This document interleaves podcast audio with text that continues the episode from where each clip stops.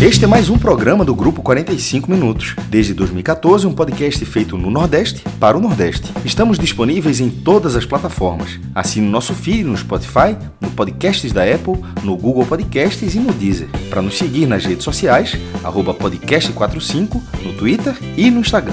E se quiser debater os assuntos do programa com a gente no WhatsApp, é só entrar no grupo do Clube 45, apoia.se barra podcast45. Muito obrigado pela escolha e pela confiança.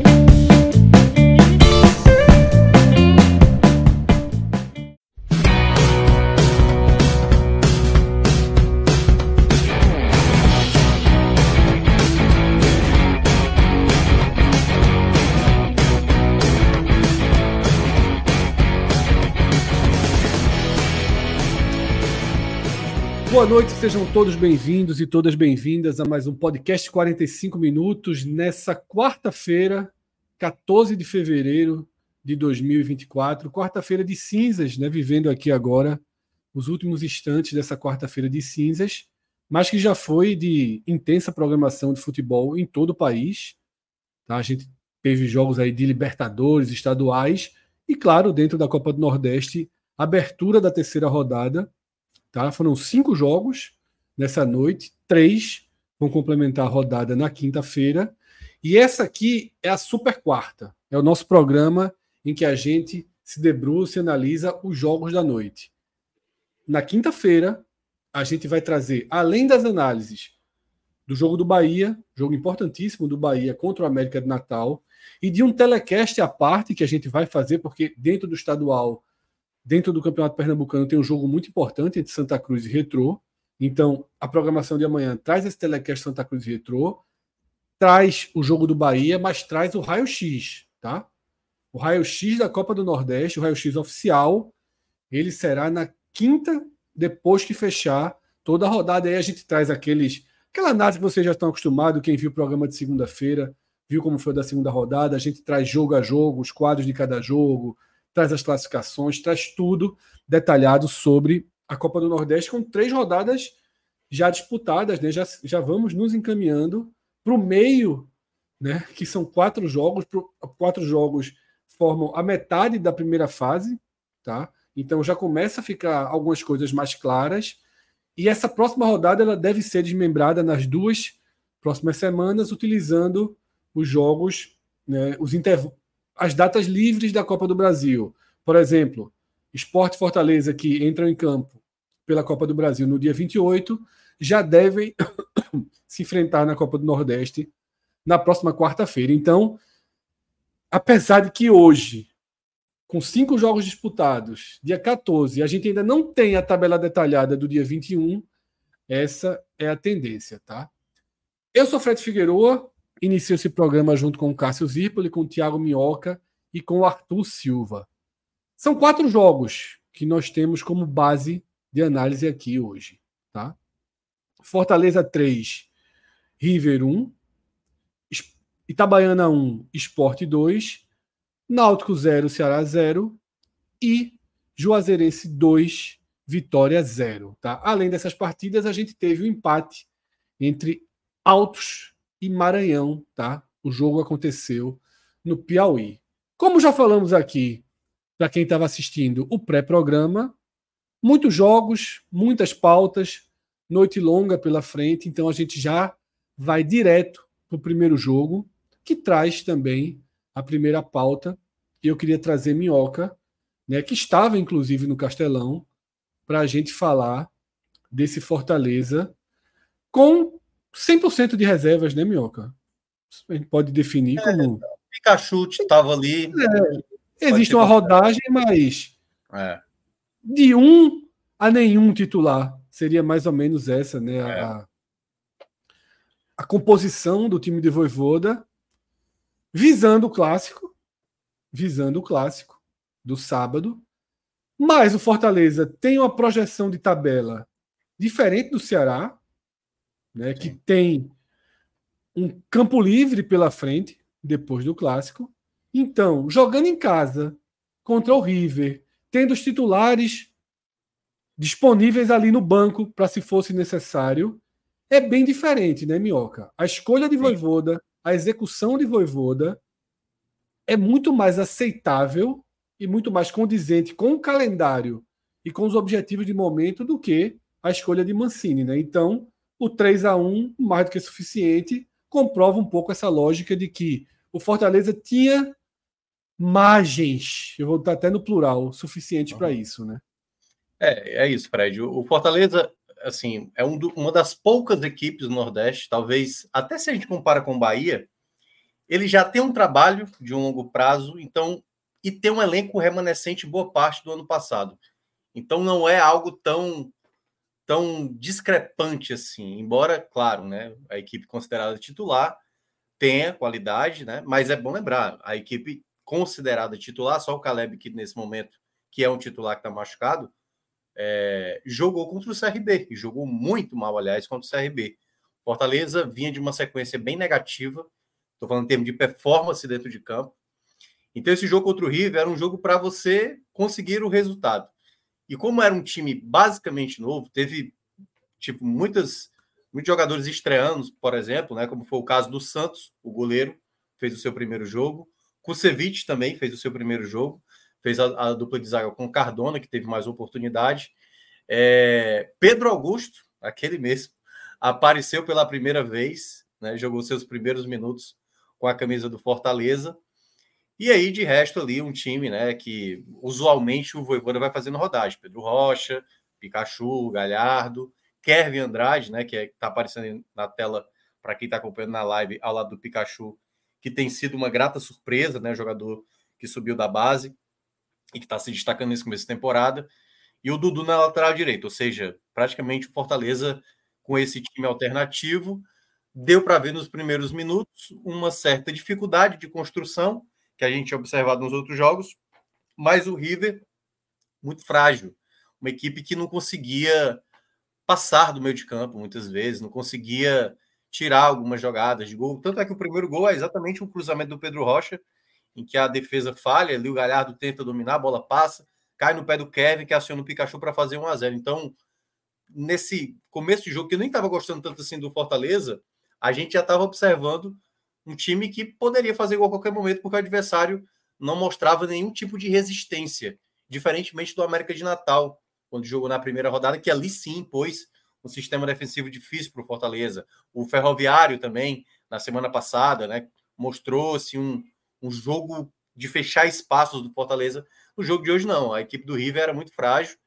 E aí começou a acontecer algumas coisas durante o campo que eu tenho batido muito nessa tecla. Eu sou uma rara pessoa aqui do estado que eu tenho, eu tenho que ter. Eu, eu, tenho, eu tenho tido uma, uma coisa meio que defendendo o Galhardo. E não é defendendo o Galhardo porque ele está jogando bem, não. É porque às vezes eu, tô achando que a crítica está além da conta. E no, e no jogo de hoje, no começo, assim, claramente o Galhardo estava jogando muito mal. Porque tudo que se fala do Galhardo, muitas vezes, são verdades, mas também não é tanto como o pessoal coloca. Ah, o Galhardo fica trotando em campo, Galhardo não corre. Ele corre sim, tem muitos momentos que ele está lá ajudando na recomposição. Só que é que tá, a paciência para um Moisés, para um Luceiro, sabe, para um Kevin, é diferente. E claro, cada jogador tem seu crédito e tem seu mérito. E o Galhardo tava, começou a partida muito mal, muito mal, e até mesmo nessa concentração, que muitas vezes ele mesmo jogando mal, ele consegue encontrar o passe, ele teve o seu momento para abrir o placar. E aí foi uma, uma coisa curiosa, porque eu, eu, pelo menos eu não lembro eu dentro do estádio tendo visto isso, né? Porque na hora que o Pikachu segura a bola, é aquela tática, né, que está cada vez mais habitual, um jogador segura a bola, o cobrador fica lá e só vai bater realmente na hora na hora que todo mundo sai da área. E quando o Pikachu sai da área e o Galhardo se encaminha para bater a penalidade, meu amigo, o estádio fez um tipo, ou, oh! sabe coisa tipo, não, entendeu? Então, e aí, quem sou eu para dizer o que é que torcedor deve fazer? Mas eu acho que isso foi um pouco prejudicial, assim. O Galhardo tem a responsabilidade, a, a responsabilidade dele de não ter convertido a penalidade. Total, merece a crítica, mereceu a vai, aliás, após a penalidade perdida. Mas eu acho que nesse contexto, eu acho que o torcedor poderia ter se manifestado após a cobrança. Eu tenho certeza que, obviamente, o cara não estava satisfeito em ele ser o cobrador naquele momento, mas eu acho que esse tipo de efeito não, não colabora, né? Uma, a própria torcida meio que ficou, meio que acusou o golpe, assim, sabe? De não passar a confiança, obviamente, para o seu jogador. E eu percebo que isso está um efeito manada, sabe? Tanto que logo depois dessa, desse lance que ele perde a penalidade, a jogada do segundo gol do Fortaleza é através do próprio Galhardo, né? Que realmente não estava se esforçando em muitas jogadas. Ele ganha uma disputa ali de espaço, e aí o Pedro Rocha consegue dar o passe para ele, né? Consegue dominar a bola e dar o passe para ele para fazer o 2 a 0 Então, eu vejo que o Galhardo, e aí só um ponto que eu acho que é muito importante para que alguns torcedores ah, tentem compreender, né? Porque quem sou eu para dizer o que é que o torcedor tem que gostar ou não gostar. Eu acho que o Galhardo ele merece as críticas, mas muitas vezes eu acho que ele está sendo muito alvo de críticas, quando na verdade às vezes é o coletivo. Eu cheguei a citar na rádio, acho que ontem foi hoje, que quando você observa os três jogos que o Fortaleza jogou mal, contra a América, contra o Ferroviário e contra o CRB, das raras chances que o Fortaleza produziu, ou foi com Kevin ou foi com Galhardo. Então, mesmo ele jogando muito mal, ele é um jogador talentoso, mas ele não tá, e aí eu acho que é o ponto que dá para realmente, e aí nesse ponto eu concordo com o torcedor, ele como o substituto do Lucero, ele não corresponde nesse momento. Ele não é um jogador que coloca peso no setor ofensivo. Ele tem muito talento, tem muita qualidade, mas ele não tem desempenhado no papel como um camisa 9 uma boa qualidade. Né? Na construção, ainda acho que é um jogador que acrescenta muito. Mas nesse aspecto é só o ponto que eu acabo discordando de alguns torcedores, mas, enfim, cada um sabe é, fazer a crítica necessária. Então, o Fortaleza, com esse 2 a 0 depois no segundo tempo, teve a tranquilidade, né? Fazendo o terceiro gol. Teve uma outra penalidade também que poderia ter gerado o quarto gol. Pedro Rocha, que não tinha feito aquele, aquele tal pênalti para dar confiança ao jogador, acabou batendo para fora. E aí é algo que o Fortaleza precisa melhorar, porque hoje, no elenco, Fred, basicamente só Luceiro tem, digamos, essa, essa qualidade né, para converter penalidades.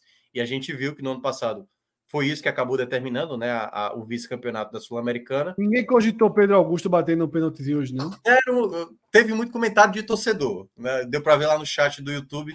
Coloca o Pedro Augusto e tal. E ele fez uma boa partida, só para dar, dar, um ponto aí. Eu acho que ele, o segundo tempo dele, principalmente, cometeu algumas falhas ainda e tal. É um jogador que é muito instável, mas o Pedro Rocha, né? Obviamente, por ser um atacante, ele não tinha feito gol, acabou desperdiçando e depois tomou um gol do Fumaça. Aliás, foi o melhor jogador da equipe do River, né, que fez um golaço de fora da área. E aí o Santos não teve culpa nenhuma. Então foi um jogo bem tranquilo para o Fortaleza. Não acho que esse jogo, mesmo, e mesmo com o resultado, não acho que foi um jogo para dizer, opa, tem algo aí de bom, tem um jogador do time reserva que pode brigar pela titularidade. Eu acho que nesse contexto dá para ver algumas afirmações, afirmações que estão acontecendo, como por exemplo, como é o caso do Kevin. Kevin é um jogador hoje, mesmo jovem, que ele está, ele, ele não está se omitindo, ele está sempre buscando o jogo, sempre tem sido muito objetivo, mesmo tendo também alguns momentos de oscilação, mas é um jogador quando você olha na média para um Fortaleza burocrático muitas vezes, como acontece, é um jogador de extrema objetividade. E aí, enfim, o Voivoda fez algumas outras trocas, o Luquinhas, por exemplo, que é um jogador que o torcedor já estava pegando no pé, que foi contratado, quase fez um golaço, né, um gol de meia bicicleta ali, e sofreu a penalidade que até o, o Rocha perdeu. Mas, no geral, é um jogo onde o Fortaleza tinha que fazer. Eu acho que a grande lamentação, Fred, é deveria ter goleado. O saldo de gols pode pesar lá na frente para o Fortaleza, porque foi jogo mesmo para golear, perdendo dois pênaltis. Cardona perdeu um rebote inacreditável. Então, era jogo para o Fortaleza golear. Ficou nessa diferença de dois gols. Vamos ver se isso vai afetar na classificação até o final do campeonato. Lembrando né, que é no programa de amanhã, que a gente faz toda a análise da rodada, a gente faz todo o comparativo né, de números, de projeções, até porque o desfecho de, da noite de quinta vai ser muito importante para a gente entender o tamanho dos resultados dessa noite. Né? Até aqui foi para o Fortaleza um resultado de obrigação porque vinha de uma derrota. Né? E a gente sabe que existem duas lutas pelo menos que Fortaleza e Bahia, como protagonistas da Copa do Nordeste, mas claramente protagonistas do seu grupo, eles precisam, né? Que é um a garantia do mando de campo nas quartas e o máximo de pontuação possível para que também tenham o mando de campo nas semifinais. Essa é a tônica do que a gente mais tem batido e martelado nos nossos raio-x da Copa do Nordeste. Não adianta pensar só em classificação, não adianta olhar só para o próprio grupo, você tem que estar sempre ali tomando o seu passo a passo. Né? Então, Fortaleza, por exemplo, é, já abre pontos importantes em relação ao Náutico, né, que acabou ficando com empate em casa contra os reservas do, Ceará, contra os reservas do Ceará. Já é, um, já é importante, mas, por exemplo, está na mesma balada de pontuação do esporte. Isso pode pesar lá numa disputa para quem tem um mando de campo, eventualmente numa semifinal. Tá? Já abriu vantagem para o Vitória. CRB e Botafogo, até que ponto vão ter vão ter motor para sustentar a vantagem e os 100% que largaram? Essas respostas a gente mergulha mais para trazê-las amanhã. Hoje, focando no jogo, o Minhoca já trouxe um ponto dentro aí do comentário dele, que é aquele que a gente sempre bate muito quando entra um time reserva em campo, né, Minhoca? Alguém para pensar, alguém para puxar, e você já disse que não, né? Que não tem é. ninguém nesse momento aí em ebulição suficiente para você pensar em se tornar não um, um, cara que pode entrar e ajudar, mas um titularzaço assim absoluto. É, titular absoluto. Não tem ninguém nessa é, construção, né? É, assim, porque vamos lá, o Kevin é o jogador do momento assim para o torcedor, né? 18 anos, o cara começou muito bem, fazendo gol, dando assistência. É um jogador hoje que está nas graças do torcedor. Não, foi aplaudido e acho até que foi de fato o melhor jogador da partida. É, mas é um jogador que tem que se ponderar sempre porque ele ainda está sabendo lidar com muitas situações. Então, ele comete erros, ele comete erros durante o jogo. É por isso que eu falei do lance do crédito e, e, às vezes do débito que cada jogador tem. O Galhardo, por exemplo, ele pode jogar bem se ele fizer uma boa partida, se ele cometer um erro, ele vai ser cobrado, né? Por exemplo, mas deu para ver hoje um comportamento diferente já da torcida com o Marinho. O Marinho foi muito vaiado o jogo contra a equipe do, do América de Natal.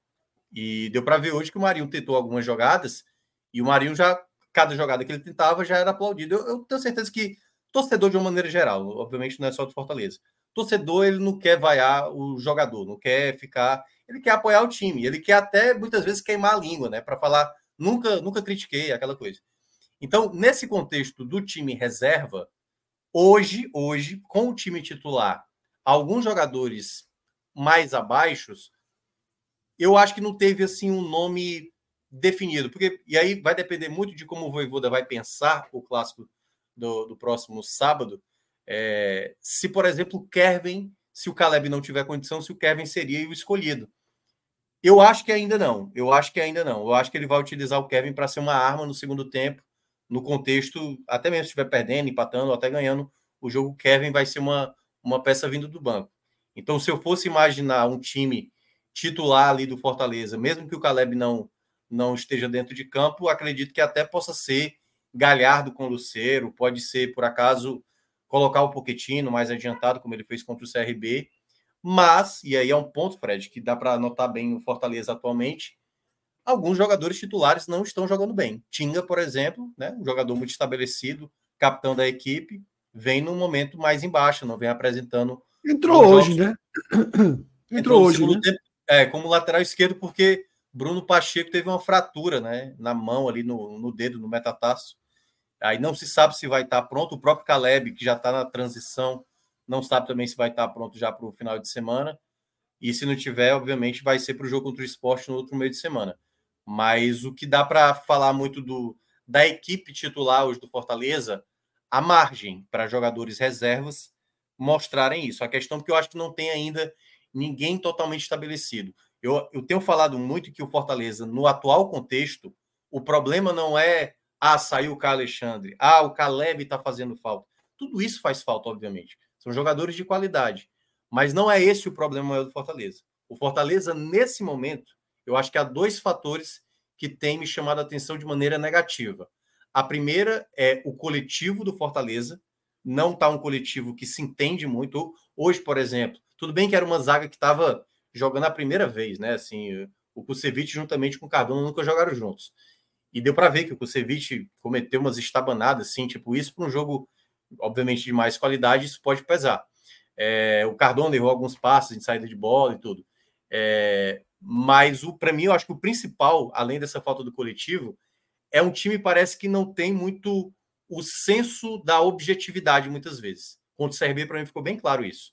Uma equipe que sabia que precisava empatar e excessos de trabalhar a bola e não cruzava e não estava de fora da área. Então, esse zelo demais de, de, sabe, de criar uma jogada muito bem trabalhada, às vezes, tá talvez perdendo o objetivo principal do Fortaleza, que sempre foi uma equipe muito objetiva, né? Pikachu finalizando, Moisés indo para cima. Moisés, por exemplo, os dois últimos jogos do Moisés foram horrorosos, assim, contra o Ferroviário e contra o CRB. Então, eu acho até que é um jogador que poderia já perder espaço. A questão é que o Pedro Rocha até jogou relativamente parte bem desse jogo, mas também não foi a ponto de dizer vou tirar o Moisés, entendeu? O Machuca, por exemplo, um jogador que fez o gol contra o Ferroviário, entrou bem naquele jogo, mas é um jogador muitas vezes que é muito é, jogada individual mesmo, às vezes nem, nem trabalha muito a bola. Então eu vejo que o Fortaleza hoje, no geral, titulares e reservas, não estão hoje oferecendo o melhor que esse Fortaleza é capaz de oferecer. Então, por esse motivo, eu ainda precisaria ver mais jogos, o Fortaleza tendo um crescimento, seja de foco com a partida, que me parece, é só impressão, né? Que é um time que não está muito conectado com o jogo, parece estar tá muito moroso com a partida, e principalmente essa questão coletiva, né? Um time que não se entende muitas vezes, bolas que passam na área, alguns desentendimentos entre a defesa, mas de uma certa maneira, talvez por alguns jogadores que chegaram agora, né? Isso gera um certo, uma certa uma certa falta de sincronia, principalmente com os novos jogadores que chegaram. É isso, tá? Essa é a primeira análise aqui do Fortaleza é... Deixa eu fazer logo um, um superchat aqui de Sal Avelar, tá? Diretamente do Canadá, para a gente responder. Boa noite, meus queridos. Boa noite, grande Sal. Alguém de restaca? Não, acho que a turma dos quatro que estão aqui tá todo mundo bem, né? Cássio foi o que se aventurou mais na terça-feira, mas já está recuperado, né, Cássio? Eu não aguento, não, eu paro na quarta, na quarta lá, tô, tô morto, acabado. Tomo quatro lados e ainda tomo um Dorflex quando chego em casa. a pergunta de, de Sal é a seguinte: vocês acham que a disparidade de Fortaleza e Bahia e o restante das equipes não piora a falta de paciência? Eu acho que essa pergunta dele, não sei se está muito bem formulada, ele está querendo saber o seguinte: se quando a gente predefine que existe uma enorme disparidade do Fortaleza e do Bahia para os adversários a gente não passa a ter menos paciência nas análises. Eu acho que é isso que ele está perguntando. Não ficou muito claro, Sal. Eu, Mas exatamente eu menos paciência com Bahia e com Fortaleza? Está falando no caso? É, sim, eu, eu menos não... paciência da nossa análise. É... Sim, mas com Bahia e com Fortaleza, não é isso? Claro, né? Isso. Então, é, eu acho que.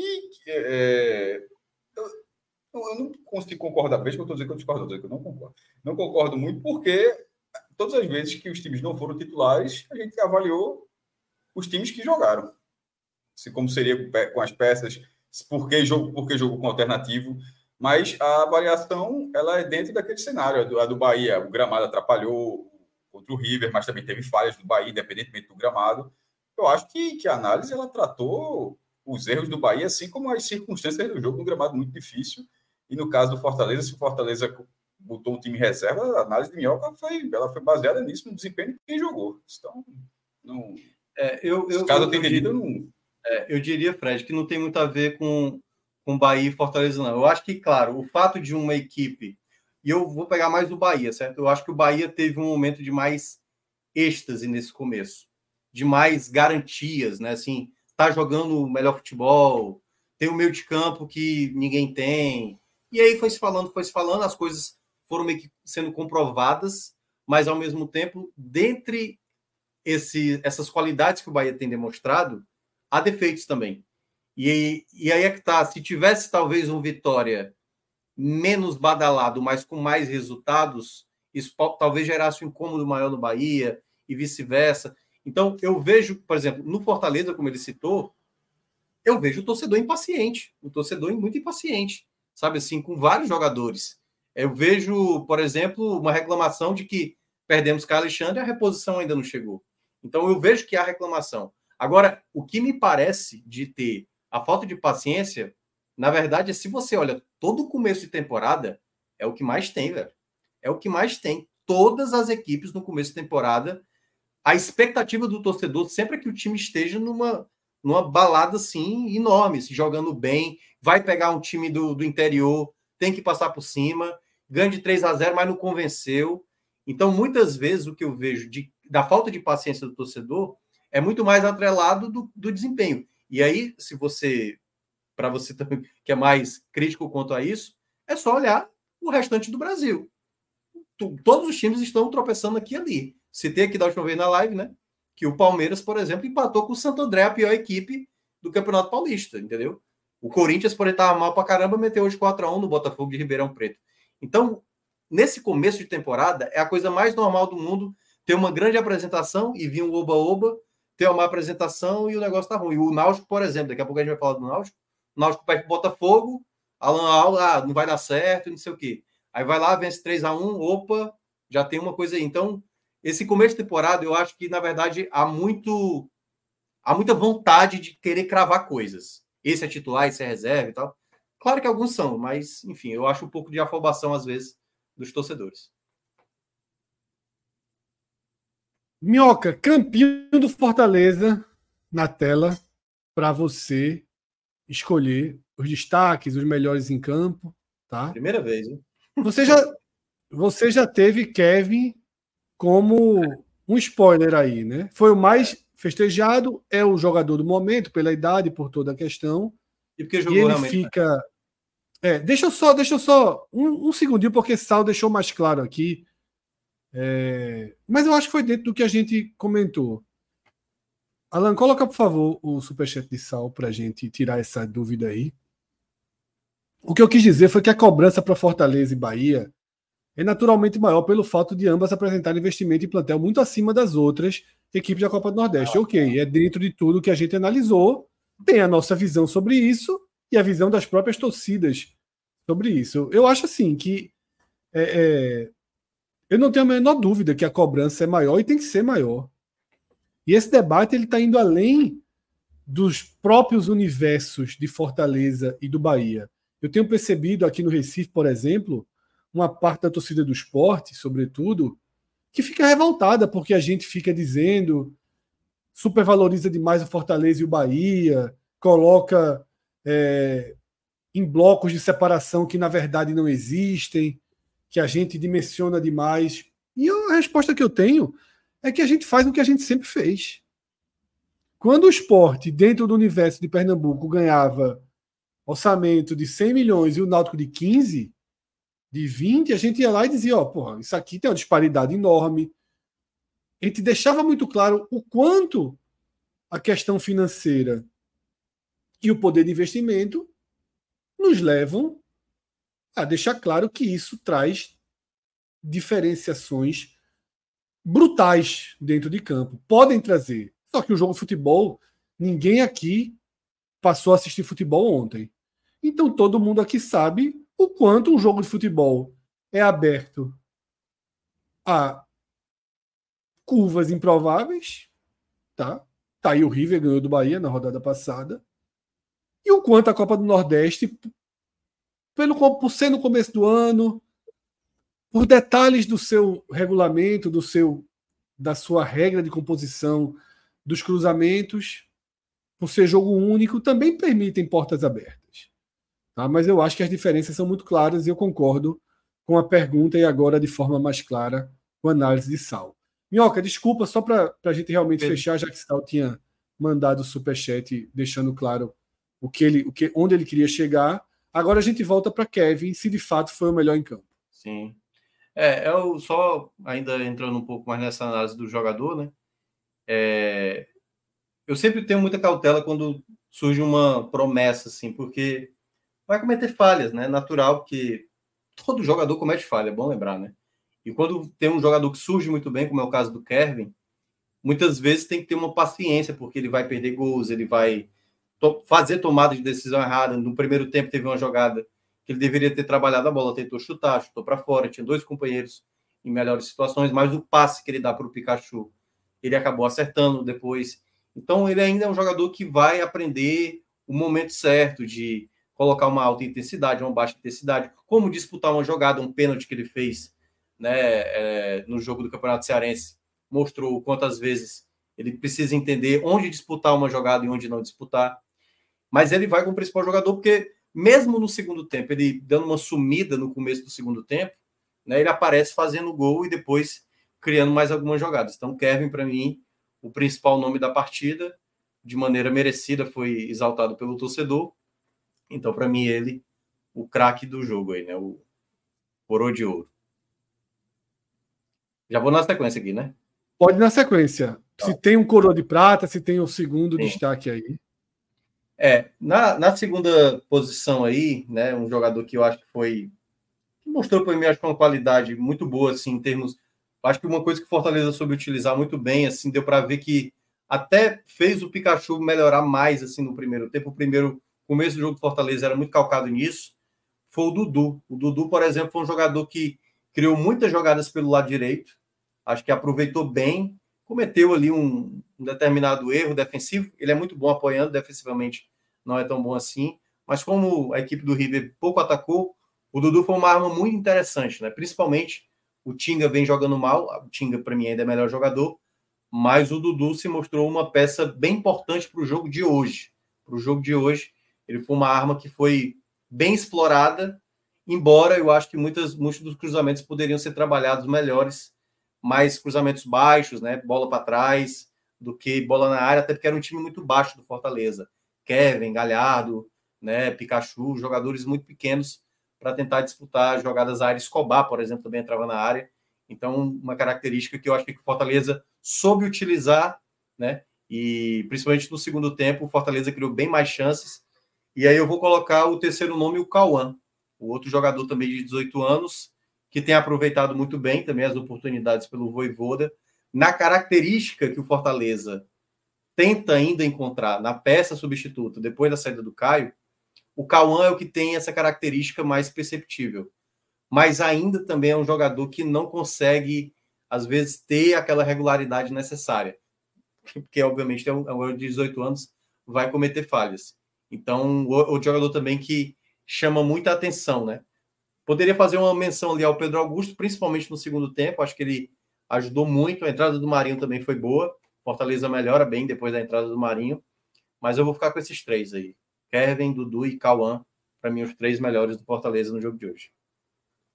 Minhoca, ainda tem a possibilidade de você colocar avaliações positivas em outros jogadores. Né? A gente tem aquela bola verde vive, viva ali de baixo. É para dizer que o cara jogou muito, e aí acho que ninguém hoje trabalha nessa, nessa paleta de cor do verde mais vivo, mas pode ter outros ali com o verde mais claro que você considera que foi uma boa partida, além dos três, obviamente, já citados. Tem mais alguém que você trataria como uma boa partida? É, eu, eu acho que eu vou ficar com o Pedro Augusto. Não sei se o torcedor vai concordar muito. Mas eu acho que o segundo tempo. Tem um simbolismo aí, né? tem um simbolismo, né? De toda forma. É, né? é porque assim, Pedro Augusto ele, ele, até cometeu umas falhas bizarras ainda no jogo e tal. Mas, e eu acho que é, é, muito por conta da limitação dele como, como atleta. Mas ele teve muita entrega, sabe? Foi um jogador, um jogador muito voluntarioso, fez uma boa composição no meio de campo, jogou os 90 minutos. Até achei que por um momento o Pedro Augusto sairia, porque o Cauã estava muito bem na partida. Mas eu acho que o Voivoda, até porque para dar minutos para ele, porque ele não tinha ganhado nenhum minuto sequer, eu acho que ele fez uma, uma partida muito boa, mesmo assim, né? A minha expectativa até era mais baixa com ele. Achei que ele ia sentir mais, mas em muitos embates, muitas jogadas que ele conseguiu prevalecer, foi bem importante na saída de bola também, assim, nada a ponto também de já dá para ficar disputando titularidade, assim, mas foi, eu acho que foi uma partida acima do que talvez muita gente imaginava.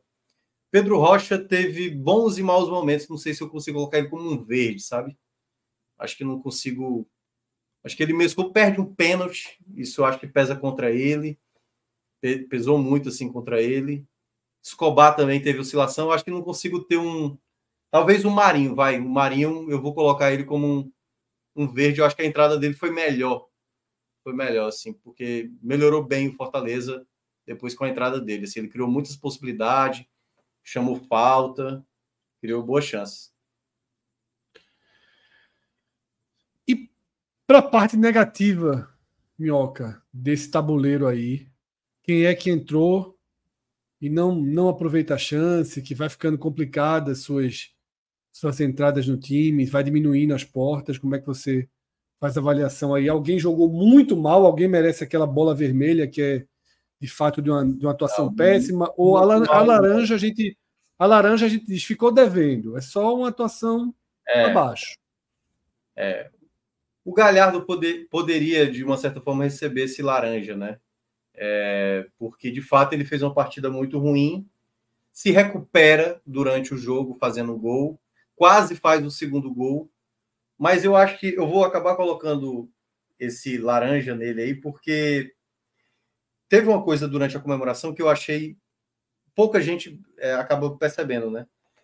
Quando o jogador está sendo muito alvo do torcedor, quando faz um gol, isso aconteceu com o Breno Lopes, né, no ano passado pelo Palmeiras.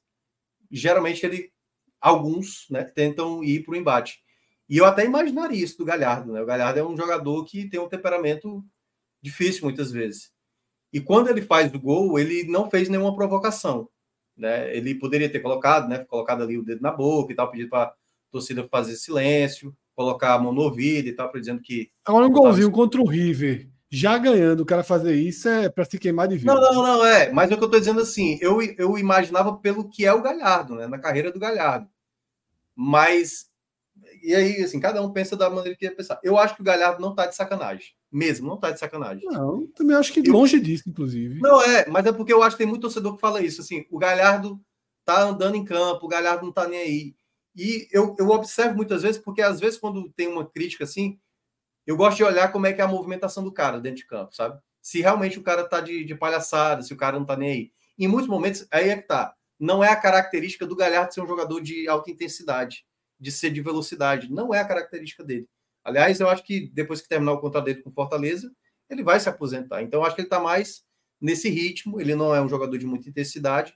E muitas vezes eu consigo ver ele fazendo a movimentação para fazer a recomposição para um, um jogador que foi para o ataque, ele volta para quase para uma lateral, para o volante, muitas vezes, para ajudar. E aí é que tá, como, como eu falo, como é um jogador que está perseguido, e observar isso no, no atleta, muitas vezes, para o torcedor, pouco importa.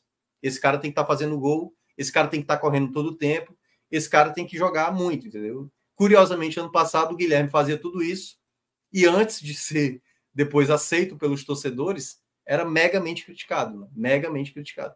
Então, eu acho que o Galhardo merece essa, essa bola laranja muito mais para ele entender que o contexto que ele está inserido, ele vai ter que apresentar mais futebol. Assim, eu vejo ele com muita qualidade, mas ele vai ter que apresentar um algo a mais. Assim, mas é alguém, Minhoca, o, o chat eu... clama por Escobar, viu? Para Escobar, cara, eu vou discordar. Eu, para mim, Escobar teve bons momentos ainda na partida. Eu vou colocar o Kusevich. Foi o primeiro jogo dele eu tinha mencionado que essa troca pelo Benevenuto, na minha avaliação, era algo parecido para baixo, assim. O Ceviche fez uma. Chegou com muita pompa no Curitiba ano passado e foi uma decepção no Curitiba. No Palmeiras não era esse zagueiro todo também, né? Esteve inserido no Palmeiras que tinha Gomes e tudo mais. Então ali tinha gente para segurar a onda. E ele deu umas estabanadas durante a partida, assim, que tudo bem, é o primeiro jogo dele né? Tem que fazer a ponderação. Mas foi muita tomada de decisão errada, assim, de um zagueiro para retirar uma bola muitas vezes. Então eu, eu não senti muita segurança nele, não. Acho que foi um zagueiro bem estabanado, num jogo mais valendo ali, poderia ter gerado problemas. Então, essas são as análises individuais aí, tá? Kevin fica com o melhor em campo, tá? Formando um trio com Dudu e Cauã, né? Nas análises simbó na análise de Minhoca, a escolha de Kevin foi bem consolidada, né? Cauã entra ali até com simbolismo ali na, na terceira posição. Destaque positivo também bem simbólico, né? Para a vontade, para a dedicação, para o retorno de Pedro Augusto depois do capítulo tão delicado, né? E tão duro emocionalmente que ele viveu na final da Sul-Americana. E da parte negativa, né? Galhardo, apesar do gol, e Kusevich, apesar da estreia. Apesar de ser apenas o primeiro jogo, Minhoca aproveitou, inclusive, para já dar uma, uma, uma análise na troca, né? Que a troca pode não pode não ser 6 por meia dúzia, pode até ser um 6 por 5,5, porque de fato, entre Benevenuto e Kusevich, as diferenças talvez não justifiquem esse movimento do Fortaleza, tá? Minhoca segue ativo aqui, né? Vi outros jogos, daqui a pouco a gente vai debater o empate em 0 a 0 entre Náutico e Ceará, que, como eu disse na abertura, eu acho que são é, análises diferentes sobre as decisões de não utilizar a força máxima. Tá? E do Castelão, a gente segue numa longa viagem até o temido Adalto, e eu trago o Arthur aqui para o debate. Funcionou o Adalto dessa vez, né? aparentemente. É, porque foram dois, pelo menos dois fatores, Arthur, para a gente debater, tá? Pelo menos dois fatores. O Adalto e todo o seu poder, né? brincadeiras à parte, um gramado muito complicado, um gramado ruim, né? problemas estruturais no campo, um desconforto histórico que causa aos adversários. Então, o efeito Adalto funcionou, mas o Vitória também, assim como o Ceará, focando o clássico, no caso do domingo, contra o Bahia, o Vitória não utilizou sua força máxima. E esse 2 a 0 pesa mais. Qual, do, qual das duas dos dois pilares desse 2 a 0 pesa mais ou se eles são equivalentes? Boa noite, Fred, Minhoca, Cássio. Pois é, Fred, eu diria que na partida de hoje talvez tenha pesado mais a escolha do Vitória por um time reserva. Né? E isso vai ficar muito é, representado na figura de Michael Clayton, que fez uma exibição Meu muito, amigo, muito ruim. É... E, querendo ou não, foi ele que eh, foi determinante para a derrota. Eu vi os melhores momentos, Arthur. Eu fui imediatamente abrir a escalação para saber quem era o cidadão, quem era, quem era aquele cidadão, porque foi muito decisivo na derrota, né? Demais, demais, até mesmo no roteiro. Assim, começando do, do início da escalação do Vitória, como você falou, o Vitória ele foi para o jogo com um time basicamente reserva, numa escalação muito semelhante à do Ceará, porque o Vitória não apenas colocou o time reserva, como ele não levou os, os titulares nem para viagem. Então, os únicos titulares que jogaram hoje foram Dudu, que não atuou no final de semana por causa daquela confusão no camarote do, do Carnaval de Salvador. E Lucas Esteves, que não é titular, mas vem jogando como titular, já que PK é, é, passa por problemas físicos e não vem atuando nas últimas partidas. Então, esses dois são os que devem jogar o clássico contra o Bahia e que entraram em campo hoje. Todos os outros titulares nem sequer viajaram. E o banco do Vitória hoje ele era formado apenas por garotos da base, que apenas um deles já tinha jogado profissionalmente. Todos os outros garotos que estavam no banco nunca tinham sequer jogado ainda como é, profissionais. Então, realmente foi uma equipe completamente mista que o Vitória levou para o jogo. E aí, no começo da partida, é, o que a gente viu foi um jogo equilibrado. Né? O, o, efe, o, o Adalto, o efeito dele é muito claro desde o início. Eu até comentei no grupo do Clube 45 que é incrível como os jogadores da Juazeirense sabem jogar no Adalto. Né? Você vê que eles dão quase que nenhum passe rasteiro. Todo passe, mesmo o passe que é mais baixo, tem alguma altura ali que eles colocam na bola, que é já sabendo que se for rasteiro, a chance da bola prender, de não ir da forma que você quer, ou de pegar um morrinho artilheiro e acabar complicando ali no domínio do, do companheiro é grande. Mas no começo de jogo, eu acho que o jogo estava bem equilibrado. Né? O Adalto ele chegava mais ao ataque, mas era o Vitória que levava mais perigo, né? principalmente algumas jogadas ali com o Matheus Gonçalves. Ele tem uma, uma boa finalização ali no começo para uma defesa de, de João Guilherme, tem um lance de bola parada também que a bola passa com perigo, o goleiro faz uma boa defesa. Mas aí, mais ou menos ali por volta dos 15 minutos, é que tem o, o lance, o primeiro lance decisivo de Michael Clayton, que muda completamente é, a, a, partida. É completamente decisivo para o roteiro do jogo. Né? Uma finalização de fora da área e Michael Clayton aceita é, o chute assim, a bola vai até na direção dele. Foi um, foi um lance que, quando eu vi na hora, até tomei um susto, assim, porque parecia um lance simples dele fazer a defesa. E aí depois você vê o replay, você faz, não, será que desviou em alguém? Aconteceu alguma coisa? Porque chama muita atenção aquela bola ter entrado. E aí depois você vê que, assim, é, é, é difícil explicar o que aconteceu ali. Parece muito questão de falta de ritmo de jogo mesmo. Né? Ele é um goleiro que jogou muito no Santa Cruz de 2020. E aí depois foi para o Red Bull e teve pouquíssimas oportunidades. Ano passado acho que não chegou a fazer nem três, três partidas no ano. Então, é, provavelmente a questão do ritmo pesa, mas também não pode servir de, de justificativa para a atuação que ele teve hoje. E foi muito decisivo porque aquele lance ele muda a história da partida. Dali para frente, a Juazeirense cresce no jogo, fica colocando uma pressão muito maior em cima do Vitória e o Vitória basicamente não faz mais nada no primeiro tempo. A Juazeirense, pouco tempo depois, tem outros lances de perigo, tem o lance do escanteio, que aí Michael Clayton mais uma vez falha, ele sai mal do gol, fica perdido, e aí 2 a 0 para a Juazeirense e o Vitória perdido assim na partida. Poderia até a Juazeirense ter conseguido uma vantagem maior no primeiro tempo. O Vitória vem aparecer novamente no campo de ataque, já ali para depois dos 40 minutos, numa finalização de fora da área de Caio Vinícius, que a bola vai no travessão. Mas é a única coisa que o Vitória consegue fazer depois que ele leva os gols é, na fase ofensiva dentro do primeiro tempo. Então, o gol, o, o lance de, de Maicon, para além de ter dado a vantagem no placar para a Juazeirense, ele influi diretamente no roteiro do jogo. No segundo tempo, obviamente, é, conforme já esperado, já tendo 2 a 0 no placar, a Juazeirense se retrai, deixa para jogar no, no contra-ataque, chama o Vitória um pouco mais para o seu campo. O Vitória cria muitas chances. O Vitória tem no segundo tempo mais dois lances que vão na trave né, mais um com Caio Vinícius e tem uma cabeçada com João Vitor, né, os dois lances vão no travessão. Tem outras chances que o, que o Vitória consegue criar, mas assim, também não acho que, que dá para a gente dizer que foi um segundo tempo que o Vitória, sabe, criou muito ou dominou muito a Juazeirense, merecia ter conseguido o um empate, porque eu sempre parto do pressuposto que quando você está com uma desvantagem de 2 a 0, a partir daquele momento você ser a equipe que vai ter as melhores chances é natural.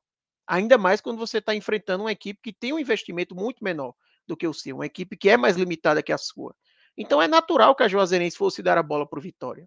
É natural que o Vitória fosse ter as melhores chances.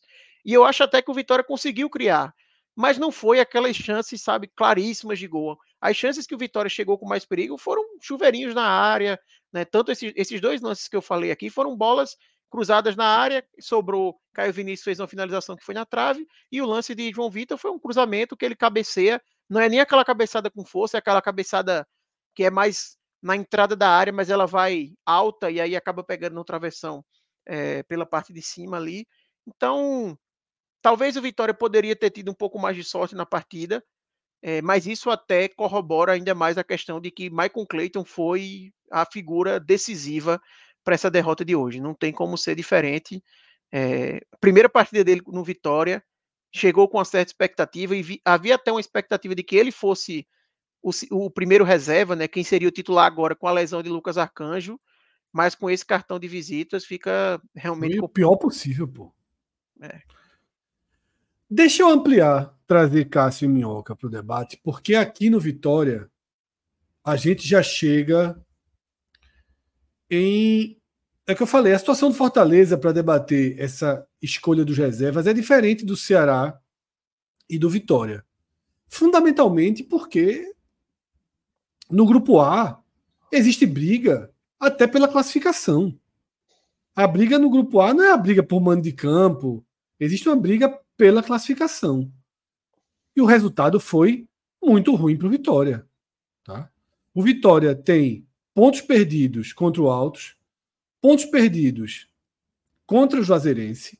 Ok, dois jogos dos piores possíveis para se enfrentar fora de casa, porque o gramado é determinante nos dois casos, mas ainda não teve Bahia, ainda não teve Fortaleza, ainda não teve Náutico, ainda não teve os personagens principais do grupo B. Então, quatro pontos contra Juazeirense, ABC e Altos. Não é o melhor dos mundos para uma largada. E, sobretudo, não faz muito sentido Léo Condé, abre aspas, abrir mão de pontuação. num desenho como esse, né? Cássio e Minhoca, para complementar a análise. Então, Fred, eu vejo que. Eu acho que há um espaço, sim, há uma margem. Porque no Campeonato Baiano, o Vitória já teve alguns tropeços, né? Nesse momento ele está quarto colocado. O Barcelona ganhou hoje do Itabuna. E já a gente vai falar uma coisa, Minhoca. é, é, porque eu acho que o, talvez o receio do, do Vitória de não disputar de novo uma semifinal do Baiano possa ter pesado aí, sabe? De fazer um jogo duro contra o Bahia, vai ser um jogo duro contra o Bahia. É, e acredito que nessa acabou sobrando para a Copa do Nordeste. Não sei se faz tanta diferença para enfrentar o Bahia tirar o pé na quarta-feira. O jogo é domingo lá, não é sábado, né? Eu sei, mas aí o gramado, né? Se você perde um atleta importante. O, o fato de você muitas vezes jogar no, no. Por exemplo, se. Vou pegar se fosse o Bahia, certo? Se o Bahia tivesse um jogo no meio de semana no Piauí, o jogo contra o River, por exemplo, eu acho que o Bahia teria segurado. Muito para não perder atletas para o jogo do, do, final de semana. É, o jogo foi na então, Bahia, né? Por mais por pior que seja o campo, foi no Não, estado, é, eu sei. Né? Não, em termos de viagem, sim, mais tranquilo. Mas é bem longe, viu? É, é mais que de ônibus, longe. né? É, é, é, que de é ônibus é, é por bem, isso é bem distante. Mesma tipo coisa, mesma lógica do esporte para Aracaju, né? É, para aqui e para Juazeiro do Norte, tá? É, eu vejo que talvez a escolha do Vitória foi muito mais esse receio de a gente já vai ter uma assim, a gente vai entrar com é, franco atirador no clássico do domingo. E, e se a gente talvez não tiver o gás necessário para enfrentar esse Bahia que joga numa rotatividade mais alta, aí isso pode pesar. Então a gente não pode perder o clássico do domingo. E aí isso possa ter pesado. Então, eu acho que há uma margem para se pensar nisso. A grande questão é porque isso, queira ou não, acabou cobrando um preço na Copa do Nordeste, né?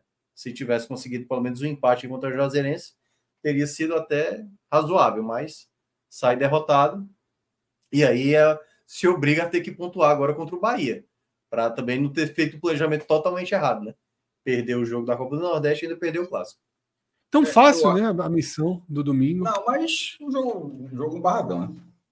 É, o Vitória está cinco anos que não chega. A gente fez análise mais cedo sobre querendo compreender a escolha do Ceará. Eu, eu falei naquele momento no, no pré-jogo que a gente fez, pré-jogo na primeira edição, né? No, embora ter sido primeira edição quase com cara de segunda edição. pelo, Foi pelo, transformado é. em pré-jogo. Em pré-jogo, é, é, o nome do programa. Sempre que, tem rodada, sempre que tem rodada, como a gente faz na.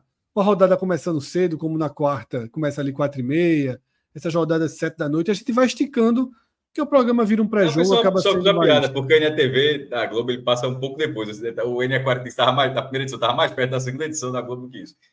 E ali a gente tentou entender o Ceará para a escolha do Ceará. Que vai falar mais sobre esse jogo do Náutico também, do, do Náutico, de, Náutico Ceará. Eu acho que no Vitória passa um pouco disso também. Do Ceará tinha o rival é pentacampeão, é, pode buscar um Hexa que é inédito, e ou seja, cada um tem um penta, agora teria ser um ex-inédito, pode abrir dois títulos de vantagem, se o Ceará for campeão, iguala. E no caso do Vitória, são cinco você chegar na semifinal, mas muitas vezes porque estava colocando o time B, outras vezes porque estava em péssima fase, tava, chegou a bater na terceira divisão. Nesse momento, com esses dois acessos seguintes, com essa transformação moral e econômica do clube para essa temporada, é inconcebível o Vitória não ser nem, nem diria finalista, quanto mais semifinalista do Campeonato Baiano. E, e, já teve alguns tropeços, assim. A, a, hoje a situação não é tão confortável, sobretudo tendo o Bavi. O Vitória está em quarto lugar, com o Jequié também tendo a mesma campanha, só que com um saldo menor e a mesmo número de jogos. O Jequié ainda não jogou nessa rodada. É, ó, só para dizer um momento, o Bahia tem 13 pontos em 6 jogos, Barcelona tem 13 em 7, Juazeirense 11 em 6, e vem o, Vitória o quarto, 10 em 6, Jequié o quinto, 10 em 6, e o Jacobina 8 em 6, ou seja, um concorrente também. Depois já fica um pouco mais afastado, que o Atlético de Alagoinhas, que é o sétimo, tem 7 pontos já em 7 jogos. É, o Vitória é amplo favorito ainda dessa vaga, mas considerando que a próxima rodada já é antepenúltima e é um clássico de dificuldade enorme, perder esse clássico pode colocar meio pé ali nesse fundo de novo é, o, o, a situação do jogo contra as Juazeirense, a gente até fala, mas Vitória conhece o campo, não conhece, mas assim, o clube conhece, mas esses jogadores não necessariamente conhecem. Assim, o assim, quer falar, o, o clube é acostumado a jogar lá assim, o clube sim, mas aquele elenco não necessariamente. Aquele elenco não necessariamente conhece o, o Adalto. Então, por uma questão física, é, ao contrário do Ceará, o Ceará, o campo dos aflitos, é um campo que, que você sofre menos, é um campo de, de qualidade boa, assim, não dá para comparar nessa, nessa situação. Enquanto, e a viagem é direta, é, é tem até a viagem que, que, a, que, o cara faz em uma hora, o cara sai de Fortaleza, o cara pousa, pousa no Recife. Então, a, a logística do Ceará para jogar com o Náutico nos aflitos ela é muito mais confortável do que a do Vitória para enfrentar, enfrentar a Juazeirense. É, seria um campo difícil da forma. A questão física pode ter pesado no Vitória, mas para a Copa do Nordeste, que deveria ser também uma prioridade do Vitória, que acredito que seja, mas hoje não foi, hoje não foi, ela dentro do grupo, inclusive é o mesmo grupo do Ceará, ou seja, o que eu falei para o Ceará vale para o Vitória também, é você basicamente abrir, quase abrir, no caso Vitória abrir, ele, ele, ele, ele, está, ele perdeu a partida. Praticamente é abrir mão de um jogo, de um turno que só tem oito rodadas, e num grupo que é equilibradíssimo. Onde o Vitória, embora seja o único de Série A, ele não, ele é justamente de Série A que não está tão distante quanto os outros dois que já estão, já estão lá há mais tempo. É o, é o Série A que entrou agora. É o Série A que era Série B há três meses e está se reformulando para virar Série A. Então, é. é, é... Ué, falando do naturalmente. Então, nesse caso, assim, o, o Vitória ele priorizou de forma muito maior até do que o Ceará, o campeonato estadual. Porque o, o do Ceará, o, a pontuação contra o Náutico não é uma pontuação tão garantida. A gente, o Adalto tem toda a questão de ser um gramado muito difícil, mas tecnicamente não o time. E o, Ceará, por exemplo, com esse ponto, curiosamente, atrelado à derrota do Ceará, o Ceará não saiu do G4. O Ceará permanecerá no G4 nessa rodada. Justamente porque pontuou e justamente porque o Vitória perdeu. Enquanto, enquanto o Vitória sai do, do G4, do grupo A nesse momento, para fazer essa aposta. Ele, ele, apostou isso nesse cenário para ter um time mais fortalecido contra o Bahia, que será um jogo difícil de toda forma. O que Fred falou antes, aí ah, talvez não adiante, sim, mas é melhor, beleza, jogar com, com o Bahia com um time fortalecido. Mas talvez devesse jogar esses dois jogos as brechas de poupar, acho que deveriam. Assim, claro que tem um departamento físico, o cara vai olhar o CK, tem toda essa questão, mas na hora que tu começa a tabela, porra, você sabe mais ou menos onde vai jogar. Pode não, pode não sair que é terça-feira de nove da noite, o cara sabe que vai ser terça-feira ou que vai ser quarta. Tipo, você sabe que vai jogar naquela semana. Você pode não saber exatamente a hora, da CBF demora, as federações demoram. Mas você, você, consegue, você consegue ter uma base. E nessa base você consegue, creio, pelo menos é o que eu achava, e dizer, ó, esse jogo aqui dá para ser alternativo, esse jogo dá para ser o principal, esse jogo dá para ser o principal. Essa sequência aqui vai ter que jogar com o principal, mesmo que seja baiano e nordestão seguido, tem que jogar com o principal. E na hora dessa, quando você, quando você olha a tabela dessa forma, e como o Vitória não ganhou na estreia, tipo, o Vitória não pode jogar contra dois, dois campos bem, bem difíceis, é verdade. Mas jogou contra Juazeirense, contra Juazeirense Alto e somou um ponto fora de casa. Assim, para a briga que, que você pensa do mano. Vitória pode se classificar, obviamente, em quarto e lá e tirar o, o, o, time fora de casa. Pô, mas é muito mais difícil. Na outra vez que foi até de mata-mata, até levou uma goleada do, do, do Ceará. É, então, foi goleada, não foi meu. A, última vez que teve, que teve Ceará e Vitória. Geralmente é. mas, mas, mas o, que o Vitória, aqui o Vitória passou com sete pontos e tal. É, aí, aí e, e eu, o Fortaleza goleou nas, nas quartas, isso eu lembro. Mas é ah, então, fase... então foi o Fortaleza, não foi no Ceará, mas, foi, mas, mas, na minha lembrança era, era, era, o Vitória perdendo no Castelão. Realmente foi o Fortaleza, então me equivoquei. É, nesse momento, num grupo tão equilibrado, e último ponto para quem falou do pré-jogo, é só trazer para esse debate aqui, que é o seguinte: que as maiores pontuações são justamente de, duas, de dois personagens que seriam, entre aspas, secundário nessa disputa. A disputa ela larga com Ceará, Vitória e Esporte. Aí, de repente, quem tem a melhor campanha com 100% são dois times que não são nenhum desses três. É Botafogo e CRB, que ainda vão jogar. Então, nesse, veja como pode abrir a distância para pegar o mando. Aí, de repente, você já ficou, pode ficar distante disso. De repente, pode ter esporte e Ceará pontuando fora de casa para no próximo jogo tá, talvez abrir vantagem. Então, assim, a escolha do Vitória, é, eu, eu, não gosto nem um pouco da ideia, assim, na, ainda bem que estou sendo coerente, pelo menos a galera que aqui viu o pré-jogo. Eu não gosto nem um pouco da ideia de você, tá, você pesar estadual, mesmo sendo clássico. Você pode até forçar a questão assim, mas não dá para um campeonato tão curto, tão importante quanto a Copa Nordeste, você não pode colocar alternativa. Algumas apostas você ganha, outras você perde. Na maioria você perde. O Náutico ganhou uma aposta contra o Maranhão. O Náutico perdeu três jogadores porque colocou o time principal contra o Porto de Caruaru. Um time de 19 anos de média de idade. Não precisava pra, disso, daquilo, daquela formação titular para jogar com o Porto. Colocou. E aí três jogadores ficaram com seca alto e não puderam jogar contra o Maranhão. Mas o Náutico foi lá e ganhou o jogo, fez uma ótima partida. Aí Mancini fez essa aposta hoje. Mancini ganhou a aposta? Ganhou. Na conta de Richard. Na, nas duas bolas do travessão. Richard, como, é, até brinquei, como espinafre quando veio para o Recife, assim. Parou, é, o esporte ano passado parou o Náutico hoje. Isso a, não é comparado, é só dizer assim. Tem, Barroca, o, o Ceará foi, eu, eu, disse algumas vezes já de lá do ano para cá, o, o Ceará foi campeão da Copa do Nordeste, apesar de Barroca. Se o Ceará tivesse jogado aquela final e não, e não existisse aquele ser humano na área técnica, o Ceará teria sido campeão da mesma forma. Ou talvez tivesse sido mais fácil. Se tiver, o Ceará tivesse jogado sem treinador. Porque ele tinha uma figura ali que simplesmente botou um esquema tático absurdo naquela final contra o Ceará. O Ceará foi amassado. Assim como o Bahia amassou o esporte, mas só ganhou um gol de diferença, o esporte amassou o Ceará, mas só ganhou por um gol de diferença também. Mas amassou durante o jogo. E hoje, a estratégia ela era tão pelo empate que o minuto final de Ceará e Náutico é o Ceará trocando passo no campo defensivo. Então, a aposta que o que, que Mancini fez ganhou a partir de uma atuação excepcional do goleiro. Isso é muito perigoso, pô. Aí vai o Vitória leva. Aí, aí por exemplo, faltou o goleiro para o Vitória. Como Arthur fala aqui, enquanto o Richard tem uma atuação excepcional, aí lá no Vitória troca de goleiro, o goleiro faz o contrário, o goleiro é eleito pior em campo. Aí você ficou dependendo disso, ou seja, por isso, por, por um detalhe, que é importante, naturalmente será pago salário de Richard, ele paga para ter um goleiro reserva da qualidade de Richard, comprou Richard um milhão e meio de reais, se não me engano. É, então, ele, o Ceará tem seus méritos de ter um goleiro qualificado dessa forma. Mas é um risco muito grande que o Ceará passou e passou no aperto e o Vitória pagou um preço muito alto. Muito alto mesmo. Muito alto mesmo, que já são três rodadas e está fora do G4, um, um grupo que se sabia, desde que saiu o sorteio, de que seria equilibrado. E que nesse momento até mais porque como está com o Botafogo envolvido, está até mais equilibrado do que se imaginava. Perfeito, Cássio. Arthur, aí, Fred, eu, vou dar mais comentar... um, eu vou dar mais, eu vou dar mais um, um comentário para você ler, para você incorporar na sua análise, tá? Como você viu o jogo com mais atenção, Diego Rabelo comenta o seguinte: o problema não foi colocar os reservas contra o Juazeiro. O problema é que essas contratações do Vitória para complementar o plantel não foram boas. Tá? Castilho e Esteves não tem condição de jogar no Vitória.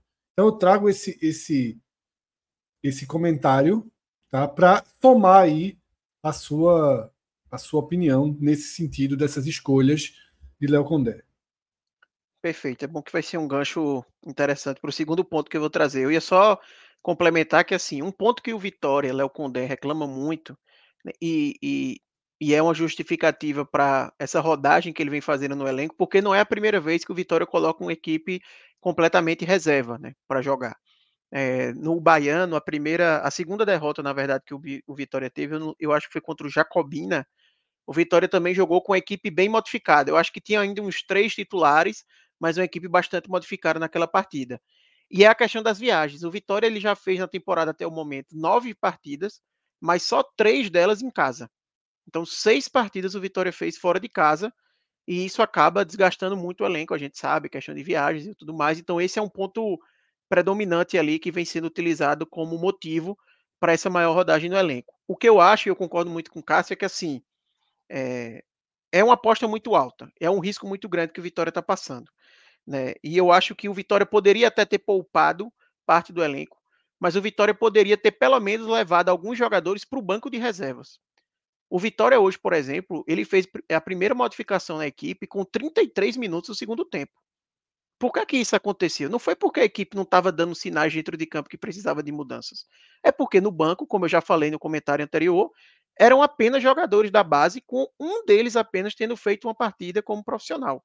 O restante nunca tinha sequer sido utilizado ainda na equipe profissional do Vitória. Então, Léo Condé olhava para o banco e não via alternativas para mudar o jogo. E eu acho que cabia ter levado alguns jogadores para pelo menos dar essa opção. Como o comentário que Fred leu, Eric Castilho fez uma partida horrível. Não criou basicamente nada no ataque. E o Vitória segurou ele dentro de campo até perto do final do jogo. Né? Zé Hugo também, outro do ataque, jogou muito mal. Caio Dantas também muito mal. Então, da parte ofensiva do Vitória, o trio de ataque ali foi muito mal, não conseguiu desempenhar tão bem e a equipe se viu presa a ficar com os jogadores porque só tinham garotos né, no banco de reservas. Então, eu acho que mesmo que se quisesse poupar alguns jogadores, dava para ter dado uma mesclada e dava para você ter levado algumas opções para o banco, até para situações de partida. O Fred já me falou aqui, e a gente vem falando em vários programas. Né? Às vezes o jogo sai do roteiro. Maicon ter falhado como foi hoje não era algo esperado, né? Maicon não é um goleiro desse nível. Né? Eu falo como torcedor do Santa Cruz que acompanhei ele surgindo aqui no Santa Cruz, ele não é um goleiro para fazer o nível de atuação que ele fez hoje. Né? Aí é realmente um acidente, algo que acontece, foi uma jornada horrível dele hoje. Mas mesmo que ele tivesse tido essa jornada ruim, se o Vitória tem melhores opções ofensivas, ele poderia ter conseguido reagir no jogo.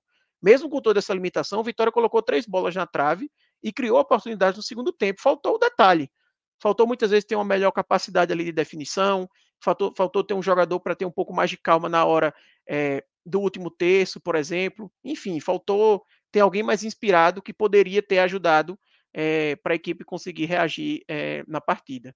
E aí, falando de, de, classificação, eu sei que o programa amanhã aqui vai entrar um pouco mais nisso, mas o Vitória tem que se atentar, porque no Campeonato Baiano ele está sob risco, como é, Minhoca e Cássio já bem falaram. E aí a gente tem aquela questão de que derrota que acaba chamando derrota, então imagina que o Vitória acabe perdendo para o Bahia no final de semana. É um clássico, tudo pode acontecer, não seria um resultado de outro mundo ele acabar perdendo o clássico. O Vitória vai ter depois dois jogos acessíveis no Campeonato Baiano, mas já chegaria numa pressão enorme, provavelmente fora do G4, e naquela, naquela situação de que ele não pode vacilar. Uma coisa é você ganhar uma partida contra um adversário inferior quando você não está nessa pressão inteira. Outra é você ir para um jogo que, assim, se não vencer, eu estou mais uma vez eliminado no Baiano, que já faz cinco anos que eu não chego na semifinal. É uma pressão muito maior que acaba complicando um jogo que poderia ser bem mais acessível. E falando do, da Copa do Nordeste, é sempre bom lembrar que esse regulamento faz com que não tenha confronto direto. Então, por exemplo, a gente pode ter um CRB e um Botafogo, se vencerem amanhã, abrindo cinco pontos de vantagem para o Vitória, faltando cinco rodadas. E não existe o confronto Vitória-CRB, Vitória e Botafogo.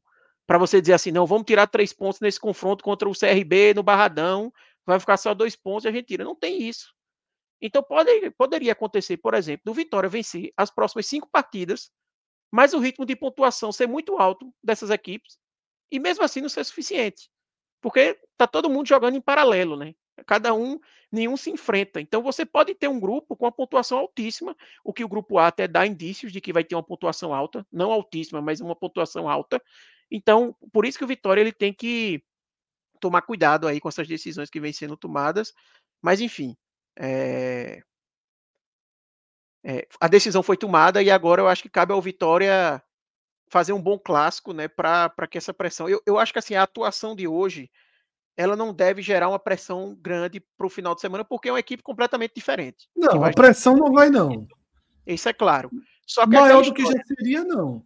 Exato. Só que é aquela história. Se você perde independ... é difícil depois que você engata uma sequência de resultados negativos, você parar e analisar de que, ah, não, mas o jogo contra a Juazeirense foi equipe reserva.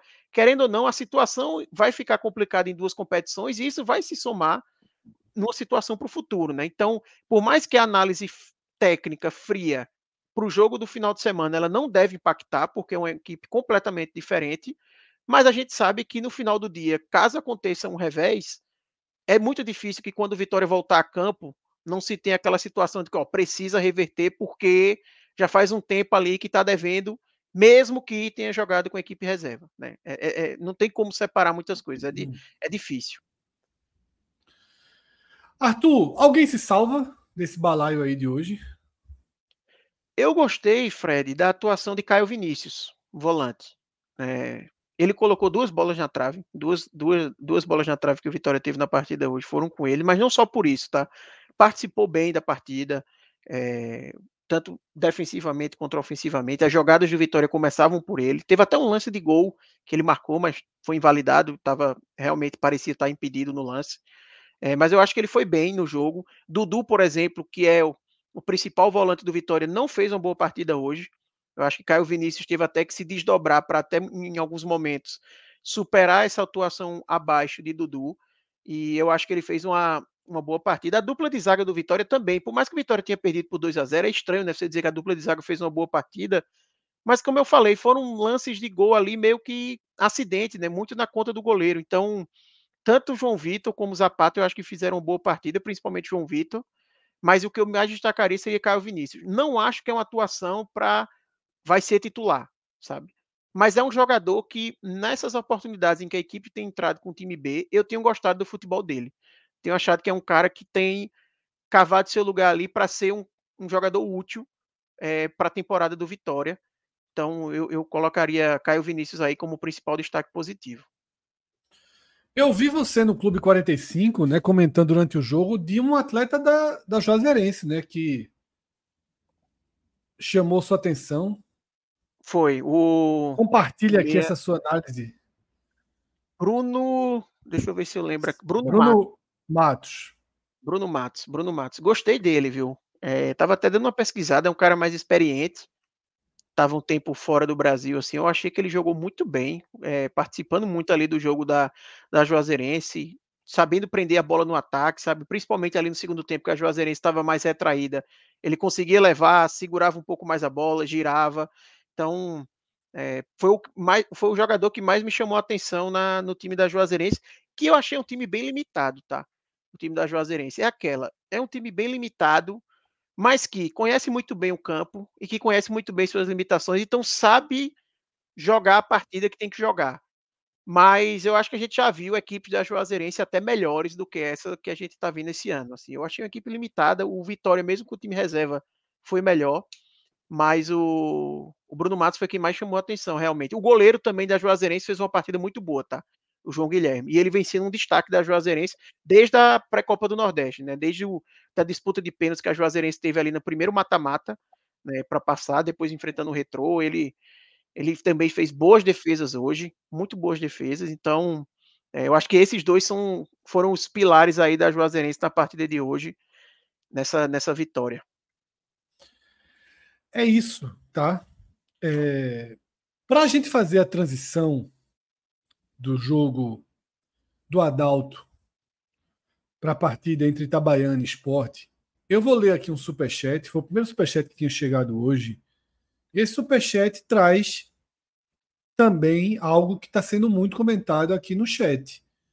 E que, inevitavelmente, a gente sempre aborda também esses temas no nosso programa, tá? O jogo do Vitória também, Ga tá, Fred? É, Gabriel Martins manda, manda a seguinte mensagem só para não passar batido, péssima transmissão da Dazon, a mesma transmissão do nosso futebol, para Itabaiana Esporte.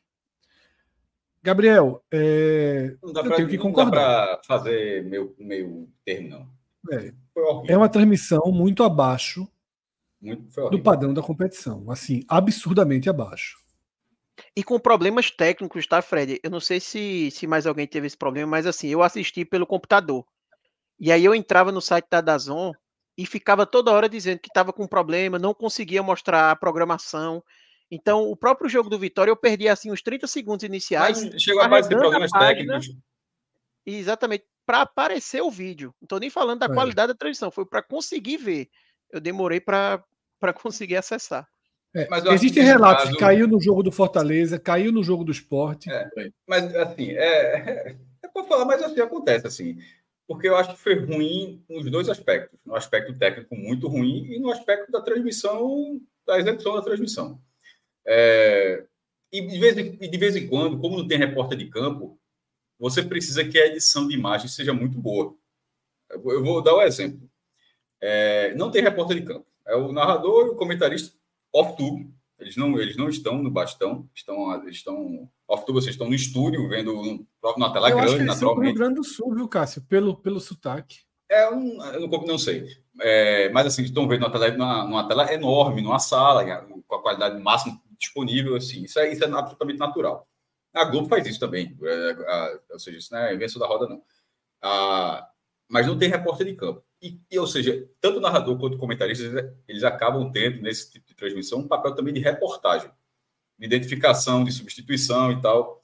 E aí, é, para mim, estava muito óbvio que o esporte ia fazer três substituições no intervalo. Assim, ficaram três jogadores do esporte na beira do campo. E eles, é, foi, na transmissão só falaram dois. Esqueceram uma substituição e das duas, uma foi errada, porque eles trocaram o Pedro, eles consideraram durante os Só 10 com 11 minutos. minutos eles conseguiram É, uns 10 entender o que minutos. estava acontecendo. 11 minutos Mas é vou, porque prestando deixa, eu chegar, deixa eu chegar nesse ponto. Ou seja, 10 minutos, 10, 12 minutos que não era Pedro Vilhena, que Pedro Lima que tinha saído, esse Pedro Vilhena. Embora Pedro Lima seja um, uma cabeleira bem característica, de fácil identificação. É, e, e- mas a- os caracteres da transmissão, e isso aí não é o narrador, nem o comentarista que faz, ou seja, alguém da produção colocou lá, eles erraram, aí colocaram lá que, que, que tinha saído Gustavo Coutinho, e tem hora que entrou. É, foi uma confusão tão grande que até o Twitter do esporte que estava vendo já acabou se, se bananando um pouco também. Mas a, a- a questão é que as três substitu- substituições foram no intervalo e tinha uma câmera no campo, na beira do campo, que apareceu em um momento. Aí, é, é por isso que eu falei, é, acaba perdendo ali de raciocínio, mas é o que eu falar. Nisso, quem está no caminhão, quem está na edição, porra, era para ter focado. Me parece parecer muito óbvio para mim, era para ter focado naquela imagem. Os caras, os caras vão ter reportagem, você vai ver a placa na cara, na sua cara, quem está saindo, a identificação do número da camisa. Não. Deixou os caras completamente de mãos atadas numa imagem, lá, uma- aquela câmera lá da cabine. Sabe que você vê um, palito de fósforo ali no campo, no campo, em vez de você ver o cara desse tamanho, você vê o cara desse, de- de- desse tamanho? E aí teve essa confusão. Mas eu acho que tem o erro também da própria transmissão, da, da própria E dupla o de não ter despreparo também, né, Cássio? De Não, não ter os jogadores de minimamente. não ter tido o, a própria dupla não ter tido o a percepção de que eram três que estavam entrando assim, assim para mim estava muito óbvio que eram três que estavam entrando mas foram, foram só dois e, e, e ter, ter toda essa demora mas aí é, embora tenha ajudado eles agradeceram eu achei até correto achei ótimo que tenham visto mas ao mesmo tempo eu achei um pouco assustador de que a transmissão foi corrigida pelos comentários no chat assim é, Parece não ter, além de não ter repórter de campo, Cássio. A gente poderia fazer isso, poderia, mas a gente faz aqui do jeito da gente aqui e tal, mas assim, numa transmissão de pay-per-view, num alcance completamente diferente, eu achei assim, Caro, viu? O da Zon é assinatura cara. eu achei, eu achei surreal. Assinatura cara. Das mais caras. Assinei para ver a Copa Não, que do bom que Nordeste. corrigiu, primeiro ponto. Que bom que corrigiu, Frank. Que bom que corrigiram. Mas, ao mesmo tempo, foi corrigido pela Não, é, mas é pelo, pelo um padrão É, mas- muito abaixo. E aí eu vou até citar o jogo do final de semana que eu fiz, né? Foi o jogo do Fortaleza. Houve dois momentos, teve um que a gente olhou, o Galhardo já estava em campo, entendeu? Assim, nem sabia quem foi. Aí deduzindo, depois a gente olhou, opa, o Moisés saiu. E teve uma, eles cometiam muito esse erro, assim. Primeiro, os replays são péssimos para tirar dúvida se é, se é, enfim, se está impedido, se é pênalti e tal. Os replays são péssimos, não é uma imagem aproximada. E um erro que eles cometem muito, o ato, na hora que ele vai botar a mão no bolso para tirar o cartão, aí eles cortam para botar o replay. É, isso tô quem falando, trabalha- ele- Isso para quem trabalha na rádio, quando volta, ninguém sabe o que. É isso que eu tô. Eu acho que a edição de saiu. imagem ali é abaixo. O- nesse caso, É é, o editor de imagem. Eu acho que é, é isso que eu tô falando. O editor de imagem ele fala, meu irmão, foca nos caras lá, bota, bota a câmera, bota a câmera lá fechada nos caras. Ou seja, isso É. que você falou corrobora o que eu estava dizendo. Ah, e um outro ponto que o Fred trouxe, mas que foi de outro, eu, não, eu não escutei dessa vez, e na verdade nem tinha escutado, o Fred falou, mas eu, mas eu fui atrás dessa história, da goleira, que tinha incomodado. Lembra que tem incomodado de chamar barra de goleira? Sim. Goleira é. é uma forma de chamar barra a trave, da barra, mas a gente chama de barra, né? É, chama de trave, mas aqui, pelo menos aqui em Pernambuco, fala muito barra. Falar barra, assim, acho, acho que se fala mais barra do que trave aqui em Pernambuco. Não sei como é. em- Mas a gente entende trave normalmente. Trave normalmente, mas a gente fala mais barra. Mas eu fala tenho, muito mas, trave. É, tra- então, Paraíba trave, barra, mas, sendo, mas o cara, o cara entende. Mas goleira é algo muito específico do Rio Grande do Sul. E Muito teve específico, isso. né? E teve isso na transmissão da Copa do Nordeste. Aí não faz o menor sentido, assim. É, é, é, po- meu irmão, pode ser um, um japonês narrando a Copa, não tem problema. Ficar falando português, naturalmente, não tem problema. Mas é preciso, ele precisa se comunicar com o público que ele vai estar, ele, vai ter, ele pode ser japonês, então não tem problema ser japonês, mas ele vai precisar se comunicar da melhor forma possível com o público principal dessa competição. Aí eu, eu, eu, essa, essa, eu, fui, eu fui tirar essa dúvida, tentei falar isso contigo, Fred. E, e isso reverberou dentro. Então, é, é, bem provável que a gente não escute mais, não. Eu falei só, meu irmão, para tentar, se tentar evitar, porque é automático, o cara não fala, não, ninguém fala goleira por de provocar, não é isso não, é a pessoa falando a língua dela, é o dialeto dela. Exatamente, tá lógico, lógico que é natural, tá solta. É natural, é, é, o Gaúcho fala goleiro como a gente tá falando barra, é a mesma coisa, só que não pode, a Copa do Nordeste se tratar com barra. Sabe por quê? Porque nenhum narrador gaúcho fala goleira numa transmissão na Rede Globo. Quando chega na Rede Globo, o cara, o cara, chega na Rede Globo e diz, ó, oh, meu irmão, não tem goleiro aqui não. Trave, é, trave. É trave, trave. Cara, assim como Rembrandt, Rembrandt, quando chegava na Globo, não é barra, é trave. Pronto. Pronto. É Mas goleira não. Aí, aí, aí tiraram, aí, aí Eu não sei se teve alguma outra transmissão, mas sobre isso, isso foi na pré, isso foi na preliminar ainda que teve essa questão da goleira e foi. que internamente se entendeu que era um erro e tentar reforçar para não acontecer novamente. Eu acho correto, acho que, enfim, eu acho que não foi nem erro de quem narra, porque se não falar com o cara que não queria falar a goleira, não era um erro. assim, é. Não, é, não, chega a ser mas, um erro. Mas, é, Sobre hoje, eu acho que faltam elementos ali fundamentais. Cássio falou da questão da edição da imagem, que resolveria, Cássio, mas já que não tem repórter de campo, você precisa ter pelo menos uma produção é, que dê sustentação para a transmissão. Porque, vê só. Eu acho que não tem. Qualquer pessoa que acompanhe minimamente, ou até melhorar minimamente, que acompanhe razoavelmente o esporte, sabia qual foram as três substituições.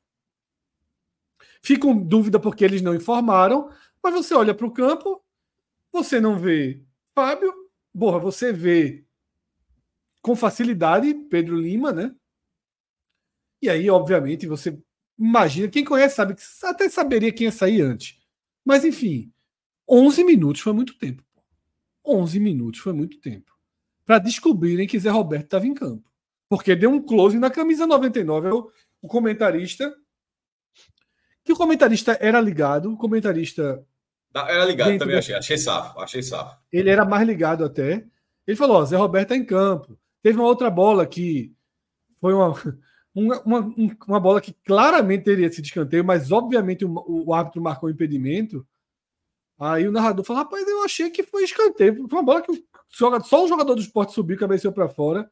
O comentarista, Aí perguntou para ele: você não acha que foi escanteio? Não, ele é, mas eu acho que o árbitro marcou impedimento. Ele foi até discreto e educado para fazer a correção. Tá? Mas tiveram outros erros, Cássio. Teve um jogador do Itabaiana expulso e não foi informado na transmissão. O Itabaiana teve um jogador expulso, pô. E isso não foi informado. O Itabaiana terminou o jogo com 10. Aí é porque tudo é questão de preço. A gente tá falando assim, o Gold também não tem repórter de campo, não, tá? Só para falar, ah, se o Gold dizer, ah, ah, talvez tenha uma preparação melhor do que está fazendo, mas a, a estrutura é. é. a mesma. É até, eu não vi problemas no Gold ainda não, nos jogos. É, alguns jogos até mais de comentarista, mas eles também não têm um repórter de campo. Pelo menos, não, pelo menos o de Pernambuco. Eu acho que o Gold do Campeonato Carioca tem repórter de campo. Mas eu estou me referindo aos jogos do Pernambucano e do Cearense. É o narrador e o comentarista, mas eu não vi problema nenhum. Inclusive, é, vou falar mais uma vez assim, é, Fefux, eu estou achando ele um narrador excelente. Né? O, não sei se é o narrador um ou dois da Goto, mas é o narrador que, que narra mais jogos aqui do Pernambucano, do Cearense. Estou achando um narrador excelente. E, e ainda não teve isso, mas está suscetível também, porque também não tem repórter de campo. Não tem uma pessoa lá passando para isso, então esse tipo de coisa para acontecer. É, é, o que, é o que o Fred falou. Se você não tem isso, você tem que ter pelo menos um produtor muito ligado e um editor de imagens antenado também com isso aí para falar disso, ó, meu irmão, ó, o editor que Cássio quer é o cara for... que pode salvar a parada. Cássio quer um salvador. Quando for substituição, é mete uma câmera em quem está entrando, pelo amor de Deus. Não é. bota a câmera lá da, da, cabine, não. É a câmera do campo, porra. É, a, tipo, é aquele cara que fica na, em pé na câmera, fica dois metros. Para que, que o narrador e o comentarista possam ser o repórter, né? É, para ver o número. Ele ah, tem que guiar a transmissão, né? Porque se, isso, ele, se ele fixa lá na camisa, por exemplo, ele percebeu que os caras não, não viram o Zé Roberto em campo. Com um minuto ele já podia fixar ali na camisa do Zé Roberto e dizer, ó, mas de longe, esse aqui mas... entrou, porque os caras já iam se tocar na hora. É o, né? é o, é o que é de longe você não consegue ver nem o número da placa eletrônica. Tá entendendo? Quando foi que teve essa Não, eu sei, Cássio, mas eu digo assim, tipo, não, passou batido. Ele poderia, ele poderia fixar logo que começou o jogo na camisa ali de Zé Roberto, porque para o cara que está transmitindo já ia ficar lá, opa, 99, opa, Zé Roberto, então, perfeito, e já ia perfeito. corrigir, né? Perfeito. Então, é, no então, jogo do Náutico, aí, eu acho no que, jogo do Náutico, foi, infelizmente foi é uma pena tal, mas foi muito ruim. Assim, não dá, no não jogo dá, do Náutico, tem... Bácia foi bacia o primeiro tempo inteiro, pô. Porra, tu viu na, tu viu, tu viu na Dazon o jogo do Náutico Ceará? E era pra ver onde? Não... Porra, SBT, porra. Ah, não sabia não. Eu vi na Dazon, no embalo que eu tava eu fiquei, pô. Oxi, irmão, pelo amor de Deus, aí foi é caro, cara, você tem que gastar. TV Jornal, pô, aí... Não, não, eu fiquei no mesmo que eu tava, eu fiquei, não mudei de. Deixei, no, deixei no, na própria da Zon. e também porque eu fico mudando, é mais fácil ficar. Porque se eu for para o SBT para ficar trocando para Juazeirense e Vitória, demora mais. Eu ficava vendo um pouquinho de um, um pouquinho do outro. Mas é isso. É, teve um superchat que eu concordo demais aqui com o superchat, porque já vi alguns jogos e a gente vai ver o clássico aí no domingo, que é trazendo o exemplo da transmissão da TVE. é da Bahia. Muito é muito boa, boa a transmissão, é bem melhor, né? Paulo Santos, ele traz isso. TVE no Baiano está humilhando a transmissão da Copa do Nordeste. Ridículo. Estão sendo pior do que o ano passado. Estão sendo, sim, pior do que o ano passado. Saudade do, do esporte interativo que engrandecia a Copa do Nordeste. Não tem o que discordar aí, tá? A transmissão da FPF TV é melhor. A transmissão da FPF. A, a, a, tem repórter de campo. A, transmissão da Federação Pernambucana, do Campeonato Pernambucano. Tem narrador, comentarista e tem repórter de campo. É. E o próprio comentarista, você vê também, Cássio, que ele é um cara que acompanha a competição, no caso da TV FPF. Isso. Ele conhece os times, etc. Você Aliás, todo mundo ali, né? Acho que todo, todo mundo é FPF. É, exatamente. E, e, isso faz uma diferença muito grande. Faz, Porque faz. é que, é que, que é, né, falou, é um cara que. Exatamente. Se é um cara que está participando, dificilmente ele cometeria esse erro. Porque por mais que ele não visse, ele já teria ali meio que imaginando qual seria a mudança, ele já tem um caminho ali que ele sabe que deve acontecer. É Conhecer, é estudar e, no mínimo, no último cenário, no último recurso, tá com um computadorzinho aberto na frente, com o Twitter do esporte. E o Twitter. Não, mas eu repito, o, o, do esporte hoje estava na transmissão, então do esporte hoje ele teria. O do esporte foi junto, foi? Foi junto também, mergulhou junto. Mergulhou, mergulhou junto. Porque a transmissão foi muito confusa, pô. Veja, foi a única forma. Era, única, tipo, era, foi muito confusa. Não, mas é porque acontece, caso, às vezes, eu, no, no, próprio é, estádio, né? O cara vai tweetando é, lá. Eu, acho que o Twitter do esporte não estava no estádio hoje. Não teria sido independente. Acho que o Twitter hoje estava acompanhando a TV como. Não encarou o voo rasteiro, não, a turma foi? É, assim, é porque, se tivesse no estádio, talvez tivesse feito isso. Então, assim, é uma possibilidade, não sei.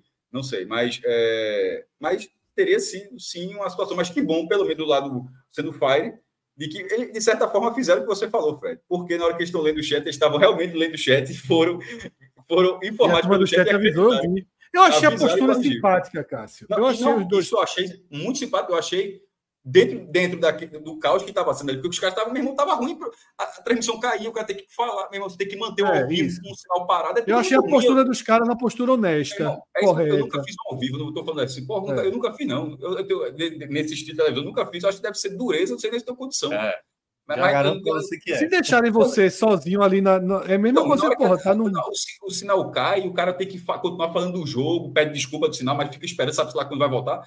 E a, a, postura foi muito boa. Assim, eu só acho que, que é, é o final. No final, teve esse, esse, lado simpático, sim. Primeiro, de olhar o chat e falar, porra, ó, obrigado primeiro pelo chat. O que eu achei absurdo foi ter chegado até ali. É, é lógico. Até cara, eu, não, eles foram, eu, não, eles foram, eu não consigo imaginar eles foram verdadeiros ali. É, totalmente, totalmente. E outra coisa, eles foram ali. Alguém tem que jogar, alguém tem que jogar uma boia para os caras, pô. Exatamente. Faltou, é isso que eu tô dizendo, os caras estavam muito largados, pô. Quem jogou a boia foi o chat.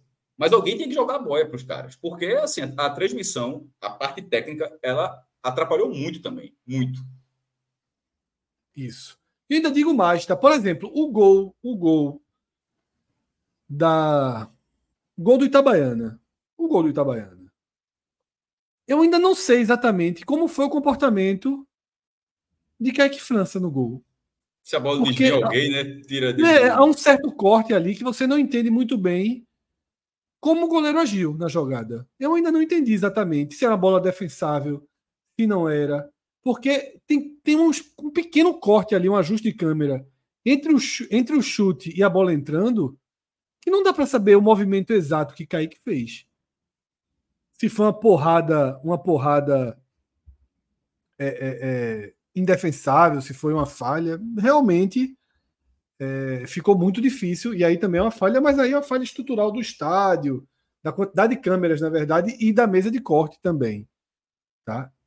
É, vamos para o jogo. Tá? A gente fez essa introdução aqui.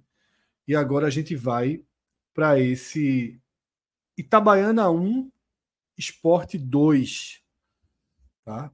Um jogo que era fundamental, a gente trouxe isso no raio-x, a gente trouxe isso no pré-jogo, o quanto era importante e decisivo para o esporte trazer os três pontos lá de Aracaju. Era uma oportunidade, um time bem mais fraco, jogando num, num estádio neutro, e de fato teve o estádio estava neutro, tá? Mas o que a gente viu, Cássio, foi de novo o esporte meio que, abre aspas, jogando fora o primeiro tempo. Tá? Um esporte que não sei se ainda em fase de testes, pelo começo do ano é aceitável que sim, ainda estejam sendo feitos alguns testes.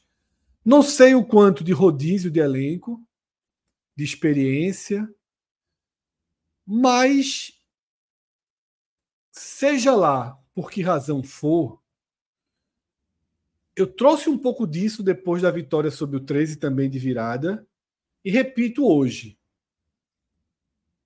Acho que a Copa do Nordeste, pelo regulamento, pela forma que é disputada, exige sua força máxima sempre, exige um certo sentido de urgência, e eu não sei até que ponto Sosso está consciente dessa urgência e consciente desse momento, ou quanto ele vem fazendo uma transição nas escolhas, nas experiências, ainda de forma muito cautelosa, fica impossível responder, eu deixo as duas possibilidades abertas.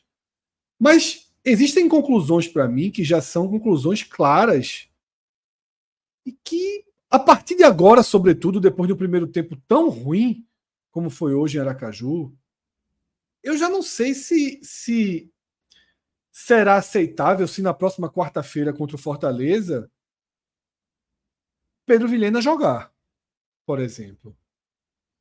Ou formar qualquer dupla de volante que não seja Felipe e Fábio. Porque assim, as experiências aconteceram. Nenhum jogador dos volantes foi teve grandes atuações para você dizer, não, esse cara aqui é o titular. Mas já está muito claro que se existe algum caminho de volantes com o elenco atual, esse caminho obriga que a dupla seja Felipe e Fábio. Ou só um deles. Mas não existe mais ficar nessa tentativa de Ítalo, de Lucas, de não sei quem. Tá? tá na hora de começar a enxugar as opções e até a deixar em campo os jogadores mais próximos da sua posição, da sua vocação, porque o que se viu contra o Itabaiana no primeiro, no primeiro tempo, por exemplo, foi Fábio jogando basicamente de meia, basicamente de meia, a dois, três metros da área do Itabaiana, deslocado, foi até um dos mais lúcidos do primeiro tempo, mas pagando a conta de um Pedro Vilhena que nunca estava em lugar nenhum, teve um grupo nosso que eu até respondi assim: a primeira substituição no intervalo é tirar Pedro Vilhena para ficar 11 contra 11. Que aí você deixa 11 contra 11 e vai para o jogo. Tá? E aí também esses testes de Ítalo atrás, eu acho que já está na hora do esporte dar uma, uma acelerada no fim das experiências. Rodar é uma coisa, não sei o quanto tem de rodagem, o quanto tem experiências. Contra o Porto, nesse final de semana, Aí pode rodar todo mundo. Aí esquece que eu, tudo que eu estou dizendo. Aí bota Lucas, bota Ítalo, bota Pedro Vilhena de novo, bota todo mundo que quiser colocar. Bota Pablo Esse Diego, é Arthur possivelmente Kaique. o último jogo do esporte para rodar. Porque vai ser a oitava rodada e depois tem o Náutico. Aí e com, a, na, na, questão do Náutico, pô, mas tu falou que o clássico com o do Fortaleza com o Ceará pelo estadual não vai, o do, primeiro, eu não, eu, eu não, disse isso, mas o do Náutico pode, poderia valer a vaga na Copa do Brasil da última rodada. Então já teria uma situação diferente, ou seja, mesmo na primeira fase já pode ser talvez um, um Náutico Esporte já valendo a liderança que nessa que automaticamente valeria a Copa do Brasil. Ou seja, tirando o Porto, vem Copa do Nordeste, Fred, Copa do Brasil e esse jogo com o Náutico em mata-mata. Então, na prática, porque se não for esse, o outro jogo seria justamente o Náutico. Estou dizendo assim que, que se você quiser colocar o Náutico como para poupar, beleza, você pode, você pode colocar esse jogo nos aflitos. Mas se você não considerar essa partida, a última partida que você fala, ó, dá para ganhar esse jogo jogando com fogo baixo, porque dá. Assim, esse do Porto é, não mostrou muita coisa nesse Pernambucano, como eu já falei, é um time muito, muito jovem, 30 mil reais a folha do Porto. Assim, é futebol naturalmente, mas é um time com, muitas carências. É na arena, né, Cássio? Isso, o mando de campo do esporte, o mando de campo do esporte, jogo na arena, na arena Pernambuco. E, enfim, é, um, é, é a última oportunidade de rodar. Depois disso, você pode, você pode fazer ajustes porque um cara tá, tá cansado, secar, aquela coisa, mas assim, mas você precisa ter uma base. Para até continuar se repetir. É, a escalação, você vai trocar uma peça agora, você não pode. Todo jogo vai trocando quatro, cinco peças a partir de agora. Eu, eu, eu, eu sou da linha. Eu estou vendo, Fred, que muita gente.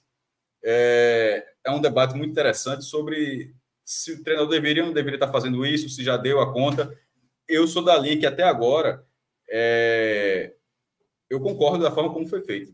Mesmo com, a, com, com, mesmo com desempenho abaixo. O resultado vieram. O resultado veio contra o Itabaiana, mas desempenho muito. A gente vai falar do desempenho aqui. O resultado não se discute. Foi lá e ganhou, mas o desempenho foi muito ruim. O desempenho contra o 13, primeiro tempo, muito fraco também. De hoje foi pior ainda. É, mas com equipes mexidas e nem sempre com, força, com a força máxima. Ou, ou não, não, ou porque não poupou, porque o jogador não está em condição. Em condição. O Lucas Lima, por exemplo, pode ser um eventual titular, foi estreado metade do segundo tempo. Ortiz, o outro nem jogou, o outro nem, o atacante nem jogou ainda. Então, assim, dá para fazer algumas situações. Contra o Porto, eu faria o teste máximo. Para Não, roda todo ter, mundo, é. Para ter o máximo possível à disposição, sem teste, sem Vilhena. Assim, assim é, é, qual, é, qual é, nesse momento, a força máxima do esporte para começar a partida? Essa deveria ser a escalação contra o Fortaleza. E qual é a escalação mínima para ser competitivo e vencer o Porto. Pronto, esse seria o time no Pronto, Essa é a ordem dos fatores, Cássio. Perfeito. Essa é a ordem dos fatores que Souza deveria trabalhar para quarta-feira. Milton fez um comentário aqui no chat dizendo o seguinte: ele não poupa, ele gira do mesmo jeito que São Paulo e Bielsa. E até Voivoda é um cara que gira muito também. Deixa eu só, mas, deixa eu só dar uma resposta é, aqui, Cássio. Não concordo muito, não. Eu acho o seguinte: eu não tenho problema nenhum que ele gire. O problema é que já não dá mais para que nesses giros você abra mão de um primeiro tempo. Porque eu não sei Isso. o quanto tem de giro Ítalo jogar, Pedro Vilhena jogar. O que é um giro para mim? A partir de agora, seria um giro ele começar uma partida com Alan Ruiz e outra com Zé Roberto de meia, para mim é um giro. Lucas Lima numa partida, Alan Ruiz em outra. É um giro. Ah, sai Romarinho de um jogo, bota Ortiz. Isso é um giro. É diferente de ficar testando situações que, para mim, já se esgotaram. É o que eu estou dizendo. O esporte tem um problema grave na cabeça de área. E, para mim, as respostas sobre esse problema vieram. Ou vai Felipe Fábio, ou contrata amanhã um jogador. Fala, Cássio. Não, a, a gente falou a mesma coisa, só eu ia dizer a cabeça de área. É... Milton foi quem mandado essa mensagem bem interessante. É, isso pode ser uma característica do treinador, da forma como ele se inspirou e tudo, mas analisando a forma como é o esporte, é... o, o giro é quando você entende também, imagino eu, quando um grupo é mais homogêneo. Aí você, você gira porque é um grupo homogêneo que você consegue, mesmo mudando peças, é, óbvio que tem peças melhores, assim, mas é que está todo mundo dentro de um mesmo patamar. E, mas, mas nesse caso do esporte, eu acho que algumas peças estão mais separadas em termos de qualidade técnica, em, em termos de nível de competitividade que o esporte precisa nesse momento. É, o teste com o Lucas André, ele era válido, mas não contra o 13, era válido contra o Central. Assim, assim, aquele, aquele jogo contra o 13 já era um jogo, jogo para ser mais, mais trabalhado. Vilhena, depois dos últimos três jogos, tendo a mesma substituição, Vilhena teve uma boa participação, mas já foram três jogos seguidos que ele não vai bem no primeiro tempo, Ruiz entra no segundo tempo e nesses três jogos o esporte joga melhor no segundo tempo. Não só por causa de Ruiz, mas também por causa dele. Então, é, não sei se Ruiz pode jogar os, os, primeiros. Será que o Ruiz não pode jogar 90 minutos? Então, é, é, então é por isso que ele está jogando no segundo tempo? Pode ser. Mas isso, isso não pode significar abdicar do primeiro tempo. Porque uma coisa que eu coloquei até no texto, uma coisa que eu coloquei no texto para trazendo para cá, o Fortaleza talvez não seja um time que permita o esporte jogar só 45 minutos. Contra o 13, contra o Itabaiana, na força, com a disparidade técnica, esses 45 minutos acabaram sendo suficientes para jogando melhor. O esporte contra o 13 até pior, porque leva um bom segundo tempo ainda. Mas contra o, contra o Itabaiana, mesmo sem jogar bem, porque o esporte não jogou bem o segundo tempo, mas de ser um time melhor e conseguir virar mas se, se, teve um esporte competitivo, um esporte melhor, foi no segundo tempo, tanto contra a Itabaiana quanto, quanto 13. Talvez contra o Fortaleza ser melhor só no segundo tempo não adiante. Então, nessa situação, não dá para, pelo quarto jogo seguido, estou excluindo o jogo do Porto, que pelo quarto jogo seguido vai, vai ser Vilhena, sempre apostando que ele vai fazer uma coisa diferente, e Ruiz no segundo tempo. Com a entrada do Lucas Lima, já pode, mas pode começar a pensar de outra forma. Assim, dizer, a, a, já que não pode jogar 90, ou pode jogar 45, ou joga 45, não sei, mas acho que é, isso, é, isso, é só, isso é a questão do articulador, do criador de jogadas. Mas me preocupa muito. Isso foi falado, inclusive, sobre, sobre durante a transmissão. A gente falou da transmissão da, dos pontos negativos, mas eu achei, achei tem, tem os, dos positivos foi a leitura que eles escolheram boas mensagens para ler durante a transmissão. Pelo menos a mensagem que eu particularmente concordo. Talvez tenha sido por isso que eu achei, que achei boa. Foi que foram duas com a irritação sobre a figura de um cabeça de área melhor. E como eu disse mais cedo, até que teve naquele, pô, mas esporte é, não precisa de um cabeça de área. Então, vou trocar a palavra. Um marcador. O esporte precisa de um marcador melhor. Não tem, essa figura não existe. Ítalo poderia ser essa partida, só que ele pega a bola, ele praticamente perde a bola depois que ele, quando ele consegue, ou ele faz a falta, mas quando ele rouba a bola, o passe dele é assim, é, é muito equivocado. Assim, ele, ele é um jogador verde ainda, talvez para essa função, dá para ir dá para ter uma, uma, um jogador com essa característica melhor no elenco. Hoje eu acho o esporte muito limitado e eu acho que faz muita falta essa figura. Acho que a, tanto é que o esporte, por N fatores, jogos bem diferentes e tal, mas toma gol quase todos os jogos nessa temporada. Na Copa do Nordeste tomou gol. Então, o Sport saiu 1 a 0 para o adversário nas três partidas. Teve que reagir, reagir contra o Bahia e perdeu no fim. Aí reagir contra o 13 virou, reagir contra o Mas nos três jogos o Sport tomou o primeiro gol. É, tomou gol do Central, tomou gol do Santa, tomou quatro gols do Retrô. Assim, é um time que, que defensivamente não tem a mesma força que esse que, que já teve há pouco tempo, mesmo com os insucessos na Série B. É, e na própria Série A, mesmo com o rebaixamento na Série A, era um time que defensivamente se, se comportava bem, ofensivamente que não fazia gol em ninguém. É, mas desse ano, eu acho que precisa ajustar isso. Está passando o tempo, vai vir um, vai vir um, um jogo Fortaleza um, um adversário muito complicado para essa, essa situação. Então, o esporte não tem a dupla de volantes, embora eu, eu já sei o que o Fred falou. Felipe, eu acho ele um marcador muito. É, muito lento. E as outras palavras, muito lento, muito lento. Mas a bola, a distribuição do jogo com ele é muito melhor do que, do que a dos outros volantes que participam do, do time do esporte. No meio campo, eu acho que o esporte já tem peças melhores daqui, do, do que o que vem sendo titular. E na dupla de zaga, só não dá para dizer porque Thierry não se apresenta em todos os jogos. Então, acaba é, não fica à disposição em todos os jogos. Então, isso acaba sendo um problema. Hoje foi Alisson Cassiano, embora o pior tenha sido o Castan, que caiu no lance assim, é, não teve nem drible para o cara cair sentado no chão do jeito que caiu, assim, coisa. Uma falha tenebrosa, aquela, aquela falha. É, não foi bem, não. Hã? Não, não foi, bem, bem não, Castan. Errou então, uma bola, outro tempo de uma bola. Isso. Então, aquele recurso giro... no final, aquele recurso no final de muito risco. Isso. Então, esse giro de, de atletas, dá para notar que existem diferenças nesse giro. Então, não dá para não é só uma característica girar porque é uma característica do treinador. Você, você gira se os jogadores foram, forem próximos.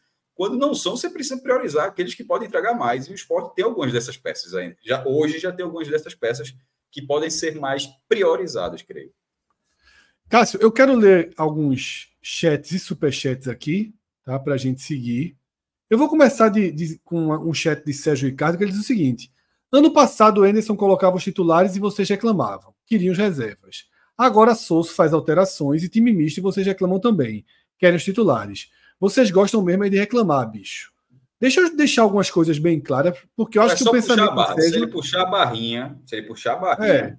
Dessa, dessa, é só puxar a barrinha, tem mistério não. Se ele puxar a barrinha, ele vai ver que ele vai perceber que a primeira coisa que fala assim: ó, eu gosto do jeito que Souza está trabalhando no esporte. Exatamente. Eu acho que Souza está fazendo o que todo mundo sempre pediu. Eu acho que, que Sérgio está sendo muito cartesiano nessa questão. Primeiro ponto é. Eu não diria cartesiano. Um, um sobre Anderson, o que a gente mais batia é que ele pegava os jogos do estadual, que não valem nada, e metia. Anderson, sábado, entraria com a força máxima. E a gente, a, a, gente acabou de dizer o quê? Para colocar Como ele entrou, exatamente. E a gente acabou de defender que ele coloque até o outro goleiro, Tiago Couto, para jogar. Vilene, inclusive, 11 Vilenas sábado. É, tipo. ele pode, ele coloca o Tiago Couto. Então, assim, tiveram jogos ano passado que foi absurda a escalação dos titulares. E Anderson fez dessa forma. Segundo, eu tenho defendido até constantemente. Que se continue girando. Só que é importante entender uma coisa, sério. Quando você faz três substituições no intervalo, isso não é planejado. Isso não foi uma estratégia de girar e agora eu estou desistindo dessa estratégia. Isso são escolhas que foram equivocadas. Tanto que ele precisa fazer três substituições para mudar o cenário do jogo. E ainda bem, detalhe, uma das melhores características de Souza até aqui é que ele, meu amigo, eu conversando no WhatsApp com algumas pessoas assim, para mim mexe muito certo. Ele mexe certo em quem sai, em quem entra e muitas vezes no tempo. Porque tirar Fábio hoje não era o óbvio não, tá? Fábio em tese foi jogou bem o primeiro tempo. Em tese o melhor jogador do primeiro tempo mal. saiu. Não foi mal não. Mas para arrumar, para arrumar, passava pela saída de Fábio para poder arrumar. Não por culpa de Fábio. Fábio pagando o tamanho da desgraça que foi a atuação de Pedro Vilhena e a de Ítalo nem foi uma desgraça. Mas, Mas assim, mal, eu vou trocar o termo desgraça. Sendo é, é, pagando o preço da nulidade que foram as atuações de Vilhena e Ítalo. Foram atuações nulas, completamente nulas. Melhorou no segundo, mas só para são os dois melhores no primeiro tempo. A de Romário no primeiro tempo. Vou, é, mas é diferente. É o que eu falo. É, Depois a gente vai debater, vai ter o campeão debate. 100%, errou 100% é, do Romarinho errou tudo. Errou tudo. Horrível. Mas melhorou no segundo, melhorou no segundo tempo. Melhorou, melhorou. Mas foi horrível. Mas o problema é o seguinte: Romarinho é o seguinte, a bola chegava nele, ele errava tudo. Ítalo e Pedro Vilhena, eles foram decisivos para o esporte ser absolutamente inoperante. Decisivos assim. Foram não existia a figura dos dois, não existia na construção de jogadas.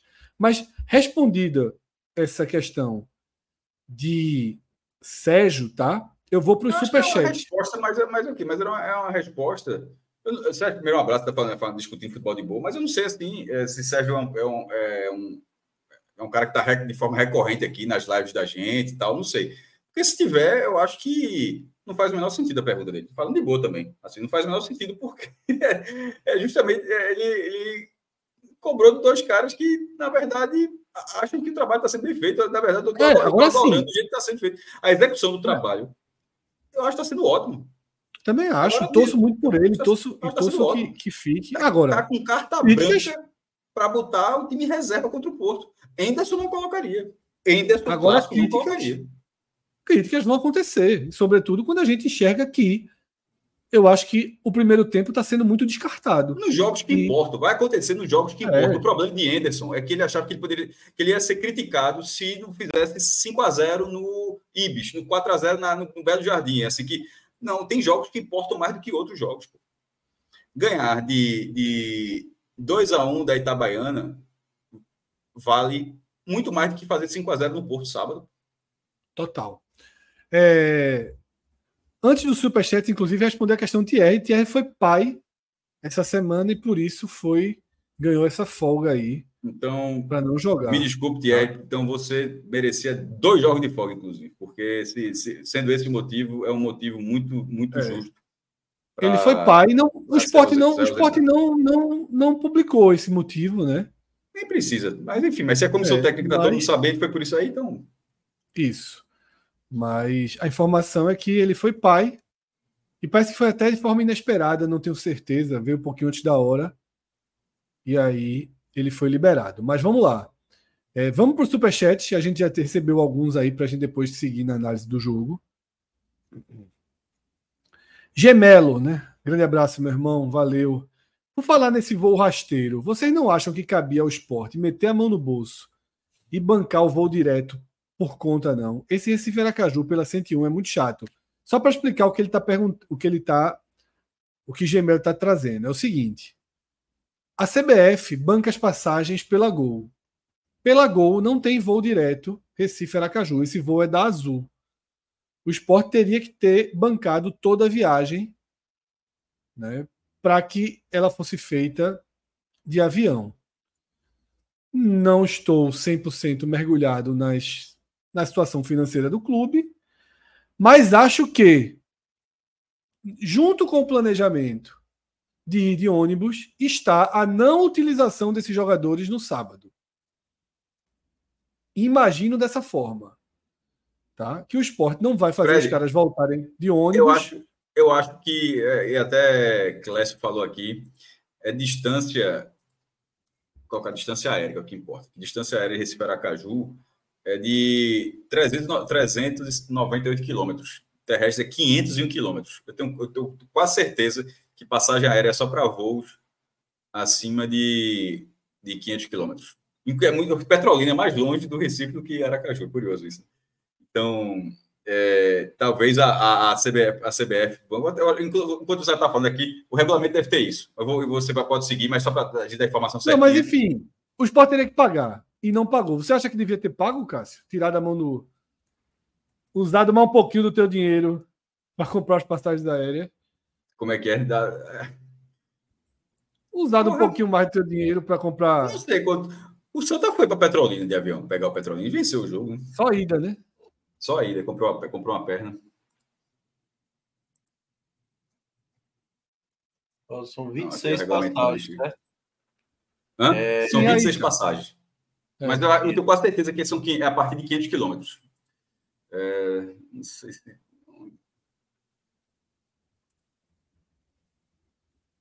Ó, disposições financeiras de, é, de 200 a 500 quilômetros terrestre.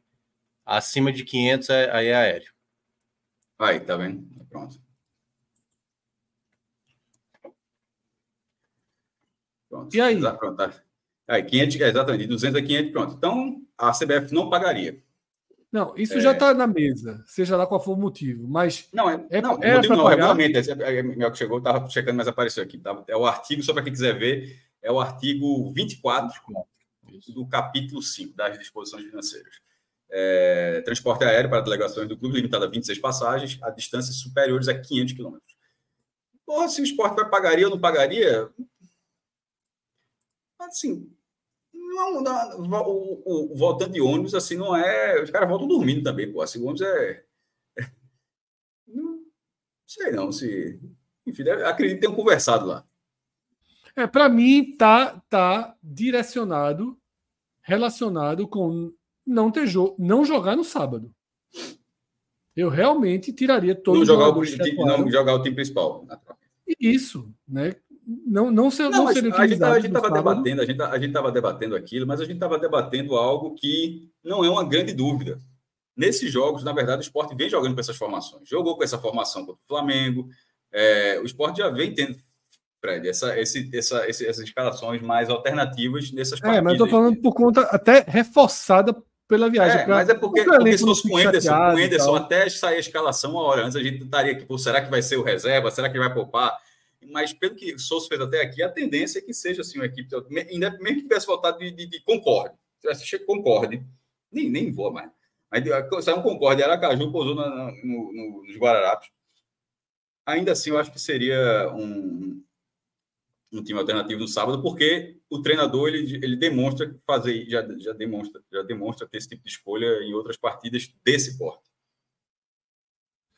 Vamos para mais superchats.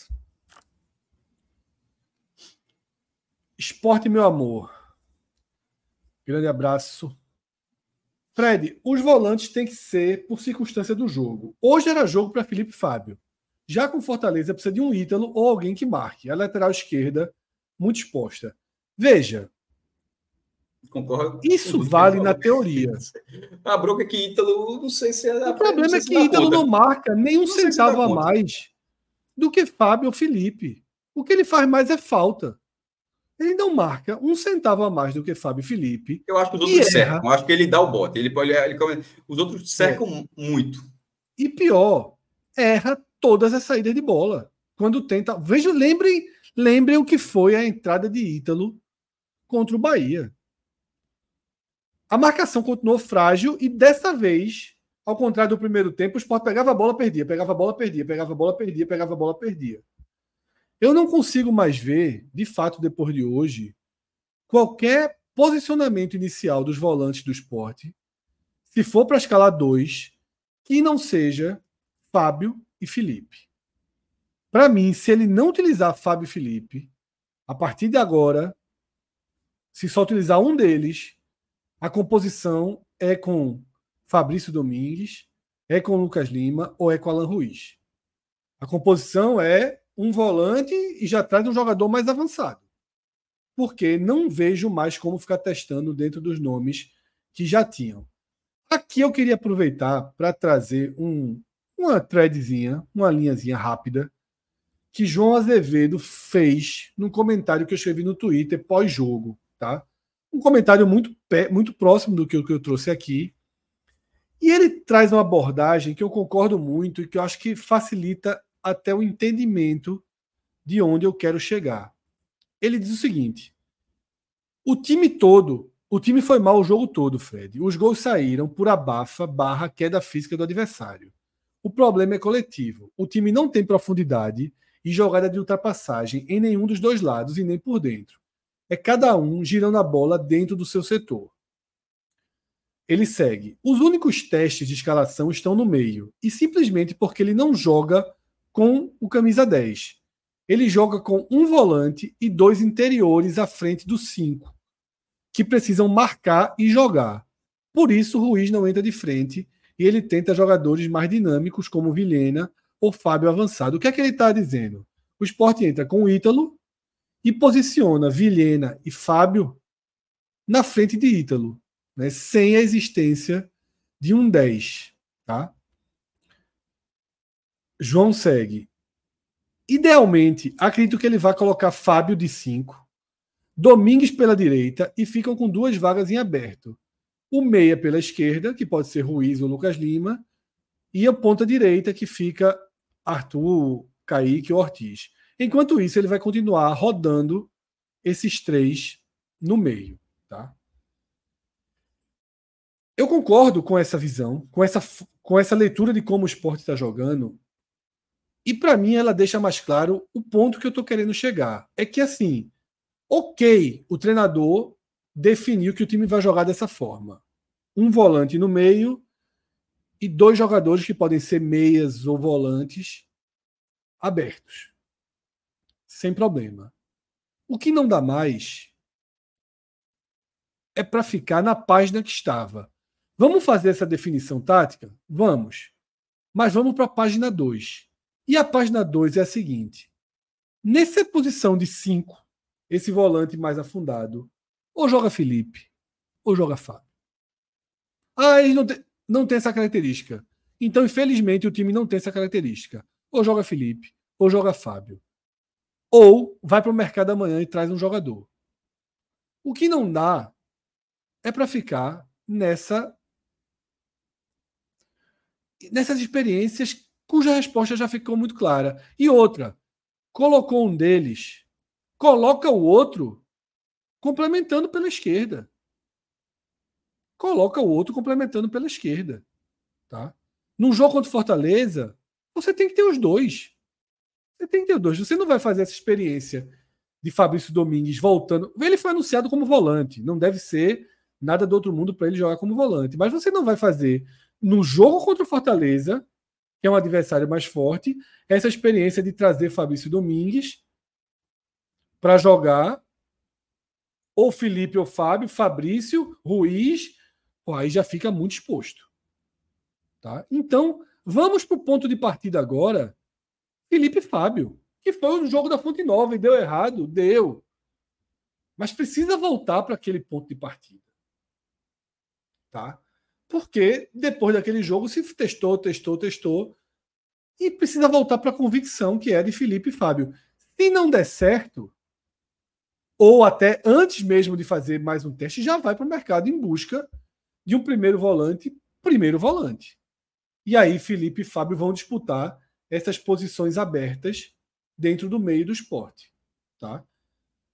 Porém, complemento o comentário de João dizendo o seguinte: ok, esta é a forma que Sosso preferencialmente está tentando jogar desde que ele abriu mão do terceiro zagueiro, que era a fórmula que ele vinha, que ele vinha tendo. Sendo assim, é um ponto de partida dele, mas ele está precisando abrir mão disso em todo o segundo tempo. Todo o segundo tempo, o esporte tem 45 minutos para resolver os jogos e jogos de Copa do Nordeste, é bom esticar um pouquinho mais a margem. Tá? Então, eu acho que dessa forma ficou explicado o ponto que eu estava. Eu acho que essa visão de João ela ajuda nesse, nesse ponto, tá? É, vamos fechar o superchat que estão aqui.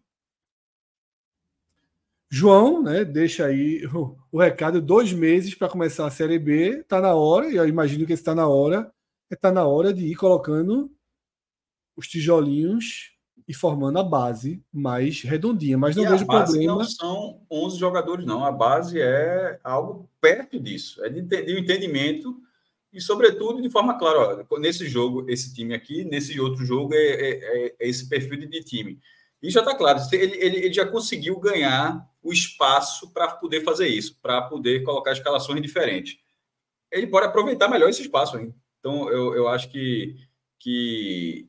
Mas nesse momento, eu acho que está mais perto de, de, de, fazer o certo do que de continuar com essas trocas, Fred. Eu, eu, eu, porque esse é o, mesmo, é, é, é o mesmo profissional que consegue enxergar bem o jogo, que consegue fazer trocas eficientes. Então, obviamente, ele tem essa leitura para saber ele não, ele, ele, ele não precisa ser alertado, creio, de que o esporte vem abdicando em 45 minutos, assim, pelas informações. Eu acho que isso tá, já está ficou claro.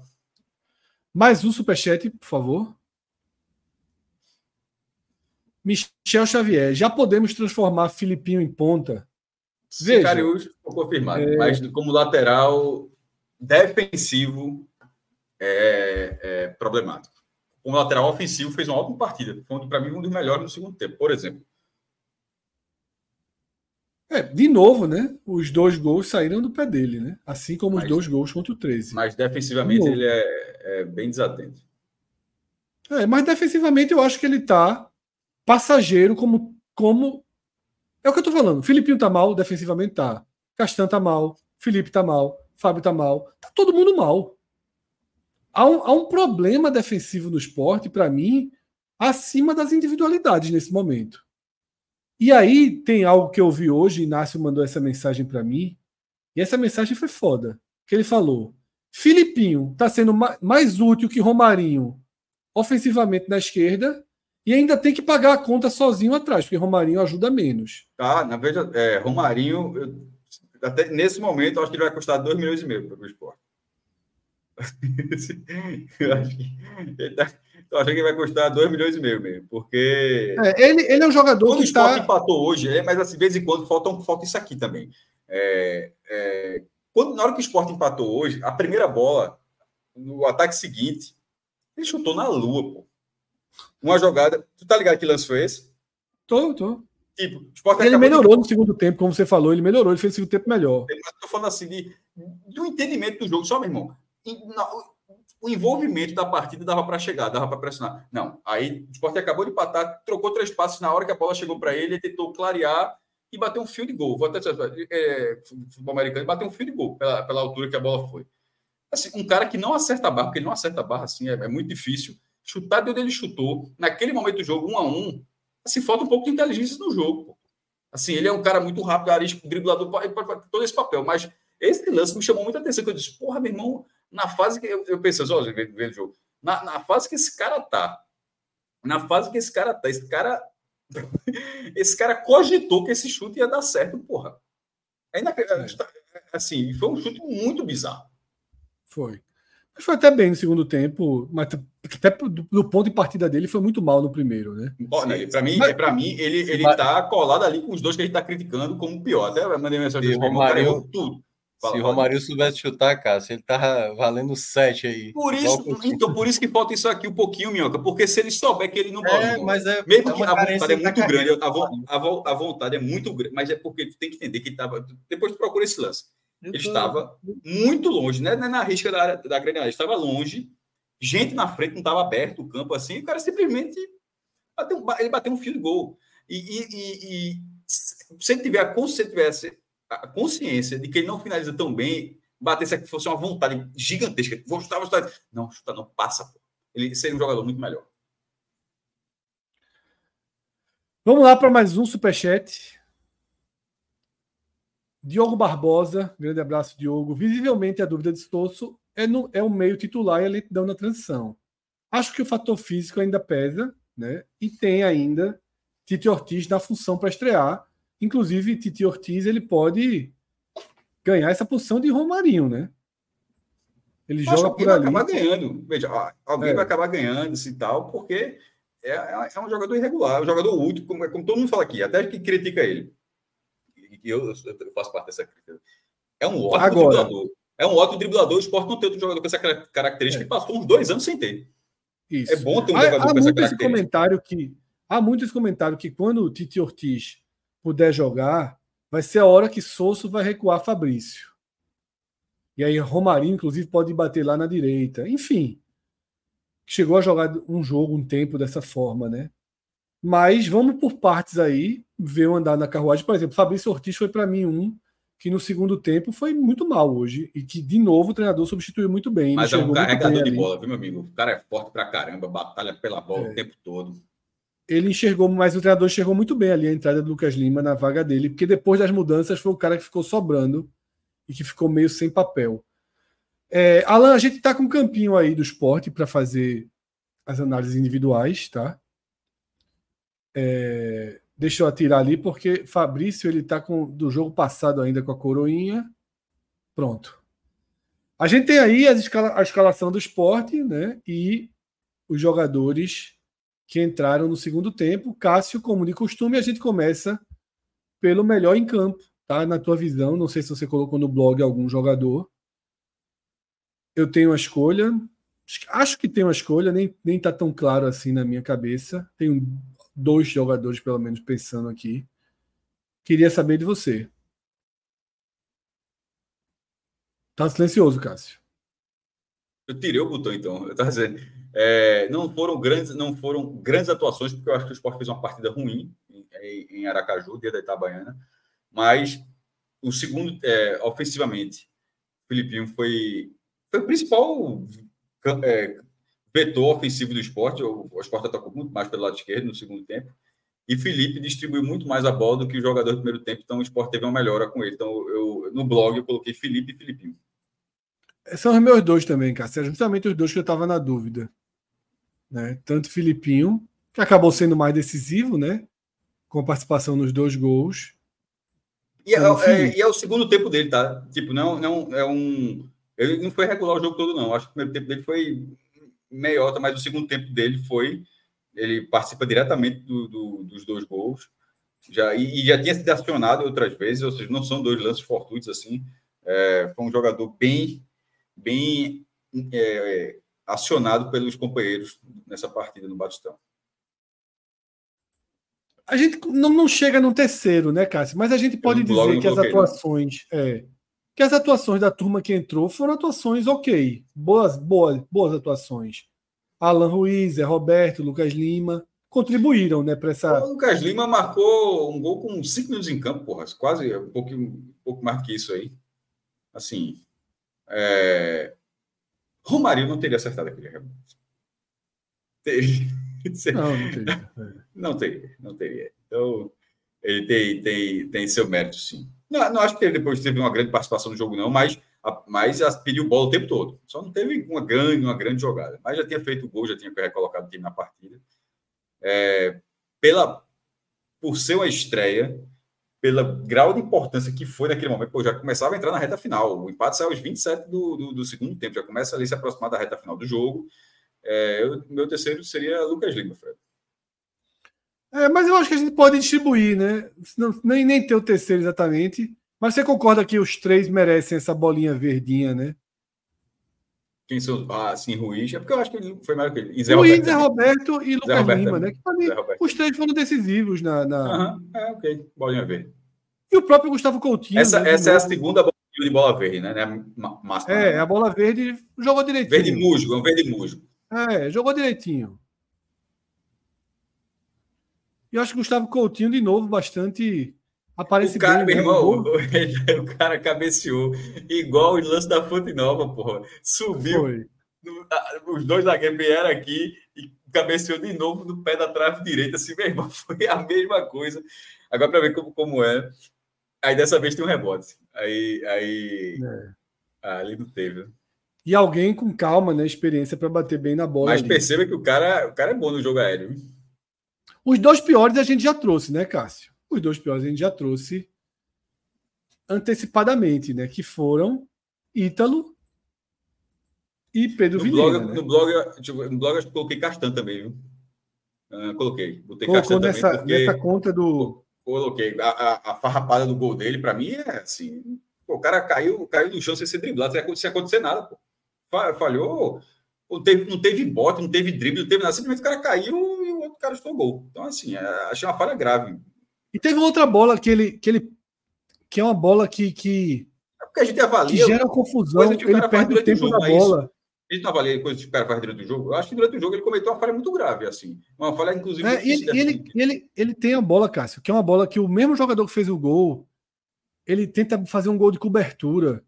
É uma bola que Castan perde o tempo aéreo da bola, o esporte meio que se confunde. E, e o, acho que é Matheus o nome do cara que fez o gol, não me lembro Foi, agora. Mateus, do, 41 anos. É, ele tenta, tenta até, ele enxerga certo e bate errado. O goleiro está um pouco adiantado ele tenta a cobertura, a bola passa sem tanto perigo, mas ele enxerga certo a jogada. É... Concordo, viu, Cássio? Eu vou, eu vou. É porque eu acho que os outros dois foram muito mais decisivos, como eu falei, para o desandar da carruagem, né? para a travada da carruagem. Mas acho que de fato a partida de Castan foi uma partida ruim. Né? E aí a gente tem Romarinho, pelo menos, que fica com esse ficou devendo mais uma vez, né? Porque de fato é um jogador que. Ele, ele melhorou no segundo tempo, não quer dizer que ele jogou bem, não, porque o primeiro tempo dele foi horrível. É. Ele, porque ele a gente até falou ele, durante o jogo. Ele né, evoluiu do vermelho para o laranja. É. O primeiro tempo dele, que até falou, meu irmão, tá horrível. Eu disse, só, tá errando tudo que pega. Mas não é por culpa dele que o time não tá jogando taticamente, digamos assim. A falta de Felipe, é, dando a distribuição, porque tem uma diferença muito grande é, que Felipe de Ítalo, né? Ou se Fábio tivesse atrás, eu acho que Fábio até tem essa mesma característica de Felipe, que é Felipe muitas vezes tem o um passe para o lado, tem o um passe diagonal, mas ele tem o um passe, ele faz tentativas verticais. Isso só o fato de Felipe tentar bolas rápidas pelo meio faz com que os marcadores tentem fechar o meio e ele consegue distribuir a bola nas pontas abertas. A jogada do segundo gol não sai de Felipe, sai de Ruiz. Belíssimo passe de Ruiz para Filipinho, belíssimo.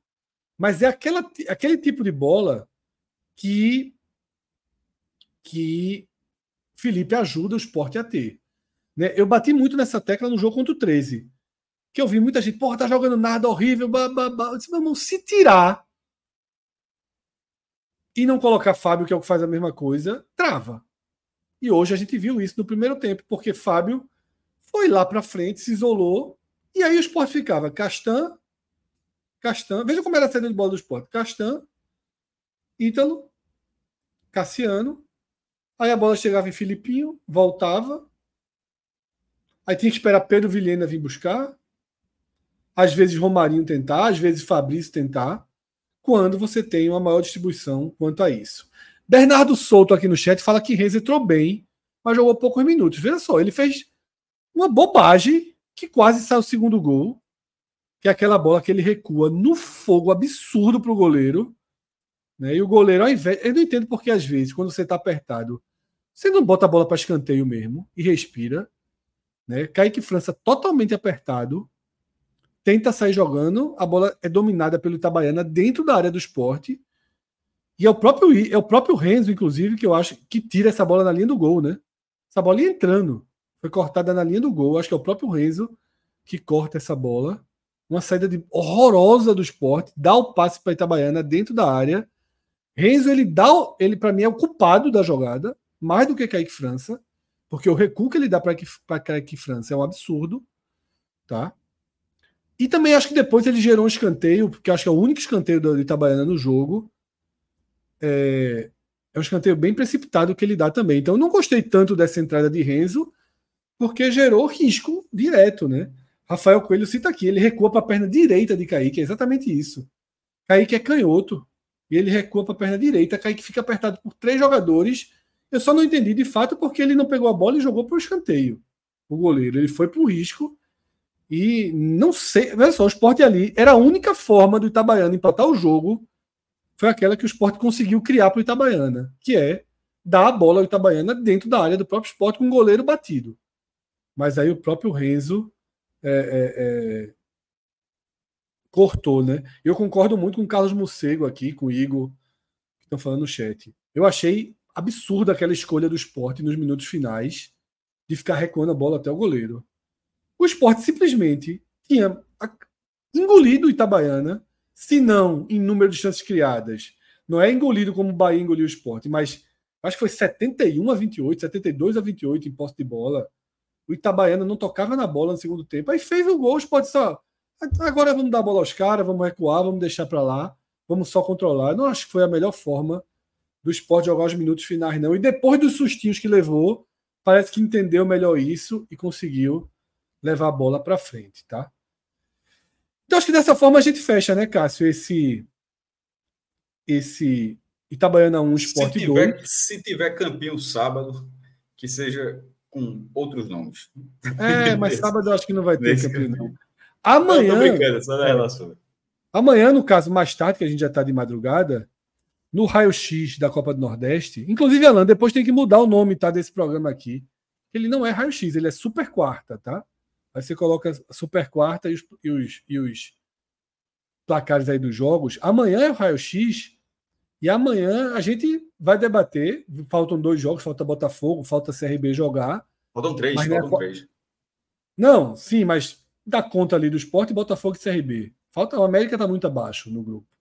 Ah, tá. É, mas por enquanto a rodada foi muito boa para o esporte. Não, o esporte já está garantido no G4. É, mas muito boa para além de G4, pensando realmente em composições mais na frente, por conta da derrota do Vitória e do jogo que a gente vai tratar agora. Esteja Clauber onde estiver, duas da manhã. Né? Vamos fazer uma mágica aqui para Clauber aparecer. Detalhe que a gente até, até quase agora, com mais de 600 e quase 650 pessoas acompanhando a gente às duas da manhã. Ainda temos 550 aqui. Né? Nessa finalzinho do esporte a gente já teve uma reduçãozinha, a turma foi dormir, mas teremos Clauber, tá? A partir de agora, um para a gente tá? analisar um jogo. Enquanto o Clauber está chegando fazendo mais de uma forma geral sobre a partida, é... foi, um jogo da TV Jornal também, na, na, na, TV Jangadeira, lá no Ceará, o jogo que passou lá no, em Fortaleza e passou para a TV Jornal, com suas afiliadas do SBT, né? tanto no Ceará quanto em Pernambuco. É, aquele, o 0x0 é nota, 0x0 em Souza, não, esse foi um 0x0 muito movimentado. Assim, foi um 0x0 com, com, com o Náutico tendo quase todas as grandes oportunidades, embora a primeira tenha sido uma oportunidade excepcional para o Ceará. O Ceará, com três minutos, teve assim uma, um, um lance é, a bola sobra e encontra, encontra o passe né, para Barceló e, e, e, Rafael Vaz estava dando condição. E estava mais do outro lado da área, dando condição, não era um lance, não tinha impedimento nenhum, e Wagner fez uma defesa monstruosa. Mas aí, é, aí da forma até que eu coloquei no blog, é assim, porra, o goleiro Naldo está inspirado.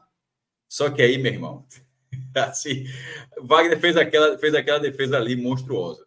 E aí, Richard basicamente repetiu o que fez na final da Copa do Nordeste ano passado. Pegou é, demais, é, pô. Assim, é...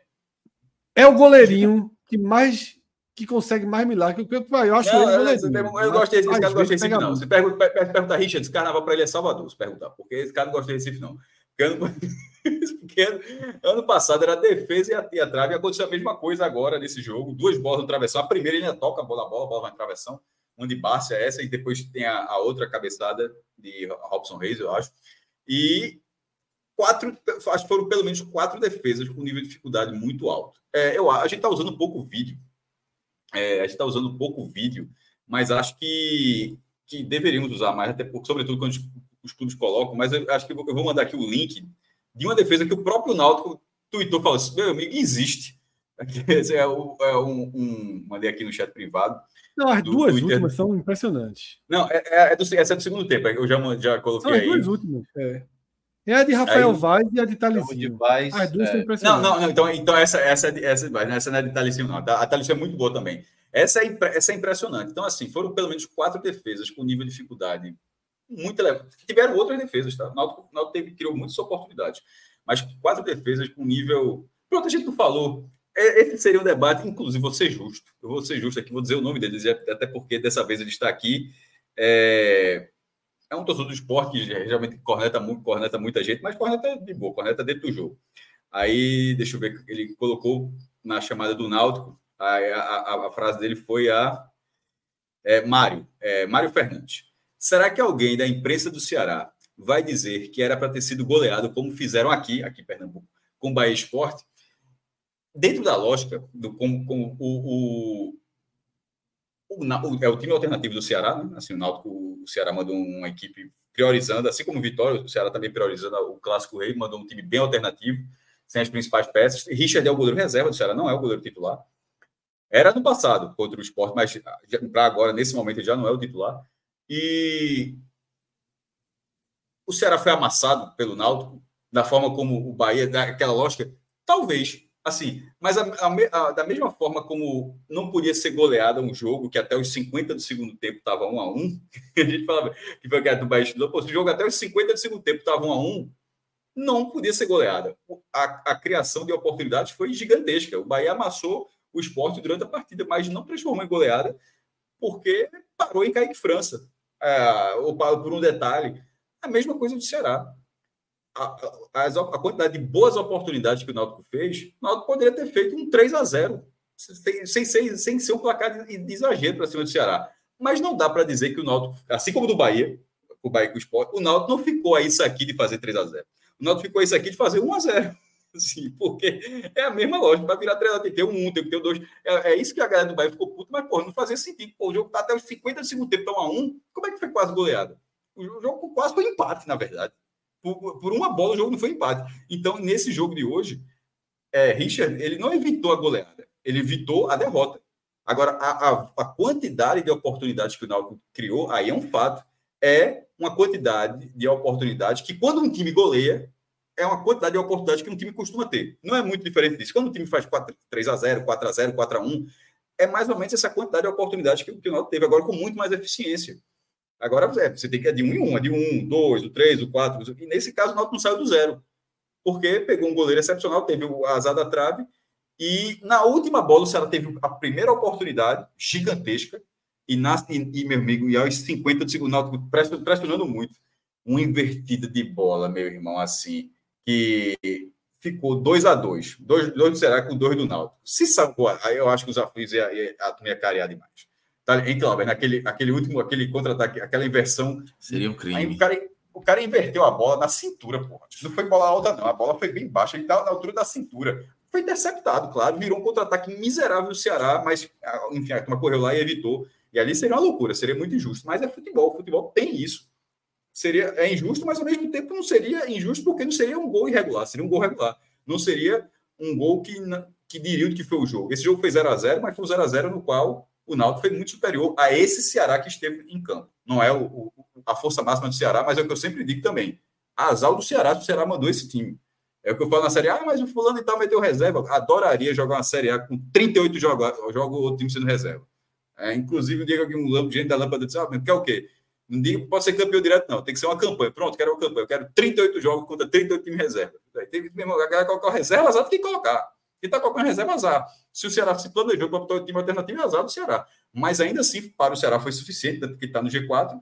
E o Náutico fez é, uma partida em casa, nos aflitos, né? embora não tenha vencido em casa, mas muito, muito, muito melhor do que a que fez contra o Botafogo. Aquela contra o Botafogo, ou era a vitória do Botafogo, como foi, ou era 0 a 0 aquele, aquele jogo não foi, aquele não, não teria como ter sido diferente, não, porque aquela atuação foi muito fraca. Essa de hoje, apesar de, de, de frustrante pelo, pela quantidade de oportunidades criadas, mas foi é o contrário que a gente está analisando no esporte. O esporte teve um bom resultado e uma performance ruim. O Náutico teve uma boa performance e um resultado que não foi o ideal. Eu, eu, eu saí dos aflitos com esse sentimento assim, de frustração pelo resultado, mas não pelo desempenho. Isso. Tanto que tiveram algumas vaias lá no, nos aflitos que eu discordei, que eu disse, pô, não merecia. Quem não quiser aplaudir, não aplauda. Mas vaiar, eu achei, eu, eu, achei exagerado. Não foi grande parte, não, mas chegou a ter um, um equilíbrio ali. Depois a turma teve mais aplausos do que vaias. Mas de início começaram algumas vaias que eu que eu, que eu discordei. E, e assim, se a pegar o resultado, obviamente, o, 0 a 0 simples, pega a escalação do Ceará, é, vi muita gente dizendo, uma vergonha, o vexame, o que estar com um mistão do, do Ceará. Assim, tem alguns pontos que, que eu acho que precisam ser, ser colocados. Né?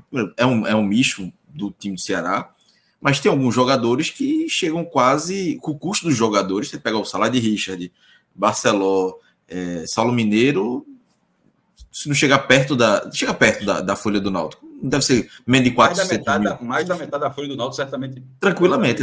É, e aí eu tô falando de, de três jogadores é, que, que, que pegar. E assim, e é, é eu, eu achei que o Náutico fez, teve um bom desempenho. Os 15 primeiros minutos ali mal. É, teve, teve a defesa, uma defesaça de Wagner.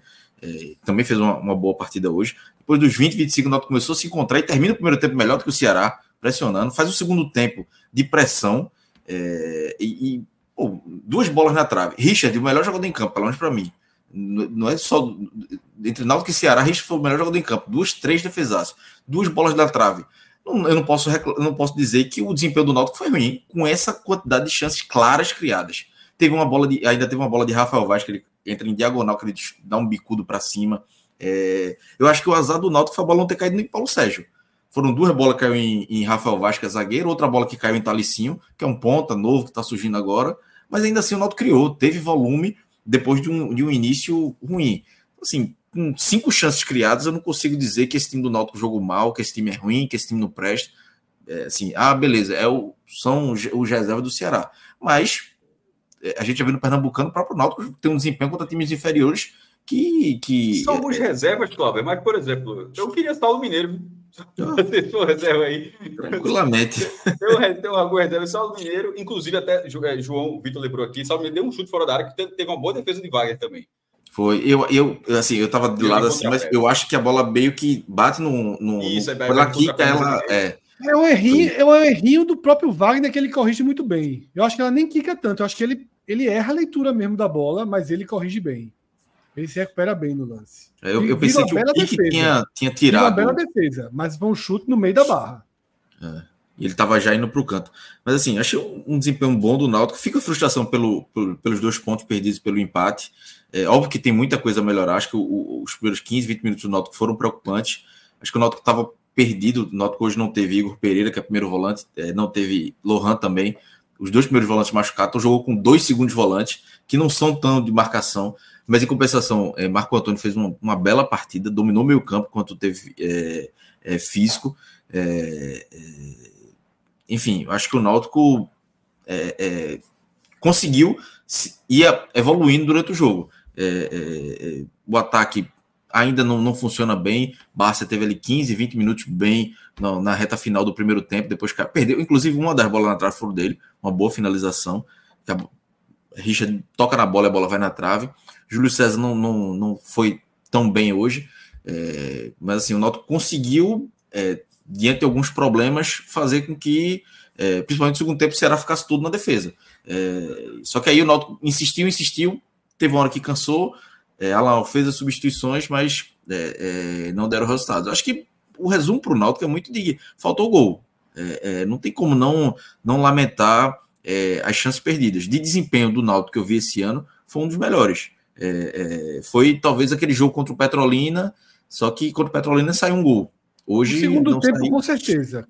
É. O, primeiro tempo, algumas dúvidas, mas o segundo, do meio para frente do primeiro tempo, na verdade, com certeza. Isso. É, do meio para frente. Eu acho que os 15, 15 20 minutos o time sentiu, tava, tava mal. Acho que a marcação tava muito frouxa. Não sei se sentia na falta desse primeiro volante. É, mas depois que encaixou um pouco a marcação, as coisas começaram a, a fluir. É, o próprio Barça estava desarmando o meio campo, criando chances.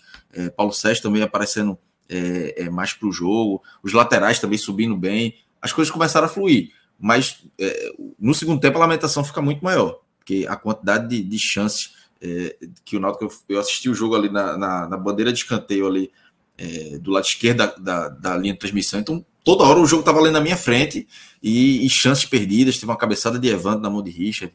É, como eu disse, teve a, a, bola de Talicinho, que ele chuta a bola, acho que foi no, no rosto de Richard. É, bola na trave, a chance de Rafael Vaz, que ele dá um bico, não sei se ele tentou dar por cima. Enfim, a bola subiu demais. O chute, né, que Richard faz uma defesa, mas assim, ali foi muito. É porque é zagueiro, tem que, tem que se dar um desconto. Mas tem uma bola que é o zagueiro do Ceará que corta, né?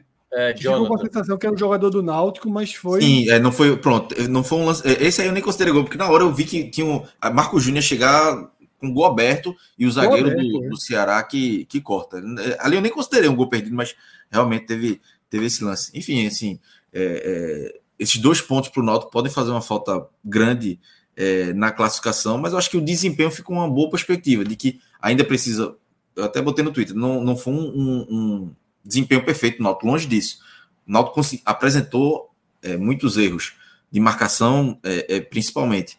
É, os, os, pontas ainda não, não encaixaram, o Náutico ainda tem uma dificuldade, os jogadores oscilam muito, mas tem muitas coisas boas que dá para tirar. Dá para tirar Rafael Vaz mais uma boa partida. Marco Antônio jogou muito bem. É um jogador que Alau deve procurar uma, uma, uma vaga para ele no time, que ele ganhou a vaga ali. Ele é segundo volante, entrou como primeiro e, e entrou bem. Paulo Sérgio, mais uma vez, mostrando bom futebol, os laterais também. Então, abre uma boa perspectiva de desempenho, mas que ainda precisa de, de, de alguns encaixes. O problema é que a Copa do Nordeste é um, é um tiro curto que esses pontos podem, podem fazer falta num, numa classificação. Acho que o Náutico ainda está bem para uma classificação, mas talvez se fosse para sonhar com um segundo lugar, talvez a coisa já fique mais complicada. É, talvez é, esses, esses pontinhos aí, teve a derrota para o Botafogo, mas ele foi um desempenho péssimo, horrível do Náutico. Hoje foi um desempenho melhor, uma oportunidade que se abriu, porque o Ceará veio com, com, com um time misto e, e, e, o resultado não veio. Mas é, é, é difícil, é, é uma análise que, se você pegar o resultado simplista, você vai dizer que foi um, um, um, resultado péssimo. Mas eu acho que dá para tirar pontos positivos é, do desempenho, de, de coisas que a Lau pode de evolução, principalmente. Eu acho que o Náutico vem, vem evoluindo, oscilou em alguns momentos, mas vem conseguindo mostrar uma evolução. É, é, alguns jogos pequenos, outros jogos maiores. Acho que o jogo do Maranhão foi um bom jogo de evolução, hoje mais uma vez, é, e principalmente por foco que é a, a Série C. Né? Acho que o Náutico hoje, em fevereiro, já está com um time é, mais preparado, melhor preparado do que é, em junho do ano passado, por exemplo. É um time que consegue ter mais opções, mas é, ainda com problemas. Acho que hoje, talvez o que o que o que a Laon precisa mais focar seja, seja no ataque, assim, encontrar uma alternativa, não sei se tirar os pontos, jogar sem pontos, porque hoje em dia todo mundo quer jogar com pontos, mas são pontos que não estão funcionando. Júlio César oscila, Barça ainda não se encaixou, teve, Barça teve 20 minutos ali bons, mas depois saiu machucado. É... E o meio campo do Náutico tem funcionado melhor, embora hoje Patrick Alain e Marco Júnior não tenham, não, não tenham feito um bom jogo, não, não jogaram bem. Mas ainda assim, o meio campo do Náutico conseguiu é, render, criar boas jogadas, os laterais também. Robson Reis hoje foi uma partida muito ruim, mas, mas saiu no intervalo. É, acho que o que fica para o Náutico de perspectiva é o desempenho. Os dois pontos tem, tem que se lamentar mesmo, porque é, foi uma, uma porta que se abriu, que se abriu para o Náutico muito boa, que o Náutico não conseguiu aproveitar por, por um pouco de incompetência do Náutico, obviamente, nas finalizações, por falta de sorte, é, por, por, ter encontrado o Richard numa noite inspirada, por falta de sorte por a bola não ter sobrado uma bola daquela sobrar para Paulo Sérgio, eu acho que o Náutico teria vencido. Eu acho que hoje, se tivesse ter um vencedor, seria o Náutico pelo volume de jogo, pela quantidade Sim. de chances criadas. Então, é, eu acho que foi até uma fala de Alau também sobre isso. Assim. Hoje, um vencedor que se tivesse era, era o Náutico. É, mas aí o futebol é aquela coisa, né? mas aí foi 0x0. Foi zero, zero é, é, não, é. É, é, é um discurso, mas a, a, a, frustração desse resultado. Na hora que começou a tabela, esse, esse não era um, um resultado descartável. A, a, bronca é que o, essa vitória de hoje ela, ela, ela eliminaria de vez o revés para o Botafogo. Porque na hora que saiu a tabela, esse jogo de hoje não era. Primeiro, esse jogo poderia ter sido muito mais difícil.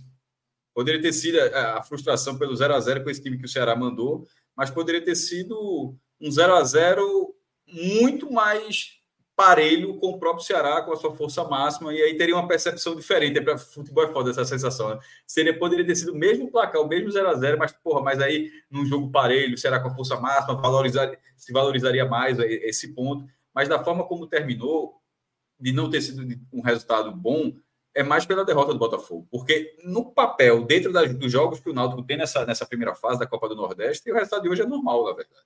É um resultado que você, você é um, não é resultado que você coloca três pontos quando você vai fazendo a, a tabelinha para ver onde você vai pontuar, onde você vai colher sua pontuação. É um resultado onde você vai batalhar e, e, e esse seria um resultado aceitável. Os três pontos perdidos ali não, não, não se recuperam, né? É, a bronca ainda tá naquele ali. jogo. É. Por exemplo, um jogo. O Náutico tem um jogo contra o Vitória fora de casa, que hoje eu, eu vejo um jogo que dá para pontuar. Não vejo uma diferença. Até porque o Vitória está. vai estar pressionado. É. Pode meter 10 a 0 no Bavi, mas vai estar pressionado para a Copa do Nordeste desse jogo. Então, se o Náutico conquista um ponto lá, meio que diminui o prejuízo hoje, que é um ponto também que não é muito uhum. esperado Exato. lá contra o Vitória. Mas esse do Botafogo, esses três pontos não, não se recupera. Teria que, por exemplo, aí, se vence o Vitória lá, aí. Aí, é, ok. Aí, é, ok. É, muda, trocou os pontos. Não, aí eu, mas eu acho que, aí eu acho que resolveria, porque aí você colocaria ganhou três pontos contra o Maranhão, venceu o Botafogo e empatou com o Ceará, que é o resultado normal dele. É, é difícil, mas se, é como ganhou, na verdade, ganhou ano passado. Mas se o Náutico venceu o Vitória, aí eu acho que a campanha fica equalizada, por sete pontos de 12, já, já enfrentando Ceará e, e, e, Vitória, é uma boa campanha. Seria uma boa campanha. Eu acho que a campanha está ali no limite do esperado, tá? Ela, ela, só, é, ela só não é ok pensando no, no objetivo maior que era tentar ganhar uma posição aí de Fortaleza ou Bahia, mas é um pouco irreal esse objetivo. Não é porque o Bahia perdeu do River, que abriu Fortaleza na rodada passada. O que aconteceu? Fortaleza perdeu do CRB, o Bahia perdeu do River, o Náutico ganhou fora, surgiu uma portinha aberta, mas nas condições normais de temperatura e pressão, é muito pesado impor ao Náutico a meta e terminar em primeiro ou segundo. É muito pesado. É muito pesado. Você vai buscar isso de alguma forma, mas é algo é, é, é muito, muito fora do alcance do Náutico. E aí vai, isso vai aparecendo em cada partida.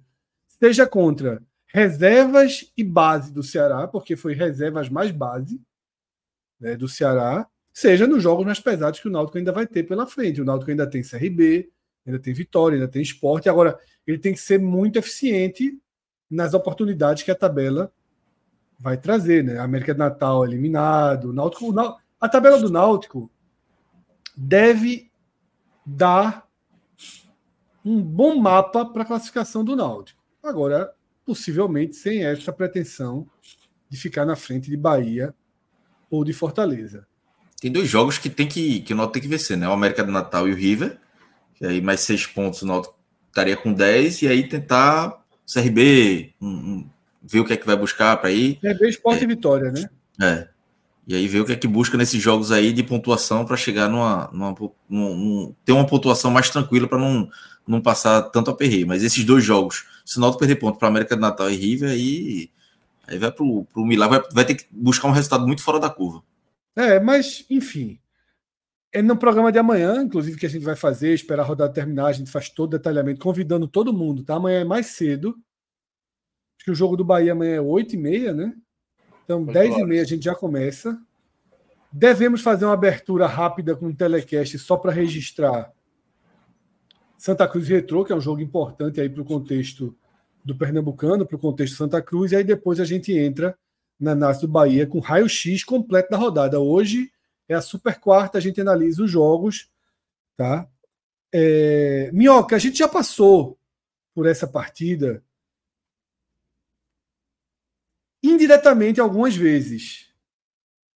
E a pauta principal do Ceará, mais até do que a atuação desse time que foi a campo, é a escolha deste time ter ido a campo. Eu, Fred, considero a escolha errada do Ceará. Errada uma leitura, para mim, de competições e de calendário errada. Ao contrário do Vitória, que tinha uma viagem de ônibus longa, seis, sete horas para Juazeiro, tá? O Ceará, a viagem para o Recife é uma viagem muito simples, um voo muito simples. Em uma hora e pouca chega, hotéis de plena condição, gramado dos aflitos de plena condição tá? E uma, e eu considero o Ceará um time que entra na Copa do Nordeste para algo mais do que se classificar. Eu acho que o Ceará entra, mesmo sendo um time de segunda divisão, com a pretensão de tentar ir o mais longe possível e até de ser campeão outra vez. Por isso, por pela hierarquia das competições, pela situação matemática dele no estadual e, sobretudo, algo que você destaca muito, pelo calendário aberto que terá depois. Eu não entendi por que ser um time BC do Ceará. Não era para tanto segurar um ou outro jogador, mas será que era para tanto? Porque o Ceará passou de novo muito perto de perder o jogo, assim como foi contra o Altos com os titulares, hoje contra o Náutico teve ali um bom começo de jogo, uma chance, um contra-ataque dos sonhos aos 50, mas o jogo, como o Cláudio falou e eu concordo, Cássio também já trouxe, foi mais para o Náutico do que para o Ceará, né? Sim, não é, é esse foi um assunto que desde o, quando o Mancini deu aquela coletiva, né, já bateu estranho, né? Você abdicar nesse momento, não dar uma prioridade na Copa do Nordeste e focar no Campeonato Cearense numa primeira fase onde meio que já se encaminhava isso. Na primeira vez que ele fez isso contra o Juazeirense, me não me pareceu loucura. Eu não teria feito, eu falei até durante aquela semana que eu teria mesclado no time que enfrentou o Atlético Cearense para depois enfrentar a Juazeirense. Ele acabou fazendo o que fez, conseguiu a vitória contra. A Juazeirense é bom lembrar que no primeiro tempo o Ceará sofreu, teve riscos e fez um ótimo segundo tempo.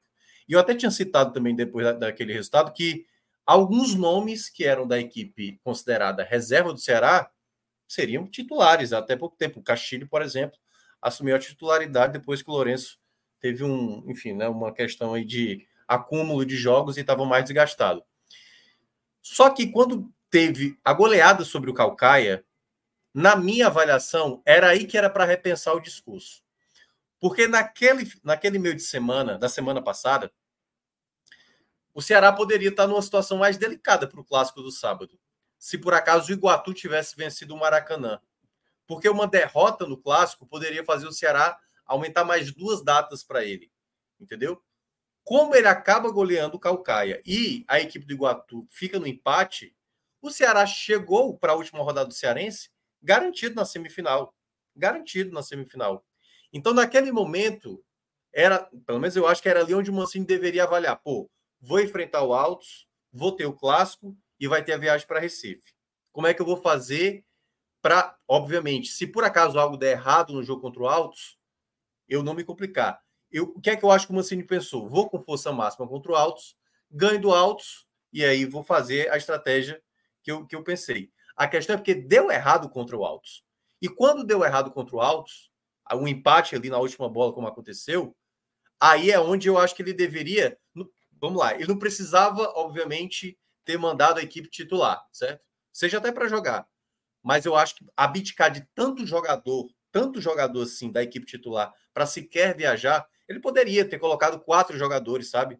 O Pulga, por exemplo, está muito bem fisicamente. Muito bem fisicamente. Poderia ter jogado ali uns minutos, sabe? Ser guardado no banco para ser utilizado para um contexto que, por Jogadores mais que estão ganhando ritmo, que não são titulares absolutos. Você é, trazer um Mugni, Castro, que precisa Recalde, é, um Castro. É. Poderia, ele poderia ter pensado em alguns nomes, pelo menos, para ter como opção, porque deu para ver, por mais que o Ceará tenha sofrido muito no segundo tempo, nesse jogo nos, nos aflitos, houve momentos, como a gente acabou de citar aqui, um contra-ataquezinho final se desenhou ali, que era o chamado a bola de castigo, que o Ceará poderia ter feito no Náutico.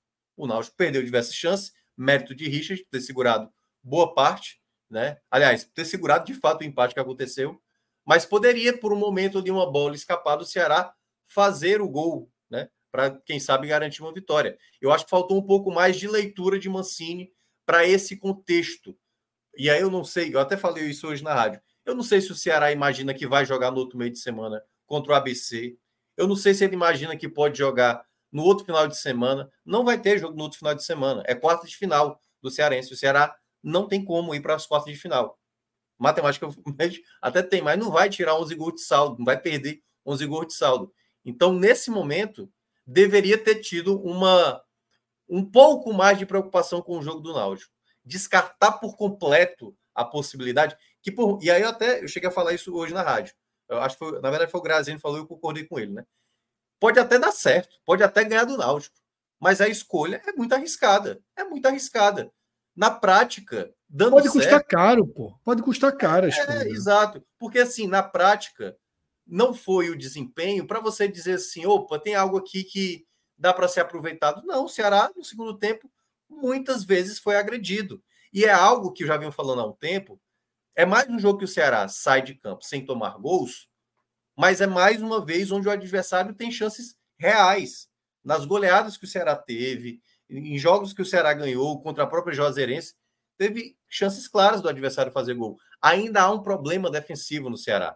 Então ele foi com uma outra formação nesse duelo de hoje, já que ele já não tinha é, é ele já não tinha tantas peças assim, né? Ele não ele não prefere colocar o JV como lateral, que poderia ser uma possibilidade. Ele faz uma formação de três zagueiros, coloca o Jonathan junto com o Lucas Ribeiro, o David Ricardo, traz o Janderson para ser esse ala e que eu acho que fica... o Janderson já está mal assim, né? em termos ofensivos.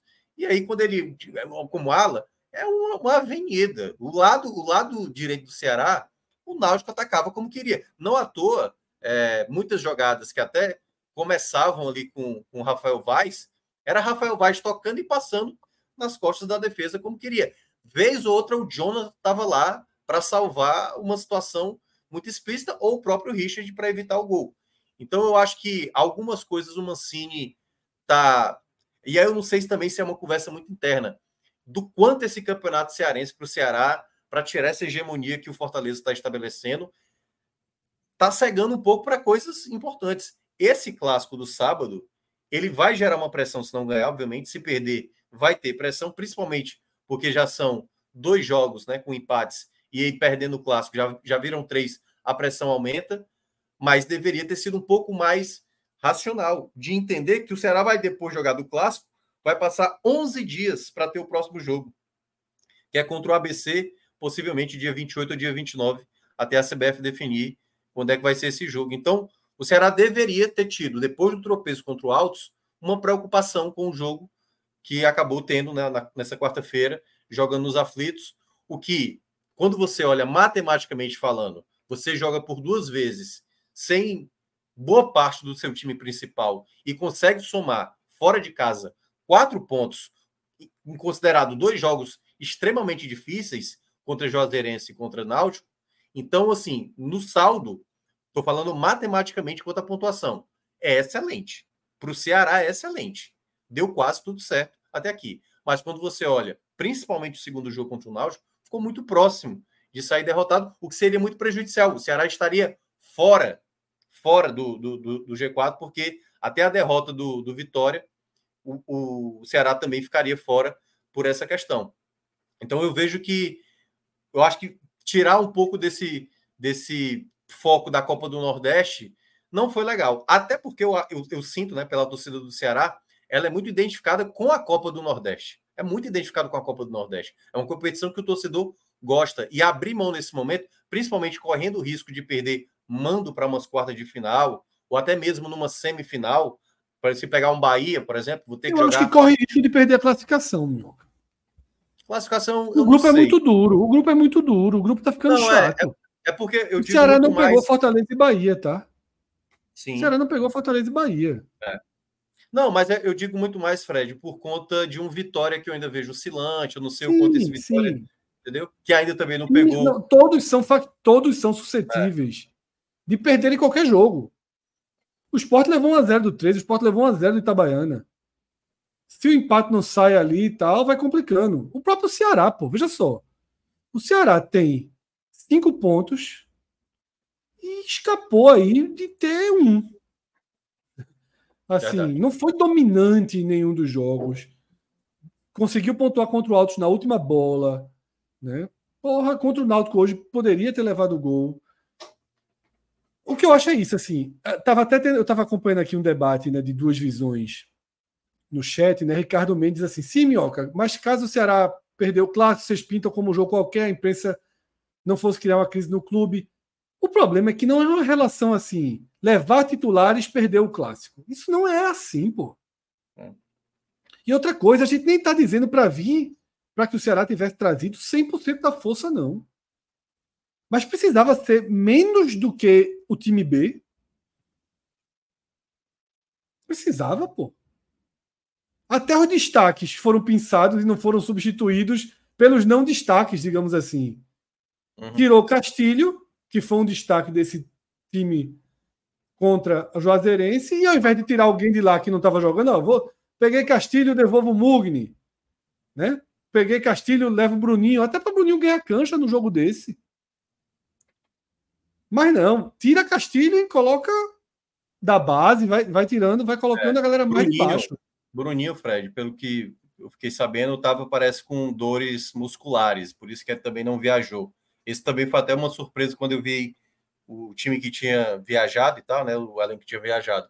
E aí, até respondendo, né, Ricardo Mendes, assim, essa questão do. O Ceará, por exemplo, ano passado ganhou o clássico do Campeonato Cearense na primeira fase. Ganhou até a taça lá, né? A taça, a taça Pedro, Brasi, é, Pedro Basílio é, que era o campeão da primeira fase, não adiantou no, no final das contas quanto a, ao título do Campeonato Cearense, entendeu? E aí é por isso que eu estou dizendo: uma coisa se esse clássico, por exemplo, se o Ceará tivesse correndo o risco de ir para umas quartas de final. Se por acaso o Ceará tivesse. Olha que coisa. Até um tempo atrás, ter a melhor campanha no Campeonato Cearense te dava vantagem de jogar por, pelo complemento dos dois resultados, o empate era seu. Hoje não há mais. O empate é pênalti, entendeu? Se isso fosse determinante, pô, vou jogar esse clássico agora valendo, quem sabe, uma vitória, porque eu posso ter uma vantagem por dois empates na final do Campeonato Cearense. Não dá garantia. É disputa de pênaltis. Então, assim, não tem hoje, na minha avaliação, principalmente pelo lado do Ceará, porque o Fortaleza corre o risco, né? Se perder para o Ceará, corre o risco de ir para as quartas de final, aumentar o seu calendário. E aí pode ser que o Ceará bota força máxima para atrapalhar o Fortaleza e, e, talvez complicar. Mas depende de um resultado terceiro ainda, que é o Maracanã vencer o jogo dele. Então eu acho que nesse contexto eu vejo que o Ceará poderia ter não ter sido tão agressivamente assim abdicado de não colocar pelo menos algumas peças para viajar. Certo? Eu só acho que é perigoso. É, eu acho que é perigoso não deixar que Mancini construa discursos. É. Não deixar que Mancini utilize os jogos para plantar escudos para ele mesmo. Tá? Isso é que eu acho perigoso. Porque às vezes o treinador, e Mancini é um cara que você precisa ter alguns cuidados. Eu gosto de Mancini, acho um bom treinador. Mas Mancini às vezes é meio Mancini Futebol Clube, tá? Então assim, você tem que tomar cuidado para ele não tá, para ele não utilizar o calendário, as escolhas para construir lastro para construir escudo, para construir defesa, para dar sustentação ao próprio trabalho dele. Porque vamos lá, vem com o titular, pega esse mesmo 0 a 0 perde do Fortaleza, ele sai muito mais arranhado do que com os reservas. Tá? O, o roteiro do jogo do Altos, com o gol saindo na última bola, mesmo sendo um empate muito ruim, ajuda a, a não deixar que a maré vire tão rápido, tá? Então, é, tem que tomar um pouco de cuidado. Eu, achei, eu acho que o Ceará, como foi dito aqui, não é poupar, não é segurar, não é priorizar, é quase descartar. É. Quase descartar. Eu acho que é muito além. Foi, foi, foi, foi próximo a isso mesmo. Foi, foi quase um descarte. E, e, aí, até um ponto, né? Henrique Rubão está lembrando aqui, ah, mas vai ter ainda o 13, o Itabaiano, o ABC. Pois é, boa parte dos times que o Ceará disputa no seu grupo também vão ter esses adversários. Foram agora três jogos, gente. Três jogos até agora. E todo mundo sabe, pelo menos se projeta, a gente não tem certeza. As coisas vão ter que ser confirmadas ainda. O grupo A é um grupo que deve pontuar mais do que o grupo B. Então, o 13 que ele está falando, pois é, o esporte ganhou do 13. O Ceará precisa confirmar a vitória. O Vitória não venceu o Altos, assim como o Ceará não venceu o Altos. Se o esporte vencer do Altos, já, já, já vai ter fazendo alguma coisa que os outros não fizeram. Então, eu vejo que nesse. O CRB ganhou do Fortaleza, pô. Pois é, Quem que tá esse resultado na conta? Perigoso, é um resultado pesadíssimo. E aí o cara pode até dizer, pô, mas na Copa do Nordeste o Fortaleza passa mal diante do Ceará. Exatamente, mas pode, pode ser que nesse. Mas vai precisar não. fazer passar mal, né? É, exato. Então, assim, às vezes ter, começar a ter garantia de que o futuro já está certo. Pois é, o, o Ceará, por exemplo, se tivesse talvez dois, três titulares hoje no banco, bastasse talvez entrasse um jogador, o Ceará poderia estar mais tranquilo, mais tranquilo, entendeu? Tendo exatamente essa tabela aí, para ter a, a, garantia até mesmo de ter mais vantagens ainda. Nesse momento, o Ceará ele deu margem para, se por acaso algo sair da rota, um tropeço que seja que aconteça mais à frente, aí pode, aí pode, tá, aí vai vir exatamente aquela justificativa que aconteceu, curiosamente, contra o Náutico em 2019, né?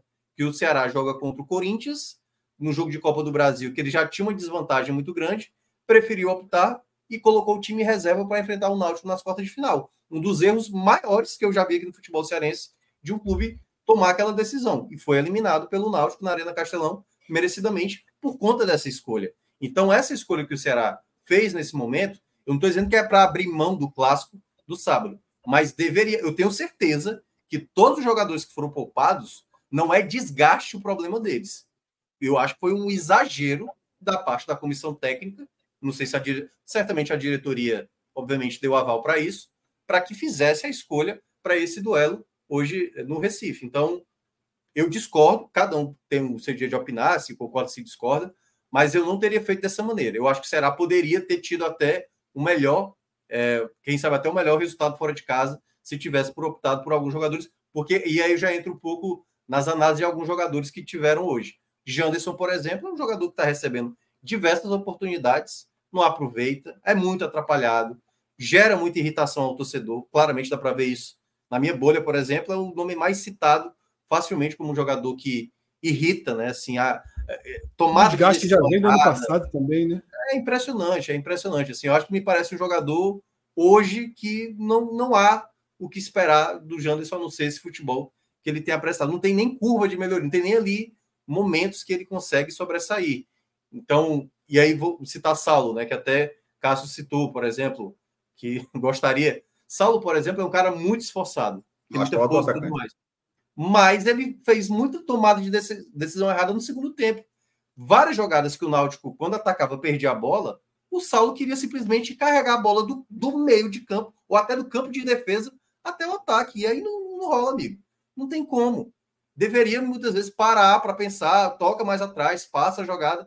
Então, algumas escolhas que o Ceará foi tendo durante o jogo é de uma equipe que não tem tanto entrosamento assim, que, que não tem atuado tanto. Não atua no jogo da Juazeirense, bastava ter a gente ter percebido um jogador que estava mais acima, que era o caso de Castilho, nos três jogos que ele tinha entrado muito bem, Castilho foi realmente o dono daquela partida. E aí, claro, no contexto desse, você acaba, claro, ressaltando a boa partida do Jonathan, Paulo Vitor novamente jogando muito bem. Mas quando. É, é por isso que muitas vezes. É porque o resultado foi o um empate. Bastaria que realmente uma das bolas do Náutico tivesse entrado, talvez a análise para algumas pessoas teria sido outra. Foi um erro do Mancini, de fato. Olha, olha o quanto a gente acabou se expondo e saindo com essa derrota. E olha a pressão que a gente está indo agora para o clássico, entendeu? Acabou dando certo. Mas é só você ficar atrelado ao resultado e, e não observar os riscos altos que o Ceará tomou para esse, esse duelo agora com, contra o Náutico, e isso, obviamente, podendo se agravar depois do clássico, então se torna, eu acho que uma situação que pode gerar problemas em termos de vantagens, né? Porque não é garantia, mas algumas vantagens que o Ceará poderia ter na Copa do Nordeste até o, o final dessa fase de grupos. Isso, e amanhã, repito, vou estar sempre repetindo, fazendo convite a todo mundo, tá?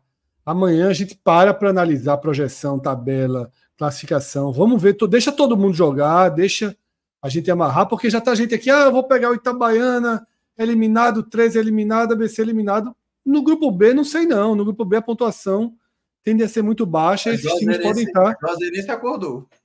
É, podem estar brigando, né? Vamos por parte deixar as coisas acontecerem.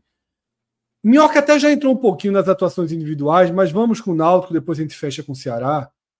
Clauber, destaques positivos e negativos do Náutico, né? Quem se sabe, acho que foi uma boa atuação, você já, já passou, inclusive, por alguns nomes, né? Que foram de fato muito bem, mas para deixar redondinho, pode, pode entrar nessa, nessa parte agora. Fred, é, para mim, os três melhores, né? Se fosse fazer um pódio, é, Marco Antônio, foi o melhor em campo. Enquanto teve perna ali, enquanto teve físico, jogou muito bem. Depois cansou já na reta final, virou quase um terceiro zagueiro ali para construir. Estava todo no campo de ataque ele já estava saindo, fazendo a saída de bola ali na, na defesa. É, Rafael Vaz também fez uma partida muito boa, é, apesar dos gols perdidos, né? Foram dois, é, foram dois gols perdidos, mas fez uma partida boa, desarmou, é, impediu alguns contra-ataques é, perigosos do, do, do Ceará.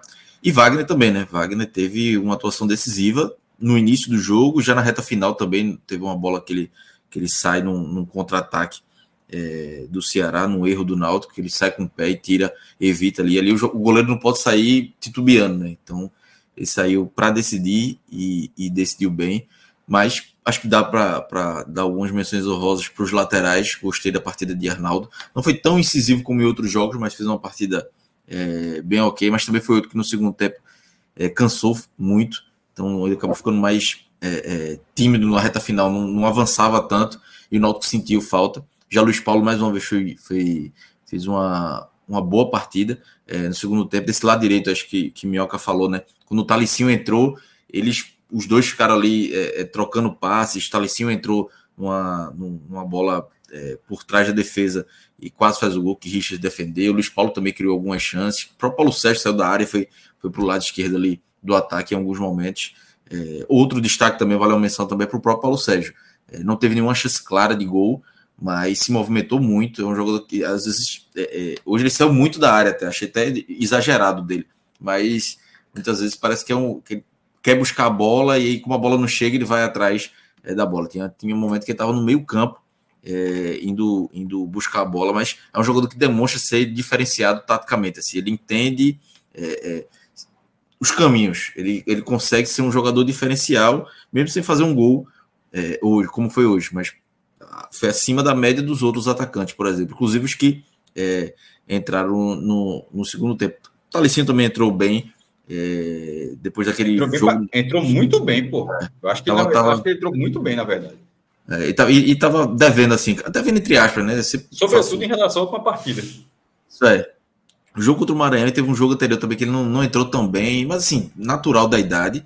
É, ele fez o gol contra o. Contra o Petrolina, não foi contra o Porto, né? Foi o Porto. Ele não tinha entrado bem contra o Porto, mas fez o gol. É, contra o Maranhão também não entrou bem. Hoje, hoje não, hoje ele entrou, é, é, armou jogadas, conseguiu ser mais inteligente taticamente, perdeu uma chance, mas foi uma boa jogada criada por ele também. É, hoje, ele, comparado, por exemplo, com o Evandro, ele jogou muito melhor que o Evandro. Achei Evandro muito abaixo mais uma vez. É, e Evandro é um jogador mais experiente, né? Se espera muito mais. Mas Talecim fez o que se esperava, né? Colocou para cima do, da defesa do, do, do, do, Ceará, uma defesa já cansada. E conseguiu ter vantagem é, em alguns lances. Então tem, tem na, jogador... na, maioria, acho que ele teve vantagem na maioria das vezes que ele tentou. É, não teve um lance assim que ele botou do lado e o jogador botou o corpo, que é, foi uma crítica que eu fiz ele no, no último jogo contra o Maranhão. Ele precisa também entender o momento de colocar a bola para frente ou não, porque muitas vezes o zagueiro, um, lateral, enfim, normalmente é um lateral que está ali marcando ele, é, coloca o corpo na frente e, ganha dele tranquilamente. Então não é só velocidade, ele precisa ter inteligência de saber o momento de tentar a ultrapassagem. Em alguns momentos ele não teve. É, mas hoje ele, hoje ele conseguiu fazer isso, isso bem melhor. Então é, foi bom, uma boa partida, um jogo é, de Copa do Nordeste é bom assim para dar uma talvez dar uma, uma confiança é, a mais para ele. É uma confiança também de Alau, de, de, de, confiar nele, né? Porque contra o Maranhão ele teve um desempenho abaixo. Já dos, dos, que não foram bem, Robson Reis fez uma partida muito ruim, muito seguro, assim. Me incomodou muito que no primeiro tempo o cara tem 1,97m, não, não ganhava praticamente uma bola por cima. É, um lançamento do Ceará, muitas vezes para tentar pegar a defesa do Náutico mais exposta, ele não ganhava uma. É, é, em alguma, ele até deu uma titubeada e Rafael Vaz foi que corrigiu é, para ele ainda no início do jogo. É, saiu no, no, intervalo por cansaço muscular, mas é um jogador que não é, merecia sair por falta de, de, de, qualidade naquele momento do jogo. É, ganhou a posição, mas eu acho que ainda não fez por merecer ter sido mantido na posição. Na verdade, a saída de Guilherme Matos, pelo menos na minha visão, foi injusta. Guilherme Matos não deveria ter saído, perdeu a posição Robson Reis entrou no segundo tempo contra o Central, fez o gol, é, o, o, o, gol de, de, empate. E no clássico seguinte já estava já tava como titular por conta de 45 minutos. E Guilherme Matos não tinha nenhuma falha que justificasse ele perder a posição. Acho que Guilherme já pode voltar é, a, ser, a ser titular. No meio-campo, Marco Júnior e Patrick Alain, não gostei tanto da partida deles. Não foram partidas horríveis, mas foi bem abaixo do que eles já, já apresentaram na, na temporada. É, Patrick uma chance que incomodou, assim, teve ele sair na, na, na recebeu uma bola na, na, entrada da área e podia ter chutado de primeira e puxou para a esquerda, puxou de novo e perdeu a chance. Esse lance aí. É, é e ele costuma chutar muito, dessa vez não foi muito preciosinho para chutar. É, Júlio César hoje errou mais do que o comum, não foi bem na partida também. Acho que dois, três lances que ele errou no início da partida, ele já ficou nervoso e sentiu. Bárcia, 45 minutos de Bárcia, foi metade do primeiro tempo mal, depois a outra metade bem. Se ele não acerta, eu acho que se ele não acerta aquela bola no travessão, acho que teria sido uma atuação muito apagada. E, não, eu, assim, ele ainda me surpreendeu que ele conseguiu desarmar duas vezes da carrinha. Eu fiquei estranho, eu fiquei olhando se, se era Júlio César ou era Bárcia, e depois eu vi que era ele. É, me surpreendeu, principalmente essa, esse, ele ser mais combativo no, no, na, no meu campo ali, né, para ajudar na marcação. Mas os últimos 15 minutos ali eu achei que ele estava participando mais do jogo, cruzando bola na área, tentando alguma coisa. Mas ainda bem abaixo, veja, Barça é o maior salário do elenco. Eu não posso chegar aqui e elogiar Barça por 15 minutos bons. Tá, tá no mudo, Cássio, mas Daí tá passando o maior salário do elenco, né? o maior salário do Náutico é, é o maior, o maior salário do Náutico. O maior salário do Náutico. Tá aí. É. O é, então, é. O é, é, tão questionável assim, é, é, é, informação mesmo, é o maior salário do Informação, informação. Informação. Tá é. Seis, seis dígitos. De... Não, não, acho que não chega isso tudo, não. Chega não. Mas, por exemplo, Paulo Sérgio é um jogador que custa 45 mil, mais ou menos. É, ele é acima. Acima disso. Então, e é um jogador que tem decepcionado, assim. É, como eu disse, não posso elogiar ele por 15 tá- minutos. Tá, se, o, se, o, valor que o Naldo está pagando esse aí, acho que Moacir vai chegar na sede. tá, se, se brincar, arruma uma vaguinha no time. É, é Mas... Se o preço for esse aí. Moça, Moça tem uma vaguinha. Poxa, tá e, passada e, tá jogando bola demais. E, e como, como, eu falei, né, eu não posso é, passar pano para Barça, o maior salário do elenco por 15 minutos, é. 20, uma bola na trave. É muito pouco, porque o desempenho dele ainda é muito baixo, é muito abaixo. Jogador que tenta, se esforça em alguns momentos, mas grande parte do jogo fica sumido. Então, para o investimento que é feito nele, ele precisa ser muito mais decisivo, como Paulo Sérgio está participando muito mais do, do, do, jogo e é um centroavante. Ele, como um ponta, a participação dele, eu até busquei no Footstats, ele deu 12, 15 passes, 12 certos e 3 errados. Para um ponto, eu achei muito pouco. assim. Um ponto que tem que ser muito mais participativo de, de construir jogo, é, foi muito abaixo. Evandro também entrou no segundo tempo muito mal mais uma vez. É, enfim, não consigo ver futebol em Evandro. É, jogou como centroavante, não é muita dele, vai para a posição dele que é de ponta, mas sempre. É, hoje ele entrou é, é, invertendo de lado depois que o Júlio César saiu. Ele foi para o lado direito, mas ainda assim não não consegue render. Aparece muito pouco. Teve até uma bola que ele cabeceou nas mãos de Richard. Se não me engano, foi até uma falta que ele cometeu. É, mas uma cabeçada fraca que também não, não, não, daria muita coisa. É um jogador que, que pouco contribui para o pro, pro ataque do Náutico. Eu acho que não estou esquecendo mais ninguém, não. Eu falei dos dois meio-campistas, de, de Marco Júnior, Patrick Alando e Evandro.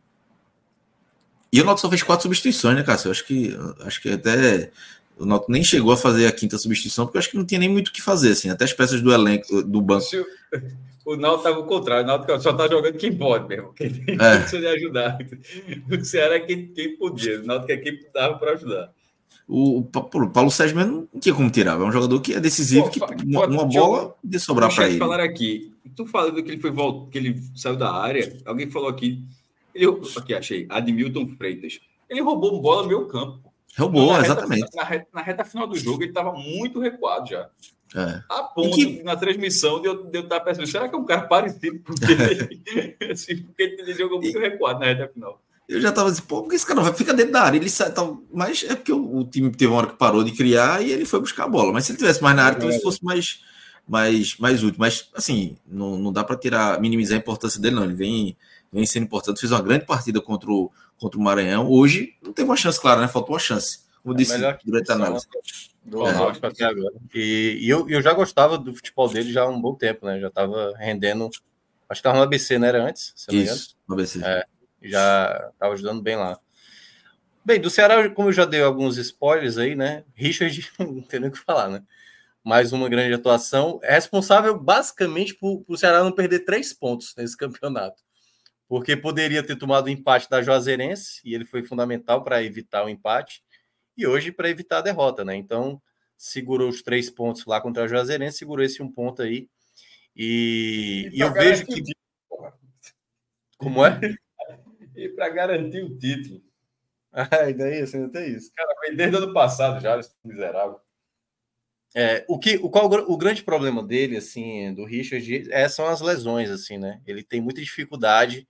Desde quando chegou no Ceará, eu não sei se ele teve uma temporada não tendo lesão, assim. Tô, acho que todas, todas as temporadas que ele teve no Ceará, ele sofreu algum momento. Durante o jogo, ele até fez ali um movimento para ser substituído e tal. Achei que ele ia ter condições.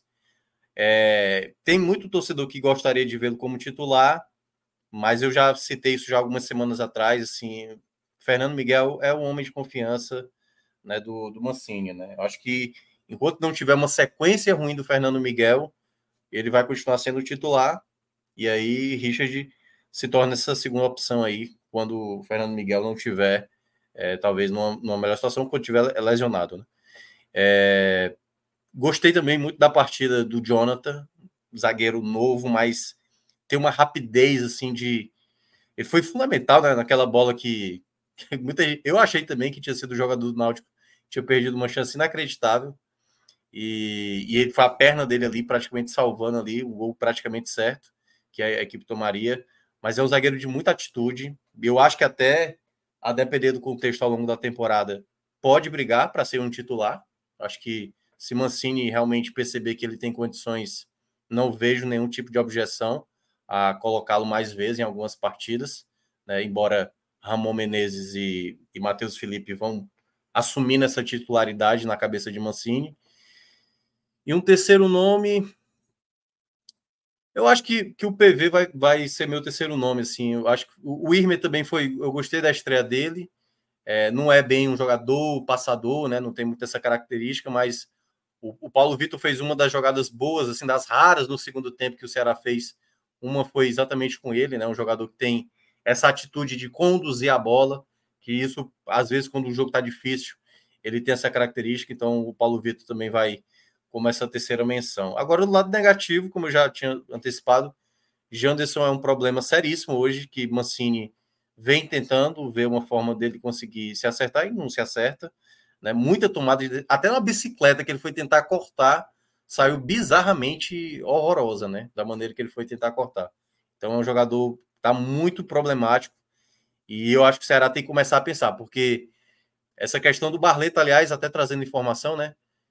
Parece que já vai ter uma, pelo menos uma tentativa para se sentar e se chegar no acordo. Não sei qual é esse acordo, porque também da maneira que estava, realmente estava sendo péssimo tanto para o Ceará como também para o Barleta, né? Então, não sei se de fato ele vai continuar, talvez, não sei se vai ter interesse, mas há uma lacuna hoje no Ceará né, desse lado direito. O Castro não está bem, o Janderson não está agradando.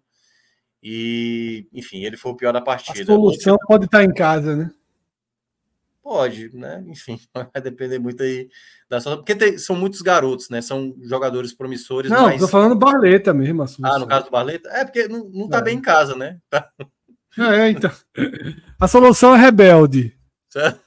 A solução é tentar recuperar a rebeldia, né? Voltar para casa, né?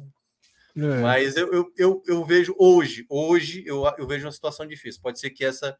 É porque eu acho que essa reconciliação não é para a tentativa de fazer o jogador voltar a jogar.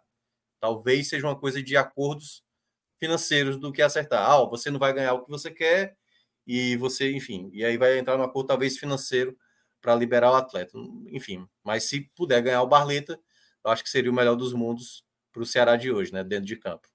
E o Lucas Ribeiro também, outro jogador também que é, é complicado. É um jogador. Ele até tem uma qualidade de passe boa, mas hoje também errou muitos passes. Tem uns botes que eu acho dele que é muito ruim. Acho que o Ceará, nessa, quando tiver mais à frente aí, é David Ricardo e Jonathan tendo a prioridade.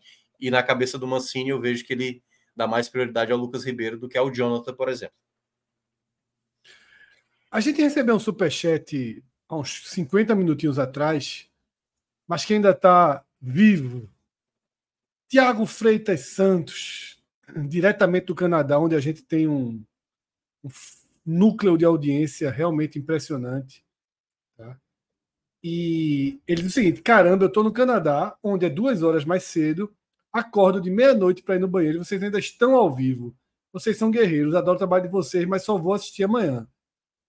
Meu irmão, já passou, tu já voltou Caio- do xixi. Caio Cortes vai trabalhar muito nesse programa aqui, pô. Tem muito corte para ele Ah, fazer. já tá trabalhando, já tá virado lá no Twitter. Não, é porque é, são duas partes. É, eu tô falando dos cortes que viram no YouTube.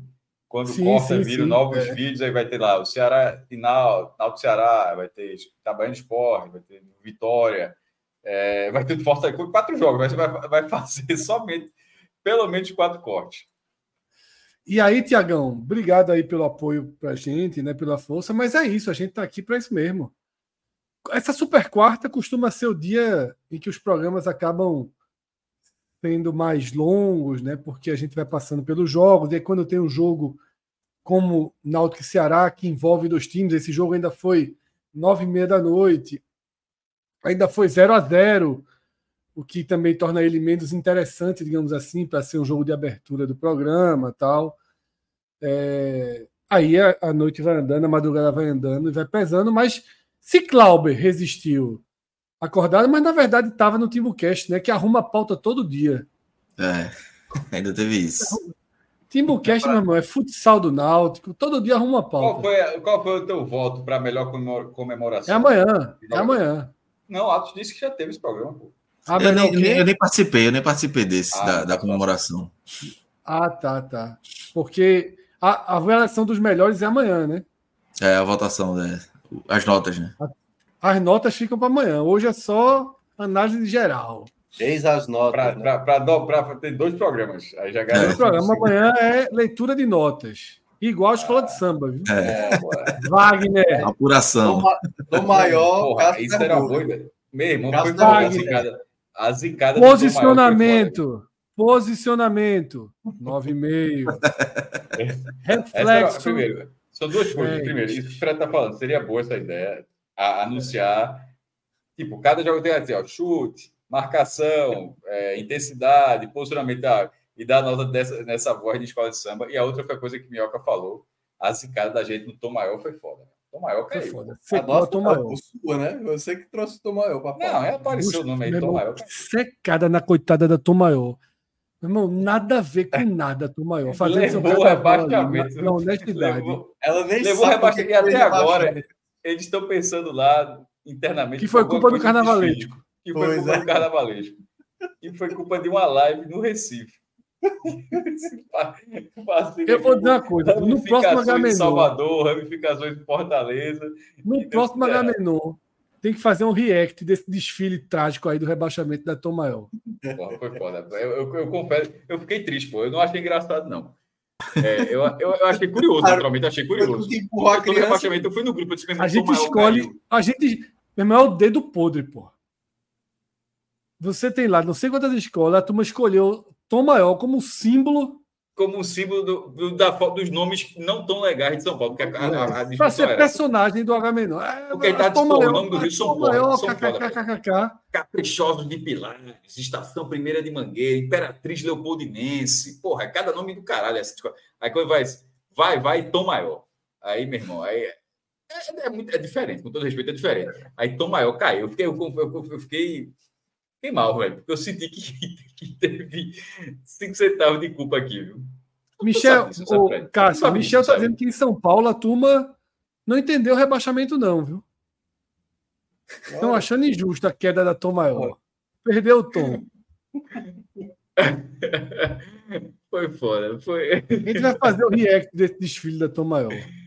Caramba, eu, eu, fiquei assim, cara, ele falou isso aqui, porque nunca entraria na pauta, assim, acho que nunca entraria. Tom Maior entrando na pauta. Aí entrou, para no dia seguinte tá rebaixado, é foda, Foi foda, foi foda. foi foda. Aí. É isso, tá? Três da manhã. Porra, tem nem o que dizer aí pra galera que tá com a gente, porque se a gente tá aqui, beleza. Mas não estamos sozinhos. Temos 370 pessoas. E entre essas pessoas, tem aquelas que reclamam por a gente ainda estar no ar. É. Se o cara. Assim, é só o cara sair, porra. Tem- Não, mas tu não reclama de coração, porra. turma reclama. Sim, eu tô reclamando. Embora, pô, vamos ca- não é embora, reclamando, pô. cagando O raiva. cara tá não, é terminando o joguinho do videogame dele, tá terminando de estudar. Eu Mas sempre eu turma achei tá fazendo outras coisas da curioso. vida. Mas, como a turma inventou agora, primeira edição, não sei o quê, bom dia do da missa, programação é muito grande. É tão menor agora, porra. Tão menor é foda. Ó, Atos, de tamborim de direito, tom maior. Como é? Cadê? Não vi, não, cadê? De, tam, de tamborim de direito, tom maior campeão. Mas, ó, o Tom Maior não está reclamando dessa conquista. Ela, até, até onde se sabe, ela está sendo injusta. Mas eu não sei se ela vai. Botar faixa, não vão nos derrubar no, no judicializar. No Rio de Janeiro é que pode ser que tenha uma confusãozinha, né? Não, no Rio de Janeiro é Queria tirar ponto No Rio de Janeiro, a galera lembra, no Rio de Janeiro teve um, um- um ano que foi duas campeãs, pô. Assim, é, na, na nota. Se eu não me engano, foi Mangueira e Beija-Flor, acho. É, Será que foi 98 isso?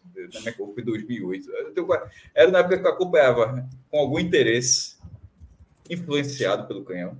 Acompanhava com algum interesse. O, eu, sempre, eu sempre gostei mais da apuração do que do desfile. Desfile eu não gostei muito, não. Eu Gostava, porque apuração é campeonato. Campeonato é com a gente, pô.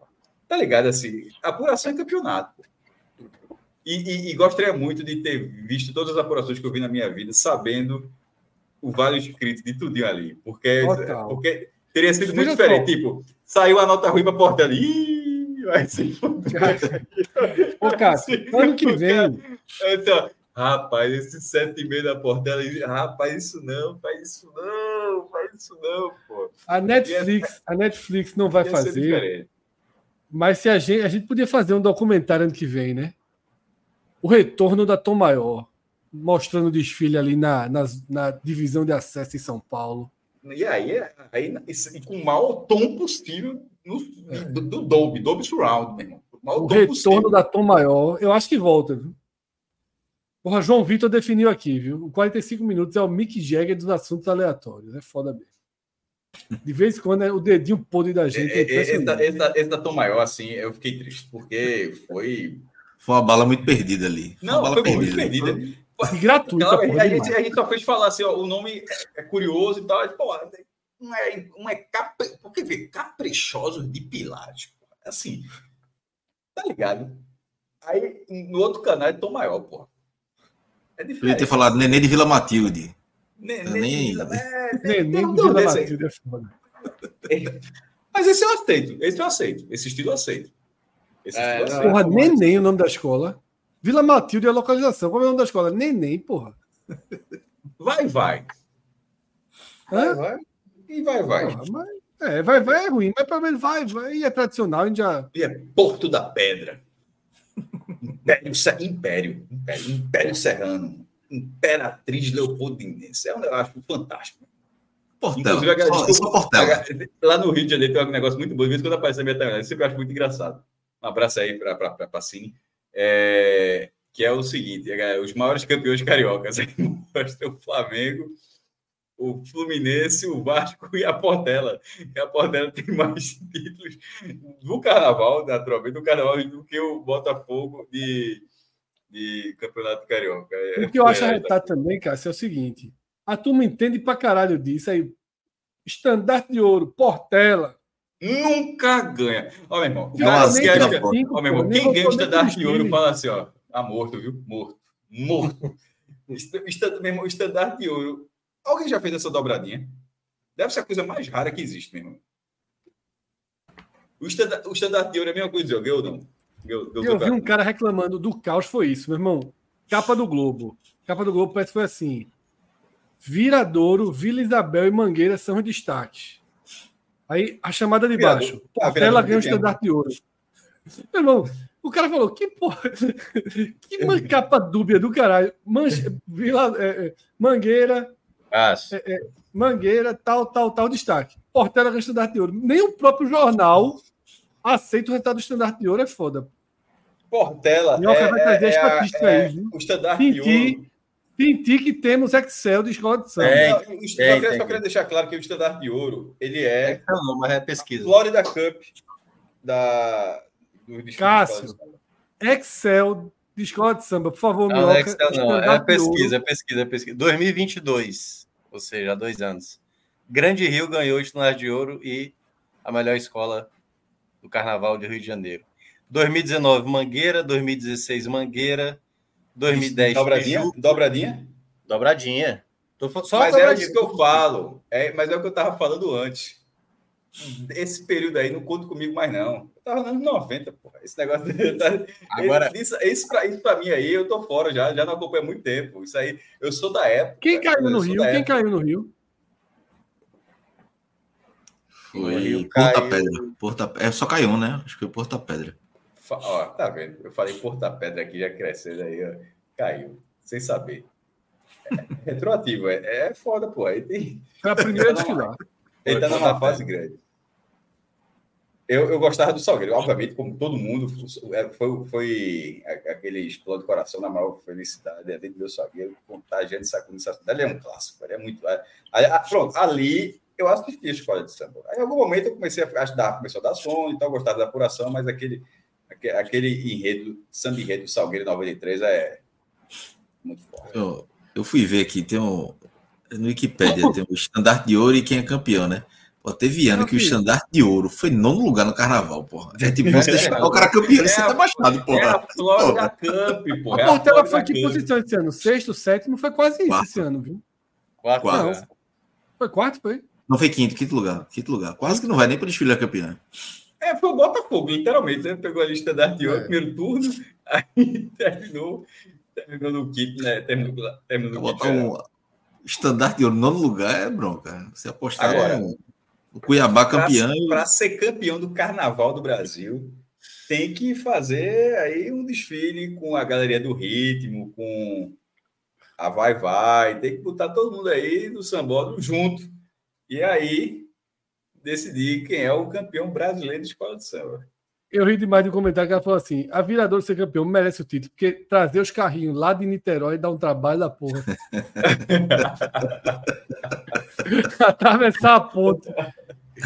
Eu nem sabia, o virador é de, é de Niterói, é? Niterói, Niterói, Não tô pra Niterói. lascar, Acho que é a terceira vez que o Virador ganha o campeonato. É. Em 97, que é anos 90, não, anos 90 eu entendo. No- Mocidade 96, Virador 97, eu acho que tem essa justamente a, a, a dobradinha. Turma tá tão 98, feliz. Turma tá tão feliz lá com esse título. A Viradouro, por quê? Não, a Viradouro não, os outros. Não.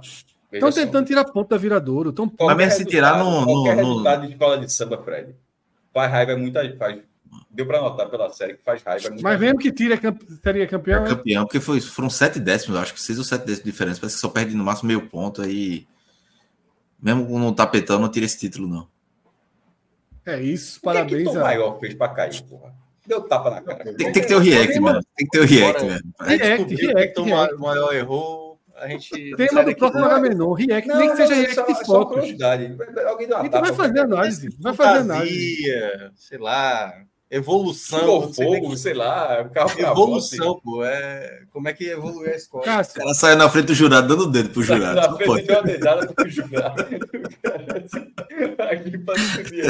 Como é que aconteceu o quê, pô? O que, é que aconteceu? mas vamos Fiquei curioso. fazer, viu? O próximo Agamenon, que eu não sei quando a gente vai conseguir encaixar, a gente faz esse react da Tom Maior, nem que seja um Até react pra- até pra-. Até para mostrar a injustiça que aconteceu com o Tom Maior. Exatamente. Mas, às 13h20 da manhã agora, a gente merece dormir. Dormir. Concordam? Na hora. Cássio assistiu o, o, o, o, sacrifício do servo sagrado?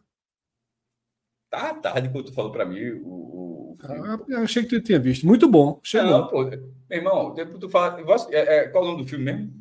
Sacrifício do servo sagrado. Ah, nossa. Eu vou ver essa porra amanhã. É porque é. É... Isso, Celso vai querer levar a gente para João Pessoa amanhã, vê? Não, eu, eu vi ali, mas não tem condição, não. Amanhã é. Nenhuma, nenhuma. assim. Nenhuma, nenhuma, zero. Foi- Aí, muita, muita aí, coisa pra fazer. muito, aí, enfim, hoje teve o, o programa da tarde que acabou esticando aquele negócio todo. Amanhã eu vejo. O servo, o segredo do servo. Porra, vou O botar no sacrifício. olho. Sacrifício Sacrifício. para segredo tá perto. Sacrifício para segredo tá perto. Sacrifício do servo aqui, pronto. Sacrifício. Minhoca. E pra mim, dos que eu vi até agora, ficou acima de Oppenheimer, viu? Pobres criaturas. Top criatura. Eu, é o meu top 2, atrás do Oppenheimer. Mas, Muito bom bom, mesmo. meu amigo. Gostei Mas a gente arruma o Agamenon para atualizar. Cara, esse Fred polêmico é foda. Fred. Muito bom, muito bom, diferente, Ah, engenhoso, criativo. Crítico. Porra, né? muito bonito, crítico. Filmaço, filmaço. Tô virando fã do diretor. É, Lantimos. Como é o nome da criança? Grego. Né? Yorgos Lantimos, né? Bom, isso aí eu vou demorar uns três aninhos para dizer o nome. Por enquanto, eu vou ter que perguntar melhor. Embora. Agradecer o superchat aí, último que entrou aí. Eita, é, pô, tem o último superchat, a despedida aí, ó. Grande Henrique Henrique Urbano. Parabéns pelo trabalho de todos, obrigado. Dessa forma, com carinho, a gente finaliza essa madrugada, essa jornada de três horas e meia no ar, quatro jogos. Convidamos vocês, tá? NE45, primeira edição, em algum ponto da tarde. Não, mas de amanhã, amanhã, é amanhã é ser um horário. Horário mais- clássico, horário clássico. Início, horário início da clássico. tarde. Amanhã não tem É, na hora do almoço ali, uma e meia. Inclusive atualizar essa história de Barleta e outras questões que surgiram. Debater as coletivas. A gente, o Timbucast não empurra as atuações no outro programa, a gente agora empurra as coletivas A repercussão. assim. no, pro ENE45 primeira É, edição. é, é então. uma, é uma boa estratégia, é uma boa estratégia. Isso. E 10 e meia da noite, raio-x da Copa do Nordeste, Santa Cruz e Retrô, Bahia e América e tudo mais que aparecer até lá. Muitíssimo obrigado aos amigos e amigas que estão até essa hora com a gente. Vocês são foda. Tá? Quem está acompanhando aí nos outros dias, vocês também são. Mas a galera da madrugada tem um carinho à parte aí nesse momento. Bom descanso a todos. Valeu, Clauber. Valeu, Cássio, Minhoca. Abraço, galera. Valeu, Alan. Obrigado por todo o trabalho. Pode encerrar o programa, meu irmão.